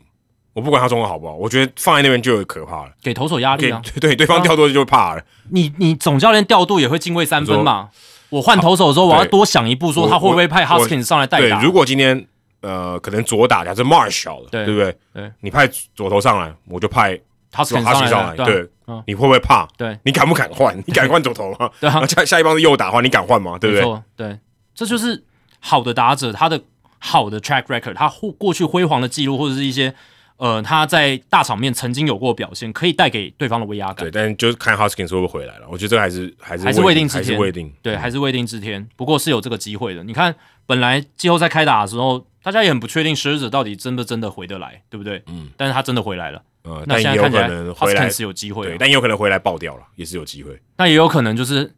费城被淘汰了，根本、嗯根本不用这 Hoskins 这这件事情根本不用谈，对不对？你觉得会有机会 rematch 吗？明年就是今年的跟去年的呃，我在世界大赛，上个礼拜在天母的时候，我有遇到我们的好朋友 Kevin，、嗯哦就是富邦悍将的这个应援团的团员。然后呢，他有问你一样问题吗？他有问我季后赛对我一季后赛一些看法，然后他就有帮我录一段，因为我就说我看好费城人跟太空人进到世界大赛然后响尾蛇没有机会。就 rematch 然后对啊就是我会觉得太空人跟游戏比我更看看好太空人这样子。他要把这段录下来如果我真的被响尾蛇打脸的话他就说他会把这段影片公开出来。放在他的这个 instagram 对对对对对对对就是 kevin 如果你有听到的话你可以把那个影片存好那应该看应该会听到。对对对。反正 你是你是相信 rematch 我相信啊。嗯。我相信因为哦，那现在太空人队在一个零比二的劣势，对，但太空人如果要说哪一支球队最能从劣势走出来去翻转对手的话，那就是太空人。我想不到其他球队。对对对，我跟我对他们信心很高了。当然，当然是绝对有可能被打脸的。就像很多人都看好勇士都被打脸，我觉得被打脸没有什么好，没有什么好那个就是觉觉觉得很丢我。真的觉得，如果你在季后赛开打之前你不看好勇士，你你真的赌徒性格太强了。但嗯、但因为他们对手是费城人嘛，对，可是你还是觉得说勇士是一个阵容相对完整，他们是一个 juggernaut 啊，就是一个很大咖就是的球队。理性上，如果你要安全牌，嗯，你应该会赌勇士，对吧？对，如果保守一点，对，你说对我勇士方方面面看起来都很强，哦，选他合理，但你如果合理的理性判断，其实选费城人也有其道理。也有道理。对，因为他们经验丰富，然后他们的呃先发投手在后期的调整状况好。对，但你想哦，如果今天再看，他就算打赢勇士好，他可能对到道奇，我说最正最正常的情况下，嗯你要他觉得过道奇那关也未必，对吧？呃，是是是你连过两关一二号种子也不容易吧？对啊对啊。但如果费城人过关，然后要对到是道奇的话，我也会看好费城人，因为因为我还因为我一路我坚持我自己的看法，我就是觉得道奇先发投不行，是，就算他压过了呃响尾蛇，我会觉得啊，那是因为响尾蛇他的阵容实力本来就落差就就算是这个相对起来，呃，跟例行赛比，阵容相对残破的道奇，对，那我太空人跟游击兵这个德州内战，我会选太空人，也是因为我看好他的除了阵容的完整，就是方方面面的完整度以外，就是因为他们牛棚就是比较强，嗯，然后我也更看好他们的大赛经验嘛，因为他们这种领导者的球员太多了，然后呃，现在他们大部分伤兵都是已经归位的状况，所以我我的判断也是根据着我看到了一些客观事实，还有我自己的一些分析，这样子，对啊、然后呃，在国联那边，我选费城人也是我刚刚提到的那些那些理由。诶，费城人如果连两年打进世界大赛，Rob Thompson 是不是连续两年都就前两年带兵都打进世界大赛的总教练，应该是唯一一个吧？应该是、哦应该是唯一一个应这很难这超难的头头两年这个头两年真的超难的这个这个真的很难，对吧、这个很不容易啊。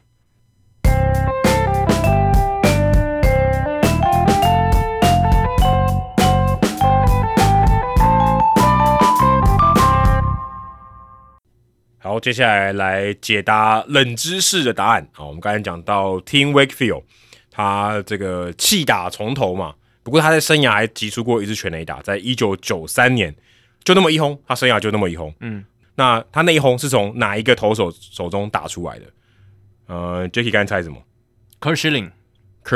嗯，好，但这头我刚才有讲，我我我刚想说我没听过的，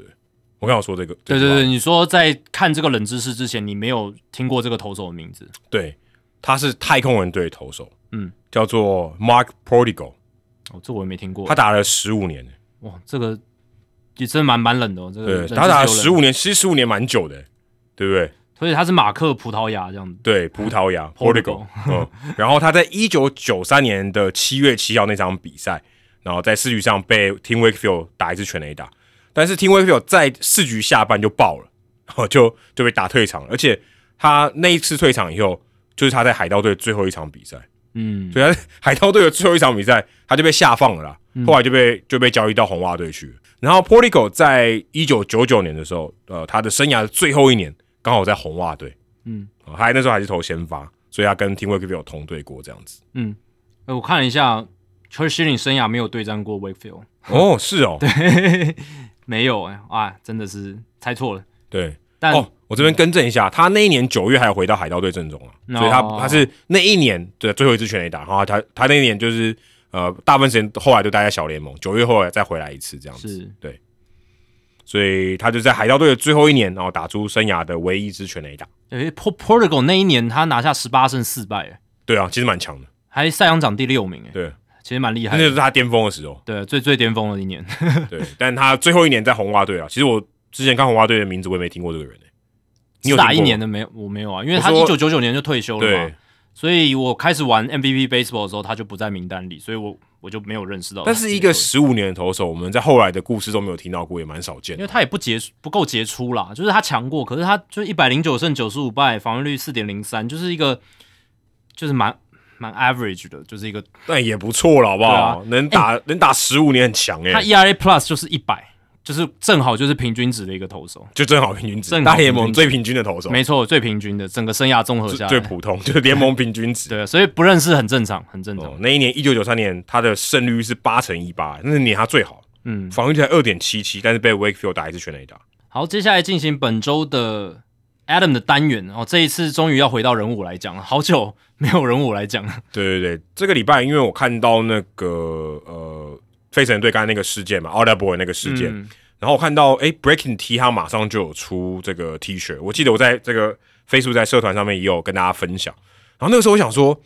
，Breaking T 怎么不是出 Harper 瞪人的那张图片？嗯哦，就是他的设计不是以瞪人的死亡之瞪来作为他的设计的那个图案，他是用那个全垒打的动作来庆祝全垒打的动作来作为图案啊。那后来又看到这个 Athletic 的 Trent Rosecrans 他有一个报道，我就在讲 Breaking T 的一个算在发行这个 T 恤的一个过程，我觉得蛮有趣的，可以跟大家分享一下。那 Breaking T Breaking 就是讲 Breaking News 那个 Breaking 嘛，就是说，哎、并不打破了，就是及时的意思。嗯，即时新闻，所以 Breaking T 它这个名字其实呃，顾名思义就是他在事件发生的当下，他就推出这个设计的 T 恤这样子。那在这篇报道里面，他有提到哦，在这个 Mint 的这个报道，就是 Other Boy 这个报道出来大概一个小时又二十三分钟，我不知道怎么算那么精准啊，一个小时二十三分之后，当时 Breaking T 的这个实习记者在亚利桑那，好在他叫名他的名叫做 Aaron Clark，他在公司的这个 Slack 就是通讯软体上面就提到说，哎、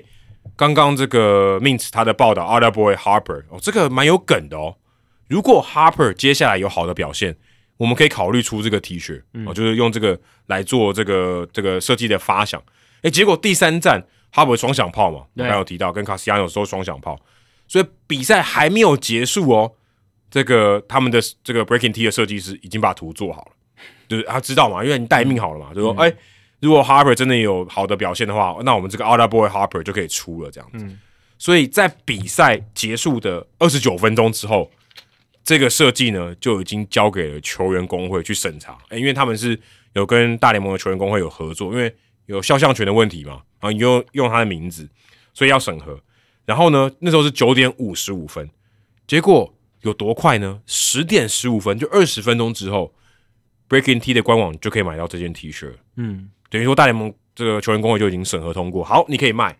但是诶、你已经设计好了，你可以卖了，可是你还没有印嘛，对不对？你还没有印出来，要给大家穿嘛，所以你要想办法说，哎、我赶快赶快印好啊！我在第四站之前，比赛开打之前，大家都可以买得到。我看到别篇的报道提到说，呃，后来因为他这个 T 恤的这个总部哦，在 DC，在 Arlington，所以他并不是在费城的地区，但就有球迷，费城队球迷可能在当地吧，在 DC 当地就去买，十一点，昨天早上十一点就可以买到这件 T 恤。嗯，所以比赛九点五十五分打完，隔天早上十一点就可以买到这件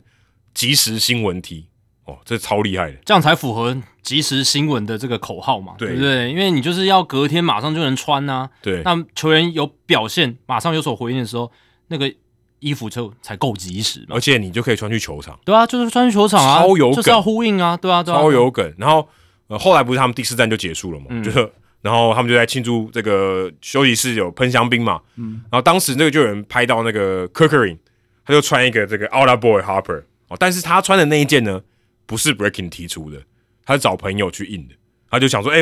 其实这个这个逻辑跟 Breaking T 一样嘛，就是哎、我要在庆祝的时候穿这个调侃一下勇士队嘛，就是 Outer Boy Harper，然后就穿在这边，然后然后后面还写说他不应该听到这句话，就是而且后来补的那一句，嗯，就蛮有趣的，所以 k i r k e r i 他也在这个上面也蛮有梗的这样子。那呃，今天要来介绍一下，简单介绍一下说 Breaking T 呃它的创办的一个过程。其实，在第一百一十八集的时候，我们有介绍过另外一个 T 恤的呃这个品牌 Rotowear 的创办人 Kenneth Cashman 啊、这个很久以前的，我觉得好像没有多久以前才介绍过。Rotowear 也是一个呃做这个就运动的 T 恤这样子，那还有跟呃大联盟有合作，所以他们也出蛮多这种梗 T 的。不过他们跟这个 Breaking T 有点不太一样是，他们没有那么及时啊、他们虽然也是很及时，但并不是说隔天啊，或者是啊、可能一个礼拜之内就会你可以买得到。他们是可能有话题性，但并不是这么快。然后他们也比较多是那种呃比较多呃正面一点的东西啊、不会有这种比较调侃的，所以这是比较不一样的。那在两百二十三集的时候，我们也有介绍过小熊队这个 RBVS Shirts 的创办人 Joe Johnson，那时候我们提到说，诶、他们做的 T 恤都是文字嘛，什么。呃，Phil Starter，然后就是这个 Andrew Chaffin 常常穿的失败的先发投手，因为他是后援投手嘛，又穿 Phil Starter，然后他有出很多这种呃文字 T，然后也在芝加哥蛮受到欢迎的。两百二十三集的时候我们有介绍，所以今天我们要介绍的是 Breaking T 的创办人叫做 Alex Wa- Welsh，那 Welsh 叫做 Alex Welsh，那 Welsh 是在二零一四年的时候创办这个 Breaking T，所以我、也九年了。对，不过他前面三年他其实就是呃就兴趣，就是下班的时候做的一些 side project，所以呃也没有什么通路啊，就在网络上自己开一个商城在那边卖。那他就是在 base 在这个维吉尼亚州的 Arlington，也就算大 DC 啊大华府地区的这个一个城市这样子。其实好像就过一条河吧，就在维吉尼亚州这样。那我记得没有错的话，我在二零一八年还是二零一九年，因为那时候跟着马林鱼队的时候，呃，常常去 National Park 就国民队的主场，我有看过他摆摊呢，就他们就是。他跟国民队有合作，因为地缘关系嘛，奥林匹克在旁边，所以他们有跟他们合作，有出一些呃这个国民队相关的设计的这个 T 恤，所以他就有摆在球场内，在这个球场商店外面有摆摊。然后现在其实在，呃球国民队的这个主场的球队的商店也可以买到 Breaking T 的东西，所以如果有一些国民队可能呃对应的话题哦，可能就会可能就会有在球场里面就可以买到这些很及时的 T 恤。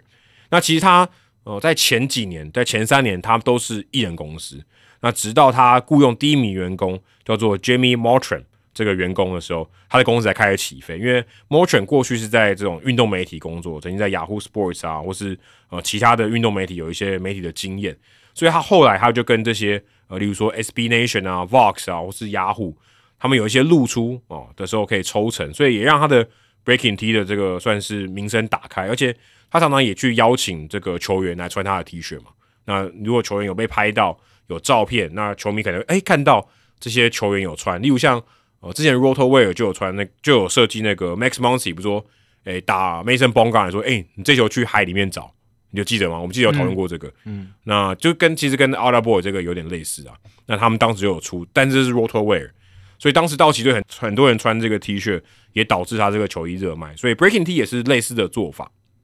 那我后来看到，因为刚刚有提到说他们的实习生其实是在亚利桑那嘛，所以他们大部分的这些员工或是合作的 partner 啊、合作的一些厂商或是兼职的人，大部分都是这种 freelancer，嗯，就他并不是养了一大堆员工，所以他们的这个算是蛮有弹性的。那我看了一下，查他们的这个财务报表，他们在二零一八年，我看到有报道写说，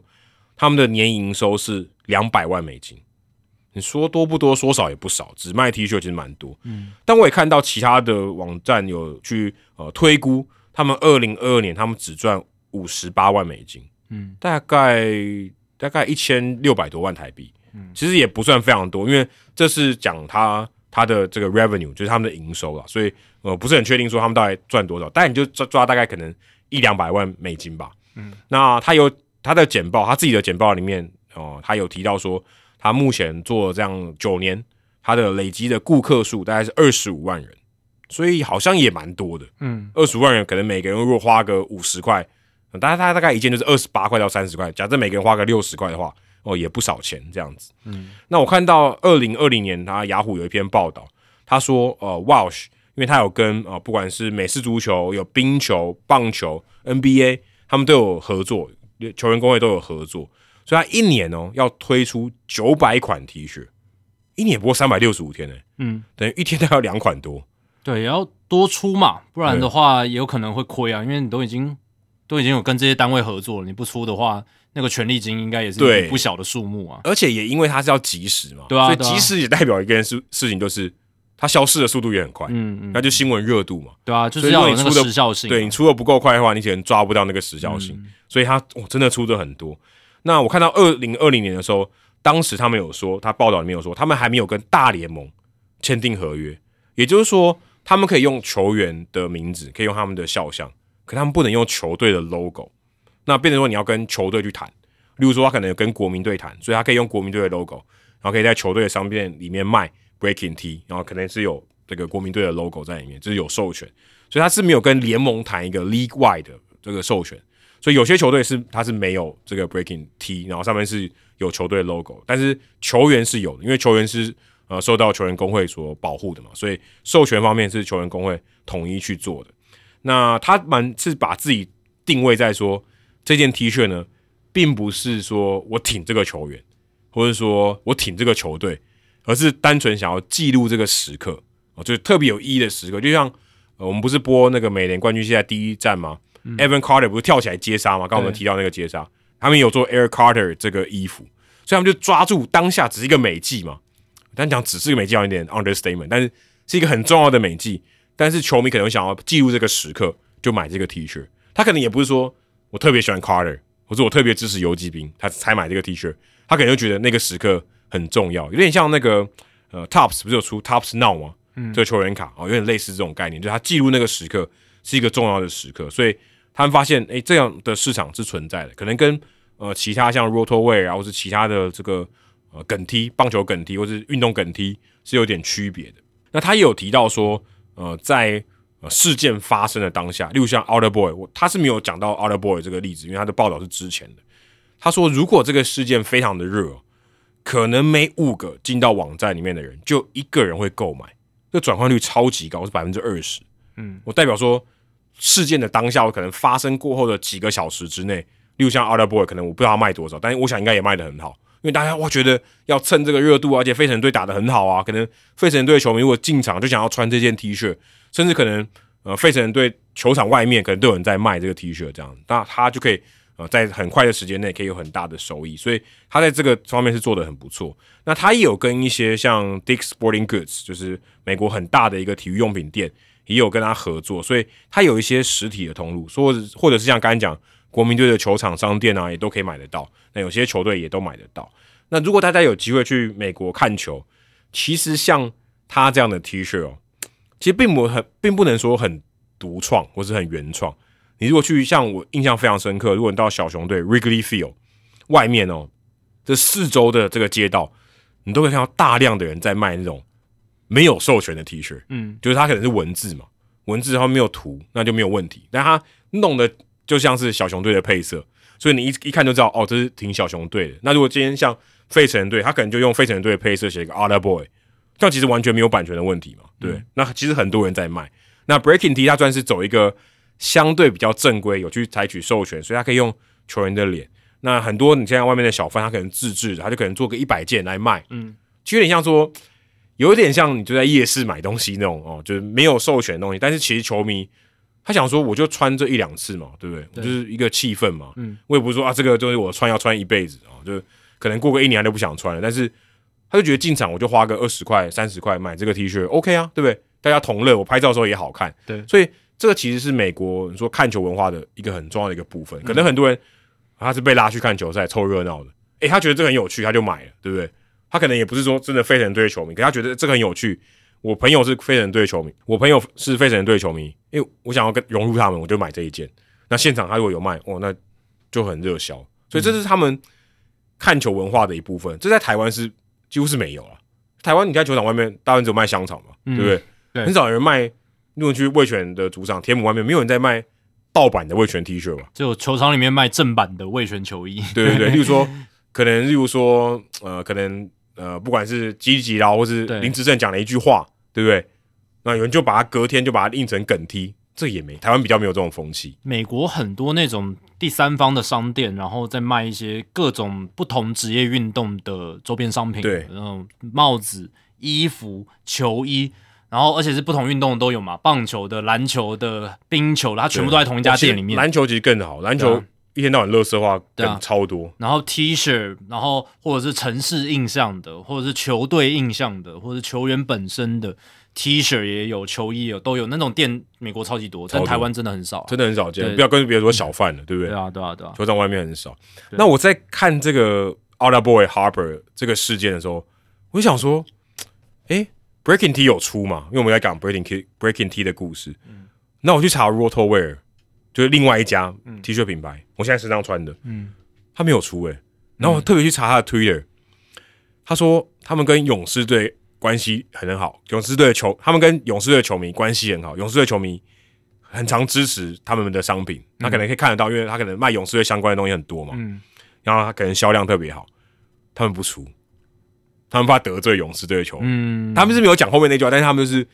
他们尊重勇士队球迷的感受，对啊，他就不敢卖，有有 OK 啊，有 OK 啊，看他们重视什么嘛，他经营那块市场，他觉得那块市场很重要，不要去惹怒他们，也是合理的决策了。我觉得对啊，也蛮有趣哦。其实成衣厂商也是有立场的，当然了，有些也蛮好玩的。而且你刚才讲到那个授权的部分，我今年年中有注意到一则新闻，就是大联盟在六月一号的时候发一个声明，就是他们跟球员工会的 MLB Players Incorporated，就是呃这个公司呢，就是专门负责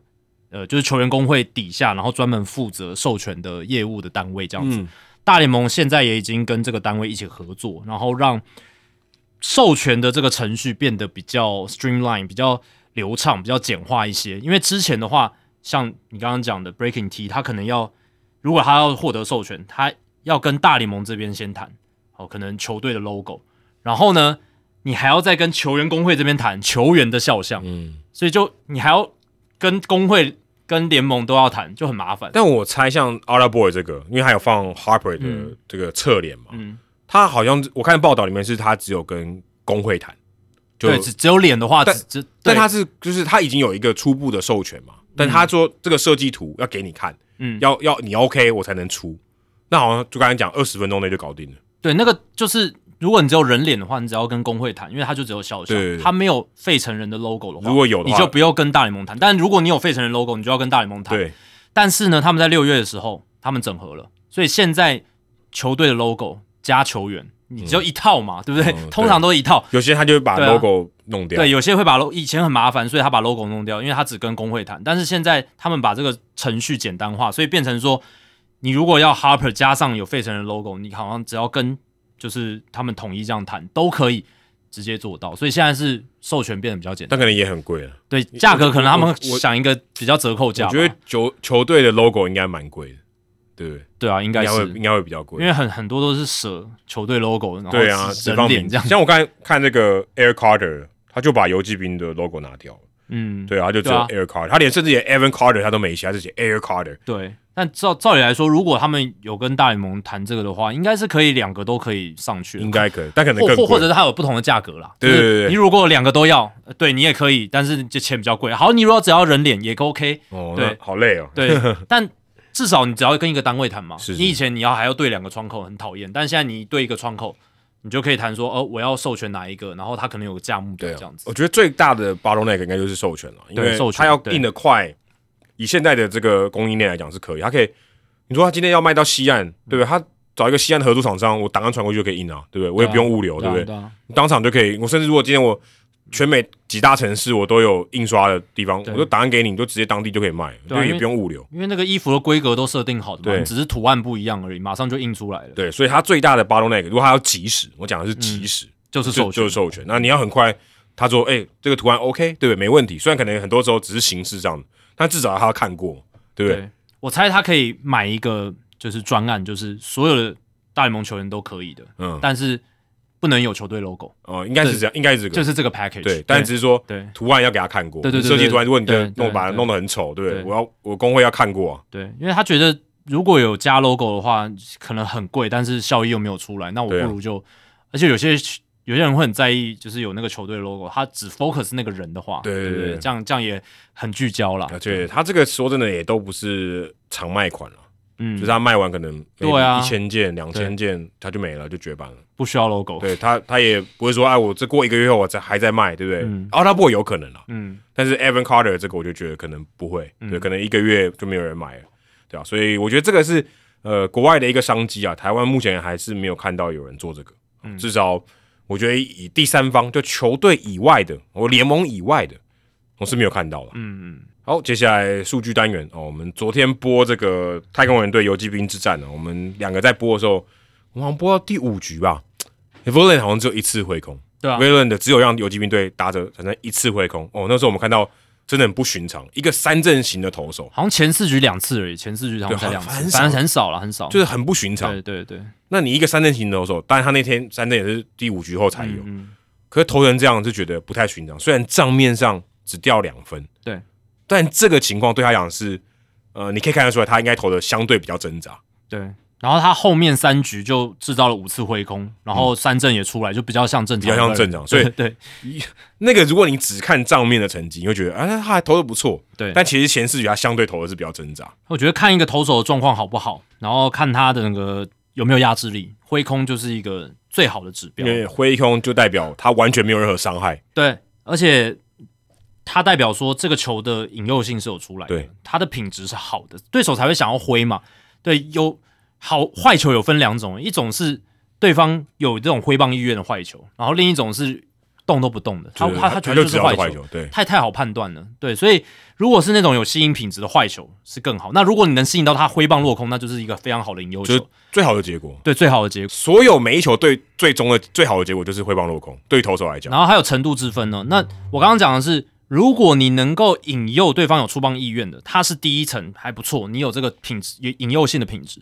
再来是，如果他出棒之后还能挥空的话，代表你的球有品质以外，球位也很强，你的滑球够犀利或够快，你速球够快，不只是是有视觉上窜的上，不只是有视觉上窜的违禁，对，所以呃，如果你能真的达到挥空这件事情的话，代表你球的品质有投出来，控球进垒点也不错，而且有球威哦，这都是非常重要的元素。身为投手的话，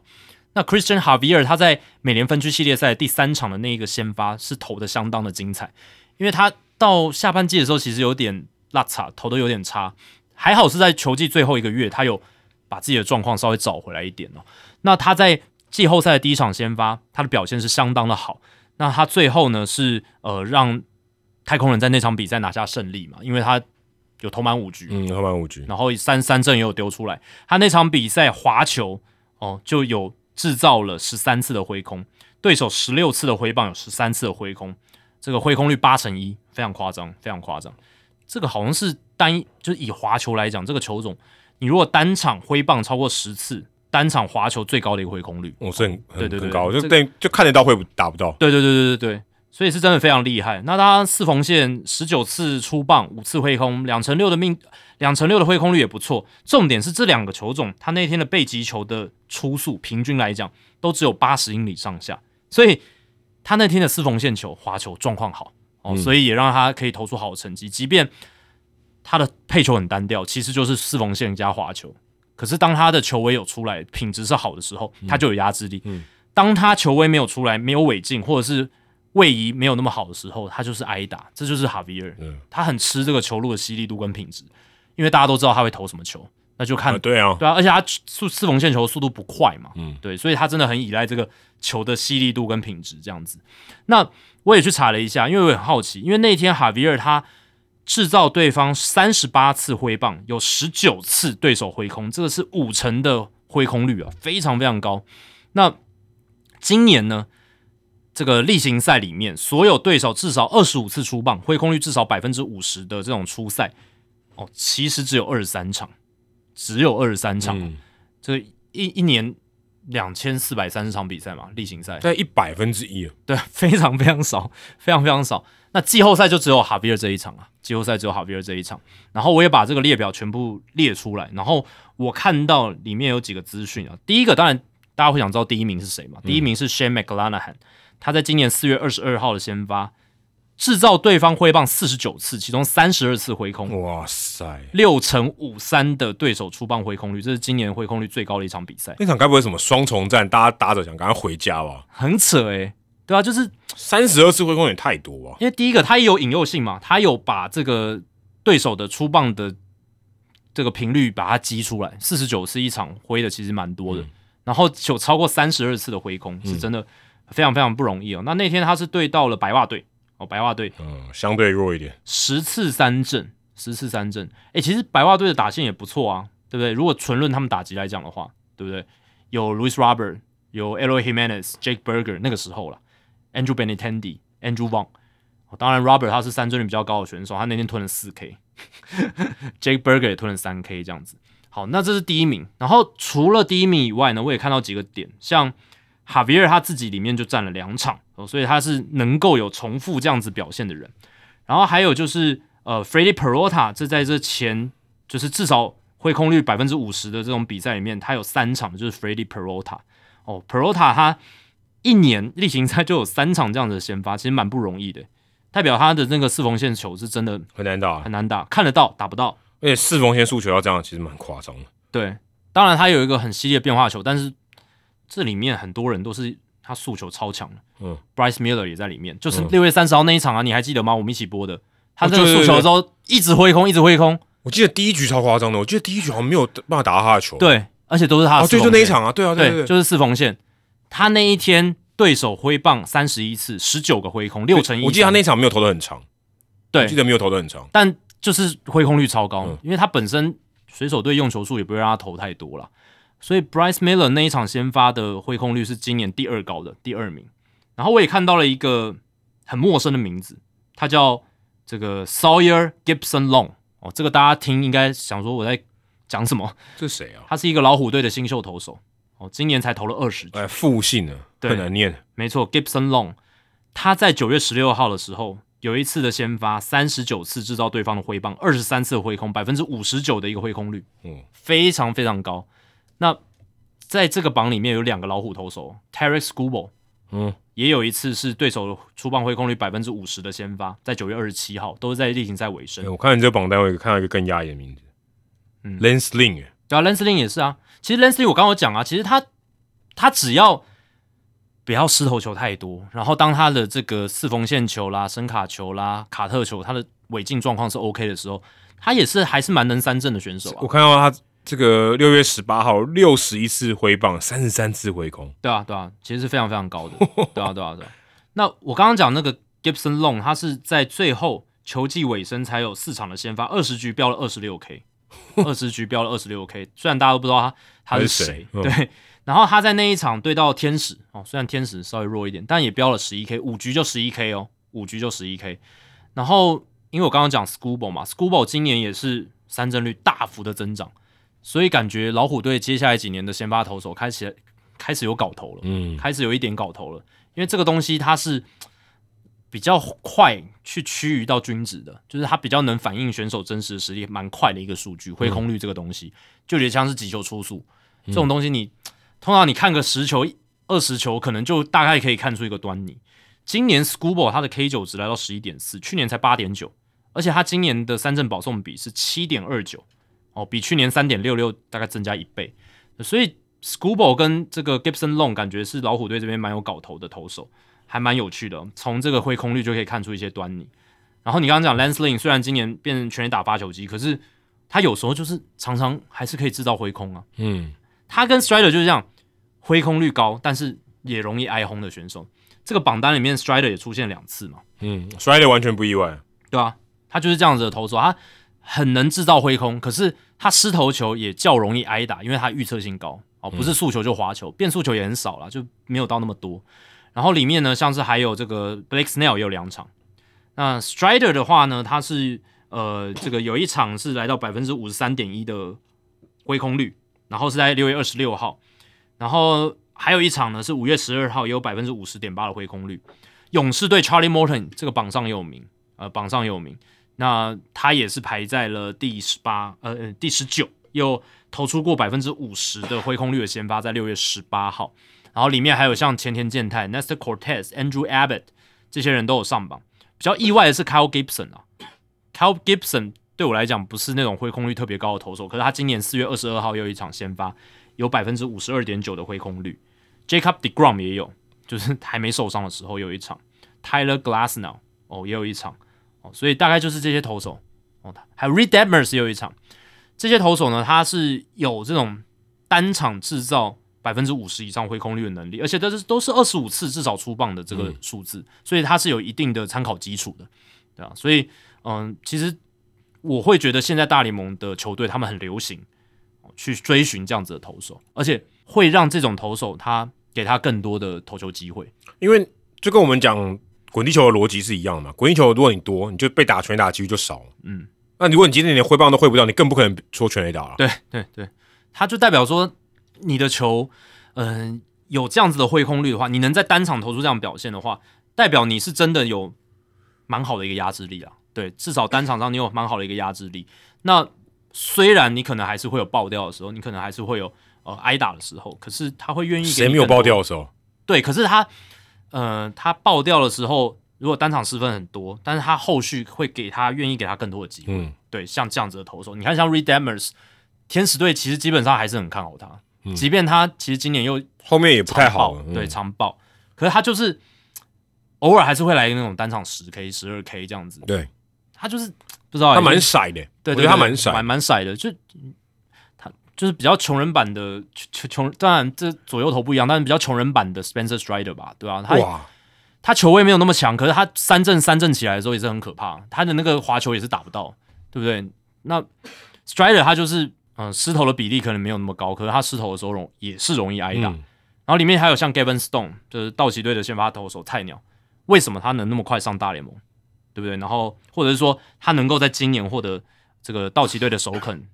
其实也是这样嘛，就是他们都是呃在这种制造挥空能力上蛮好的投手，那球队也会给他们比较多的机会。好，以上就是《Hito 大联盟》第三百四十三集的全部内容。如果大家喜欢我们节目的话，请千万记得不要推荐给你的朋友，因为这样做的话，你很快就会变成朋友里面最懂大联盟的那个人了。你朋友没有听到《Hito 大联盟》，大联盟的知识就会越来越跟不上你。假如你有任何棒球的相关的问题，我们的听众信箱随时欢迎来信，你可以在节目叙述和我们的官网 Hito MLB.com 上面找到。还有，别忘记到 Apple Podcast、Spotify 给我们五星评价和留言回馈，让我们能够做得更好，也让还没有听过《Hito 大联盟》的朋友可以更快的认识我们。如果你写的不错的话，我们也会在节目。开头念出来，分享给大家哦。今天节目就到这里，谢谢大家，拜拜，拜拜。